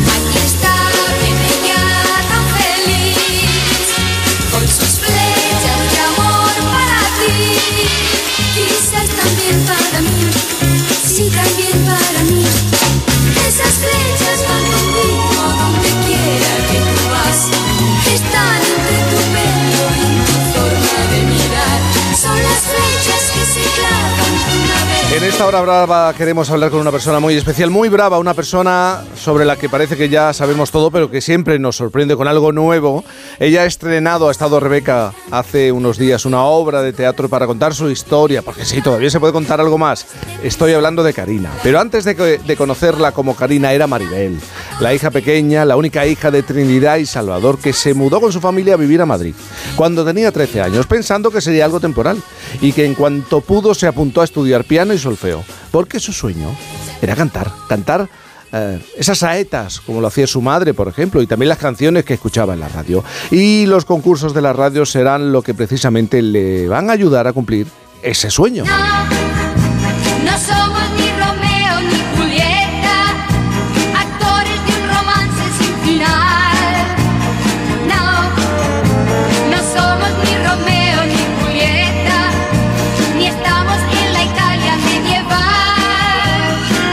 Partir de fichar con una conocida discográfica del momento, a mediados de los 60, Maribel deja paso a Karina y bajo ese nombre artístico que surgió por un gesto cariñoso del cantante Torre Bruno, empieza una carrera cosechada de éxitos con canciones que todos conocemos y llega también un momento clave en su carrera, la participación en el programa que daba acceso a participar en Eurovisión Pasaporte a Dublín.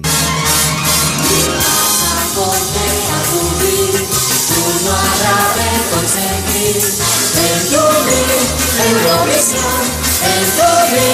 nuestra canción, ya cantaron a ver. Ese año el público elige por mayoría Karina, por delante de artistas de la talla de Nino Bravo, Rocío Jurado, Junior, Encarnita Polo, Conchita Piquer. Y la decisión estuvo muy acertada, porque Karina conseguiría el segundo puesto en Eurovisión.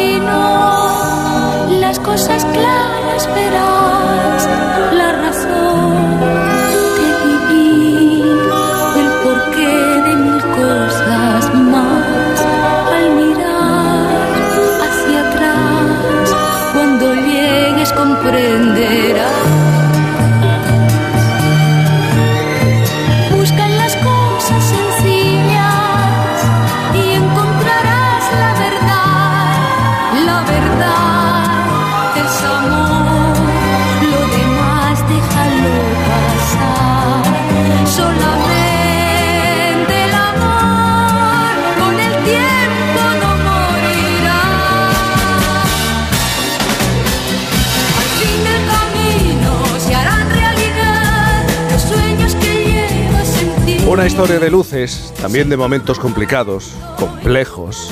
Bueno, lo que es la vida, ¿no? Y la vida de un artista. Hoy queremos hablar con ella y hablar de ella, porque se sube a un escenario y nos presenta Yo soy Karina. Y esta mañana es, es muy temprano, las 11.33, pero bueno, Karina, buenos días. Hola Jaime, no, no es tan temprano. es media mañana. Bueno, es muy temprano, es muy temprano. Bueno, Karina, ¿cómo estás? ¿Cómo te encuentras?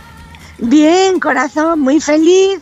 Y bueno, pues porque el Bellas Artes nos ha abierto sus puertas los lunes y puedo mostrar pues lo que yo siento en mi corazón para que el gran público sepa mm, lo que yo he sentido y lo que yo siento, no como me han visto o Ya. como me han idealizado en algún momento de la vida.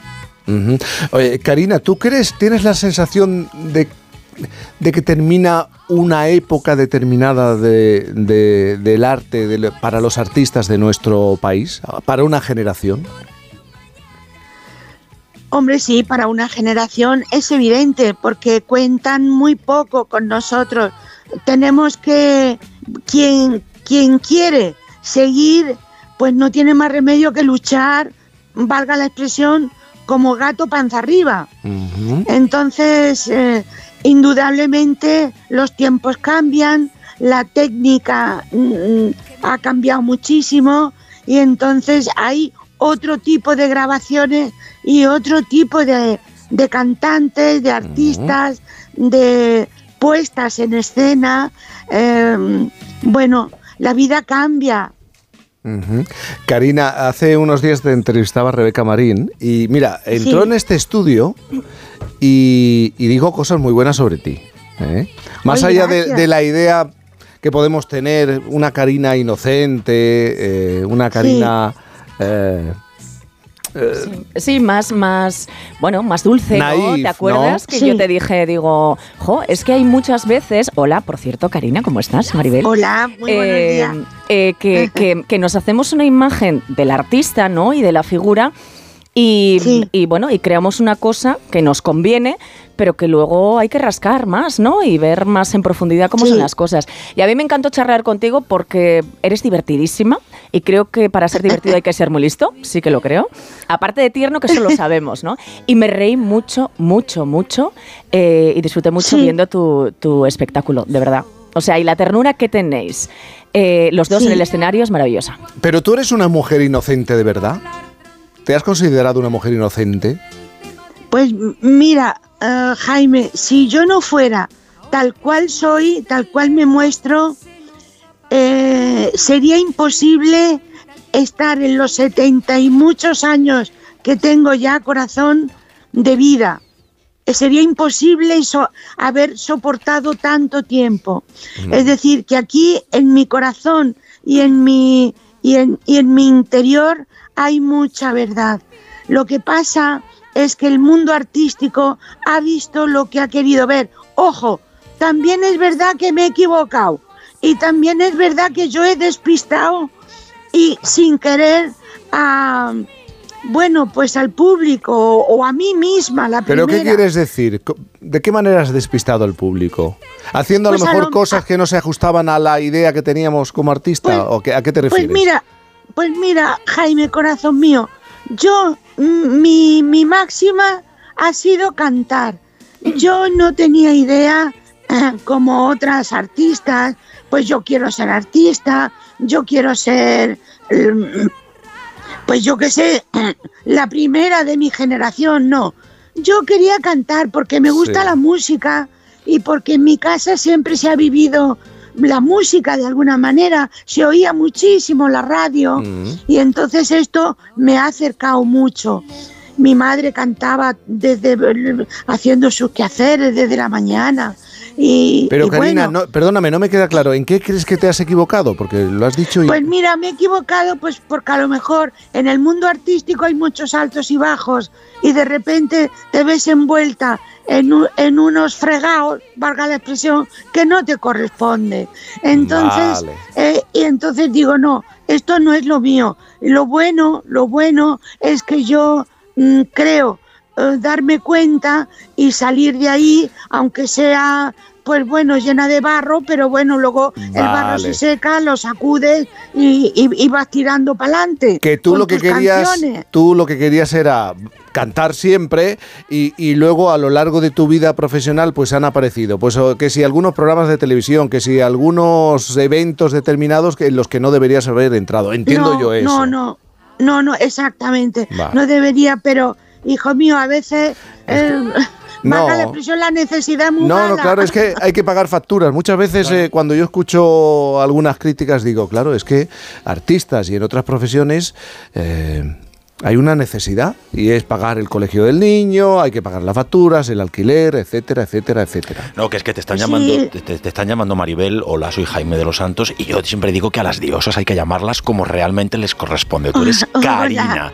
Y Karina, a mí lo que me gustaría es que me contaras cómo fue ese momento de llegar a Dublín representando a España después de haber dejado por el camino a grandes como Nino Bravo, como Rocío Jurado y con una canción tan bonita que te lleva Sí. hasta, hasta el segundo lugar con ese vestido además maravilloso que no solamente dejaba ver tu voz, sino tus tobillos. Sí, pues los tobillos, sí. Pues mm, fue un momento mágico. La verdad es que estuvimos 10 días de promoción, luego vino ya el festival, luego vinieron las votaciones, que estuvimos bastante tiempo en primer plano, Sí. eh, vamos, en primer puesto, cosa que yo no me creía. Y dije, madre mía, pero... Y a mí me votó el público, me votó el público porque tengo que decir que teníamos en el mercado las flechas del amor, la fiesta y estábamos de promoción con el baúl de los recuerdos. Entonces, claro, eran canciones, fueron y son canciones muy populares, con lo cual eh, eh, el público votó lo que tenía en su casa, que era ese disco, y dijo, yo quiero que esta intérprete me represente, ¿no? Y entonces no es porque fuera ni mejor, ni peor, ni más alta, ni más delgada. No. Es porque el, el público lo quiso. Y el público ya sabemos que es soberano. Y ganó Mónaco. También que Ganó estabas... Mónaco, sí. Ganó.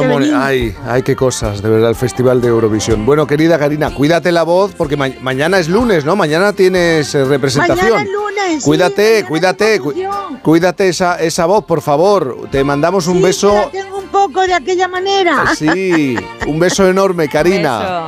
Igualmente, Jaime, un beso para todos y muchísimas gracias. tiempo pasado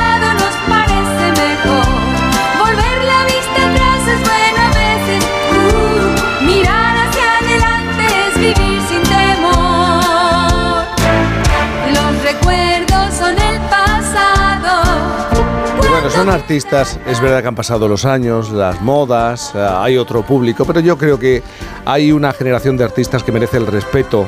Hay veces que, pues sí, miramos como pensando, es que ya están en otra cosa, o estamos en otra cosa, pero bueno, en su momento, eh, tú me lo apuntabas, ella ganaba más dinero que eh, la mayoría de los hombres que se dedicaban a interpretar, a cantar. Me dijo que le pagaban mejor los bolos que a Nino Bravo, que bueno, que a los grandes de aquella época y eso a mí me parece que es un logro, ¿eh? Mm. Siendo mujer en aquella época, ¿eh? Y luego está ese momento que sufren los artistas y otros profesionales de no te llaman, no me llaman y, ¿y qué hago? Sí, sí, ¿Eh? total. ¿Y cómo ingreso? Y Karina nos lo ha explicado. Y yo creo que además, y lo digo en serio, la democracia eh, lleva a una búsqueda de nuevos referentes Claro. musicales, artísticos y, Y todos ge- los y que genera habían cierto rechazo. Eso es, a otro tiempo van eso, al baúl de los recuerdos y tuvo que pasar mucho hasta que fueron reivindicados en su justa medida, porque ahora yo le reconozco a Karina que sus letras además son preciosas, Maravillosas. más cursis o menos, pero preciosas. Pero que estamos hablando de una generación que es patrimonio cultural de nuestro país Claro, y, de, y de- y de artistas que tuvieron muchas dificultades, sobre todo singularmente ellas, en un mundo hiper masculinizado. Es decir, eh, Rosalía lo ha tenido más fácil que Karina. Total, total. Y Karina no es menos moderna ni ha sido menos moderna que Rosalía. Totalmente de acuerdo. En su Así que consideración y respeto. Esta noche a las nueve y media no te puedes perder lo de Évole en la sexta. En esta entrega Jordi Évole entrevista a los Strauch, eh, tres primos supervivientes de la tragedia de los Andes. No te lo pierdas esta noche en la sexta. Onda Cero. Cantizano. En CaixaBank estamos presentes en más de 2.200 municipios y contamos con ofimóviles en 783 poblaciones y más de 1.600 gestores senior para que nadie se quede atrás. Porque estamos comprometidos con la inclusión financiera y queremos estar cerca de las personas para todo lo que importa. CaixaBank, tú y yo, nosotros. Su alarma de Securitas Direct ha sido desconectada. Anda, si te has puesto alarma, ¿qué tal? La verdad que muy contenta. Como me paso casi todo el día fuera de casa trabajando, así me quedo mucho más tranquila. Si llego a saber antes lo que cuesta, me la hubiera puesto antes. Protege tu hogar frente a robos y ocupaciones con la alarma de Securitas Direct. Llama ahora al 900-272-272. Tengo la memoria fatal, se me olvida todo. Si te falla la memoria, toma de Memory. De Memory con vitamina B5 contribuye al rendimiento intelectual. Y ahora para los más mayores, de Memory Senior de Onda Cero.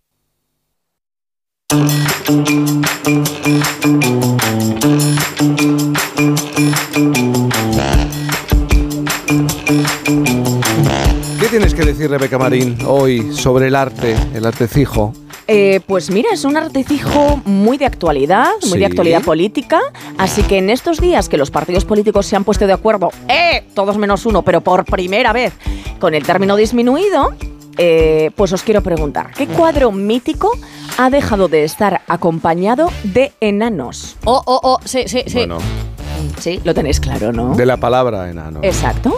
Las bueno, meninas. pues efectivamente, las meninas del Prado. Bueno, pues sí, ya sabéis que esto de renombrar la historia para adaptarla a los cánones actuales, pues hombre, suscita un poquito de polémica. Sí. Y la historia del arte pues también se ve afectada. Pero una cosa... Van a entrar los chicos, eh, que lo sepan. Lo sé, lo sé, lo sé, lo sé. Estoy tirando ahí un poquito la bola. Sí, sí. Pero yo creo que, que- que hay un matiz. Una cosa es reescribirla y otra cambiarla, ¿no? O sea, quiero decir, adaptarla a la evolución eh, es una cosa. Y creo que ahí está en el matiz, pero vamos a analizarlo.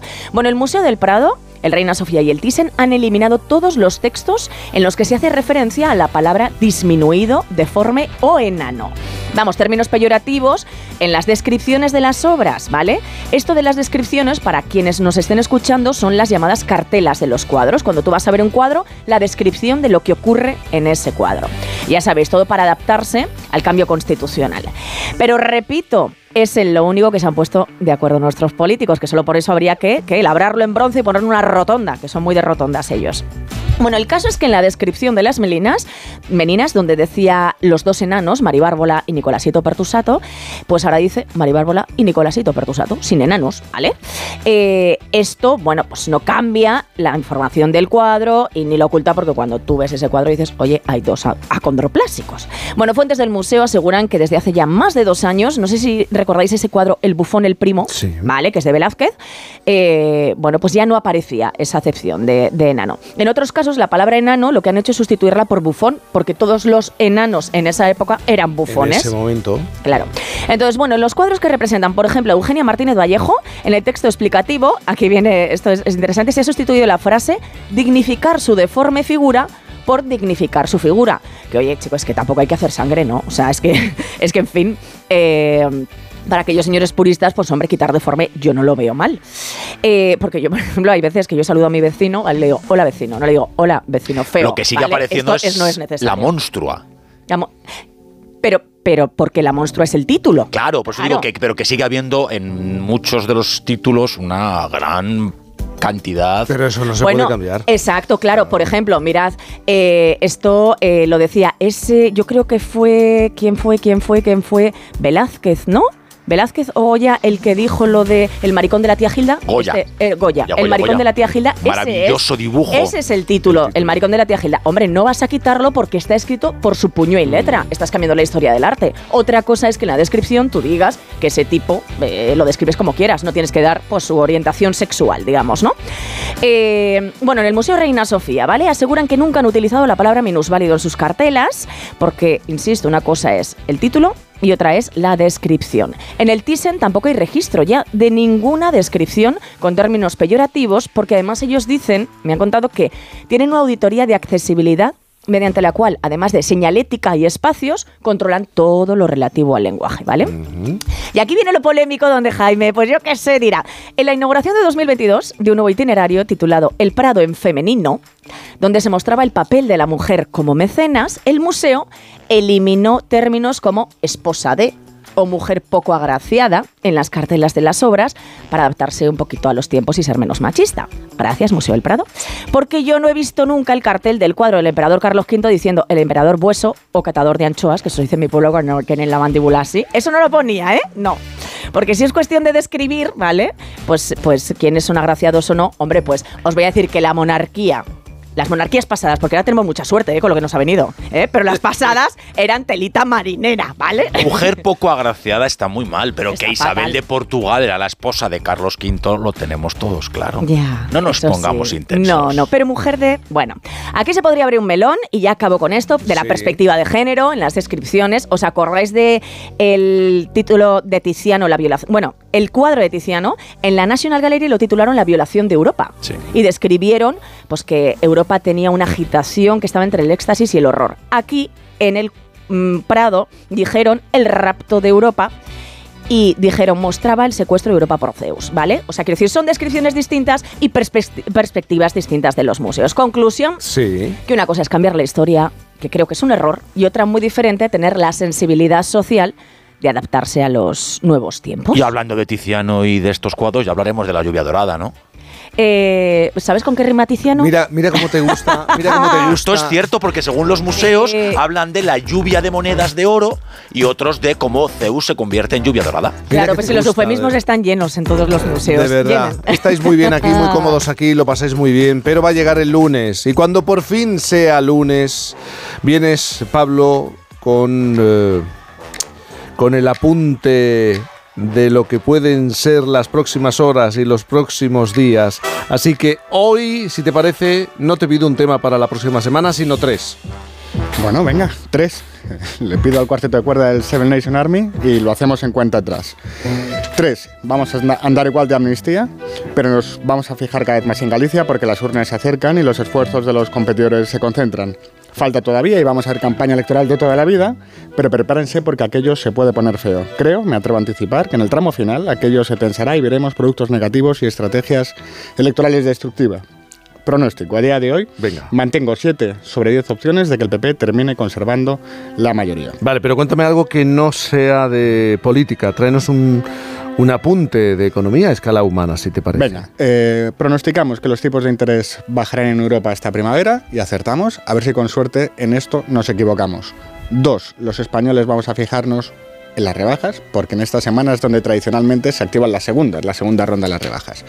Llevamos un montón de tiempo pendiente de los precios, obsesionados y con motivo, y tengo la impresión de que no vamos a darnos demasiadas alegrías en las próximas semanas. Primero, porque estamos siendo muy prudentes al gastar. Segundo, porque el consumo ha cambiado y casi siempre hay alguna campaña de descuentos en el mercado. Y tercero, porque los trucos para hacernos pensar que estamos ante una oportunidad irrepetible mm, ya no cuelan tanto, ¿no? Esto de que se nos reduzca tanto el poder adquisitivo después de cinco años bajo el gobierno más progresista de Europa se nos está atragantando. Los datos demuestran que los trabajadores españoles somos hoy más pobres que en 2007. No nos recuperamos del cacho crisis de 2008, Ujú. ni nos hemos recuperado de la pandemia y por eso es importante que se baje cuanto antes el IVA a la carne y al pescado. Habrá gente que diga, bueno, no es, no es muy importante. Bueno, yo creo que es importante fijarse en las bocas de los niños que no pertenecen a las familias acomodadas. Elecciones gallegas, segundas rebajas y algo de cultura. Venga, voy a dejar la bobada ideológica del ministerio del ministro en Cultura con los museos porque porque me pierdo. En febrero suele hablarse más de cine porque se acercan los Goya, los Oscar y el marketing aprieta. Este año con más motivo por la Sociedad de la Nieve y por una recomendación que quiero hacer. Creo que es la primera vez que voy a hacer una recomendación. Dejen de hacer lo que estén haciendo y corran esta tarde al cine para ver Past Lives, Vidas Pasadas. Esa película remueve a cualquier ser humano. Es una obra de arte de las que de verdad hacen que el mundo sea mejor. Y ahora versos de desengaño que debimos habernos ahorrado. Ella miró. O sí. Ella pasó. O no. Ella se volteó. Con una sonrisa. Tengo que bailar con esa muñequita. El DJ puso brinca y enseguida quise sacarle a la pista. Y cuando llegué... ¡Ay! Ella miró, oh sí, ella pasó, oh no. Ella se volteó con una sonrisa. Tengo que bailar con esa muñequita. El DJ puso brinca y enseguida quise sacarla a la pista. Y cuando llegué, ahí llegó el tiburón y con él te fuiste. Ahí está, el tiburón. Ahí está, el tiburón. Se la llevó. Y lo que llegan ahora son patatas hijolusa. Con patatas hijolusa comer bien es fácil, por eso nos ofrecen las variedades mejor seleccionadas para disfrutar de ese fin de semana y de este, compartiendo buenos momentos con nuestros amigos y familia en torno a una mesa. Y es que nosotros amamos las patatas hijolusa. A ver esa foto, decid patata. ¡Hijolusa! En el supermercado, dale la vuelta al envase y encuentra nuestra marca para garantizarte una gran calidad en tu mesa. Patatas Hijolusa. Amamos las patatas. Empresa colaboradora del Plan 2030 de apoyo al deporte de base. Onda Cero. Si elegir es ahorrar for you, ahorra eligiendo segunda unidad al 70% de descuento en más de 2.000 productos, como en los Activia cremosos de 120 gramos pack de 4. Comprando dos te ahorras el 70% en la segunda unidad. Hasta el 12 de febrero en Carrefour, Carrefour Market y Carrefour.es. Carrefour, aquí poder elegir es poder ahorrar. Te vamos a dar los dos mejores consejos para estar siempre en forma. 1 y 2, 1 y 2, 1 y 2. Apúntate al mejor gimnasio del mundo. Caminar por tu ciudad con Callahan Adaptation. El primer zapato que se adapta al pie y a tu forma de caminar. Fabricados en España por expertos artesanos y a la venta en las mejores zapaterías y en callahan.es. Callahan Adaptation. Se adapta al pie. Se adapta a ti. Luis Lacasa, inspector de policía. Dos brillantes policías. No olviden que manda aquí. Condenados a entenderse Nadie puede abandonar la isla, déjaselo claro a esa mujer. para descubrir al asesino. Ese rollito con descendiente de godo colonialista te lo puedes meter por donde te quepa. Una vida menos en Canarias. Con Ginés García Millán y Natalia Berbeque. Serie ya disponible solo en A3 Player. ¿Cansado de toser? Toma Herbetón Respire. Herbetón jarabe con extracto de pino y eucalipto espectora y reduce el espasmo bronquial. Herbetón Respire. Consulte a su farmacéutico o dietista.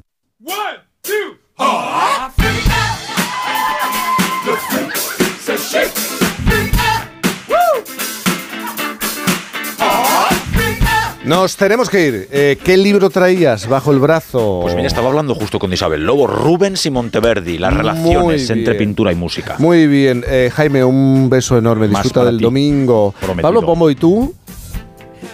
¿Yo qué? No, ¿qué libro? Ah, no sé si me quieres contar otra cosa. No, no, no, no, no. Los sueños del Aragán. Va- vale. De Moravia. Nada, pues disfruta del domingo. Eso voy a hacer. ¿Te ha quedado algo por decir? No, no, Ah, vale.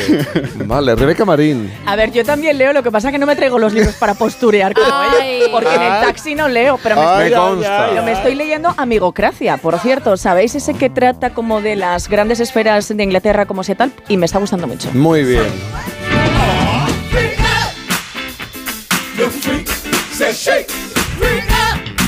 Nos vamos bailando. Isabel Lobo. Siempre, siempre hay que bailar, ¿eh? Hay que bailar. Yo tengo que tirar de una oreja, tengo que seguir comiendo callos, tengo que seguir aprovechando antes de que ¿Hoy venga también tanto calor. callos? Sí, otra vez, repito, yo repito, repito. Abrazos ondulados.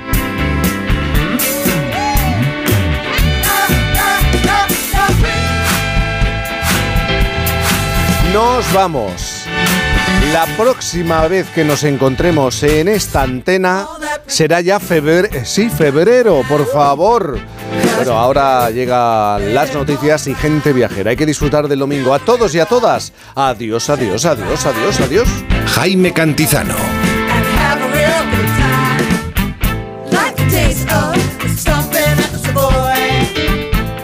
Like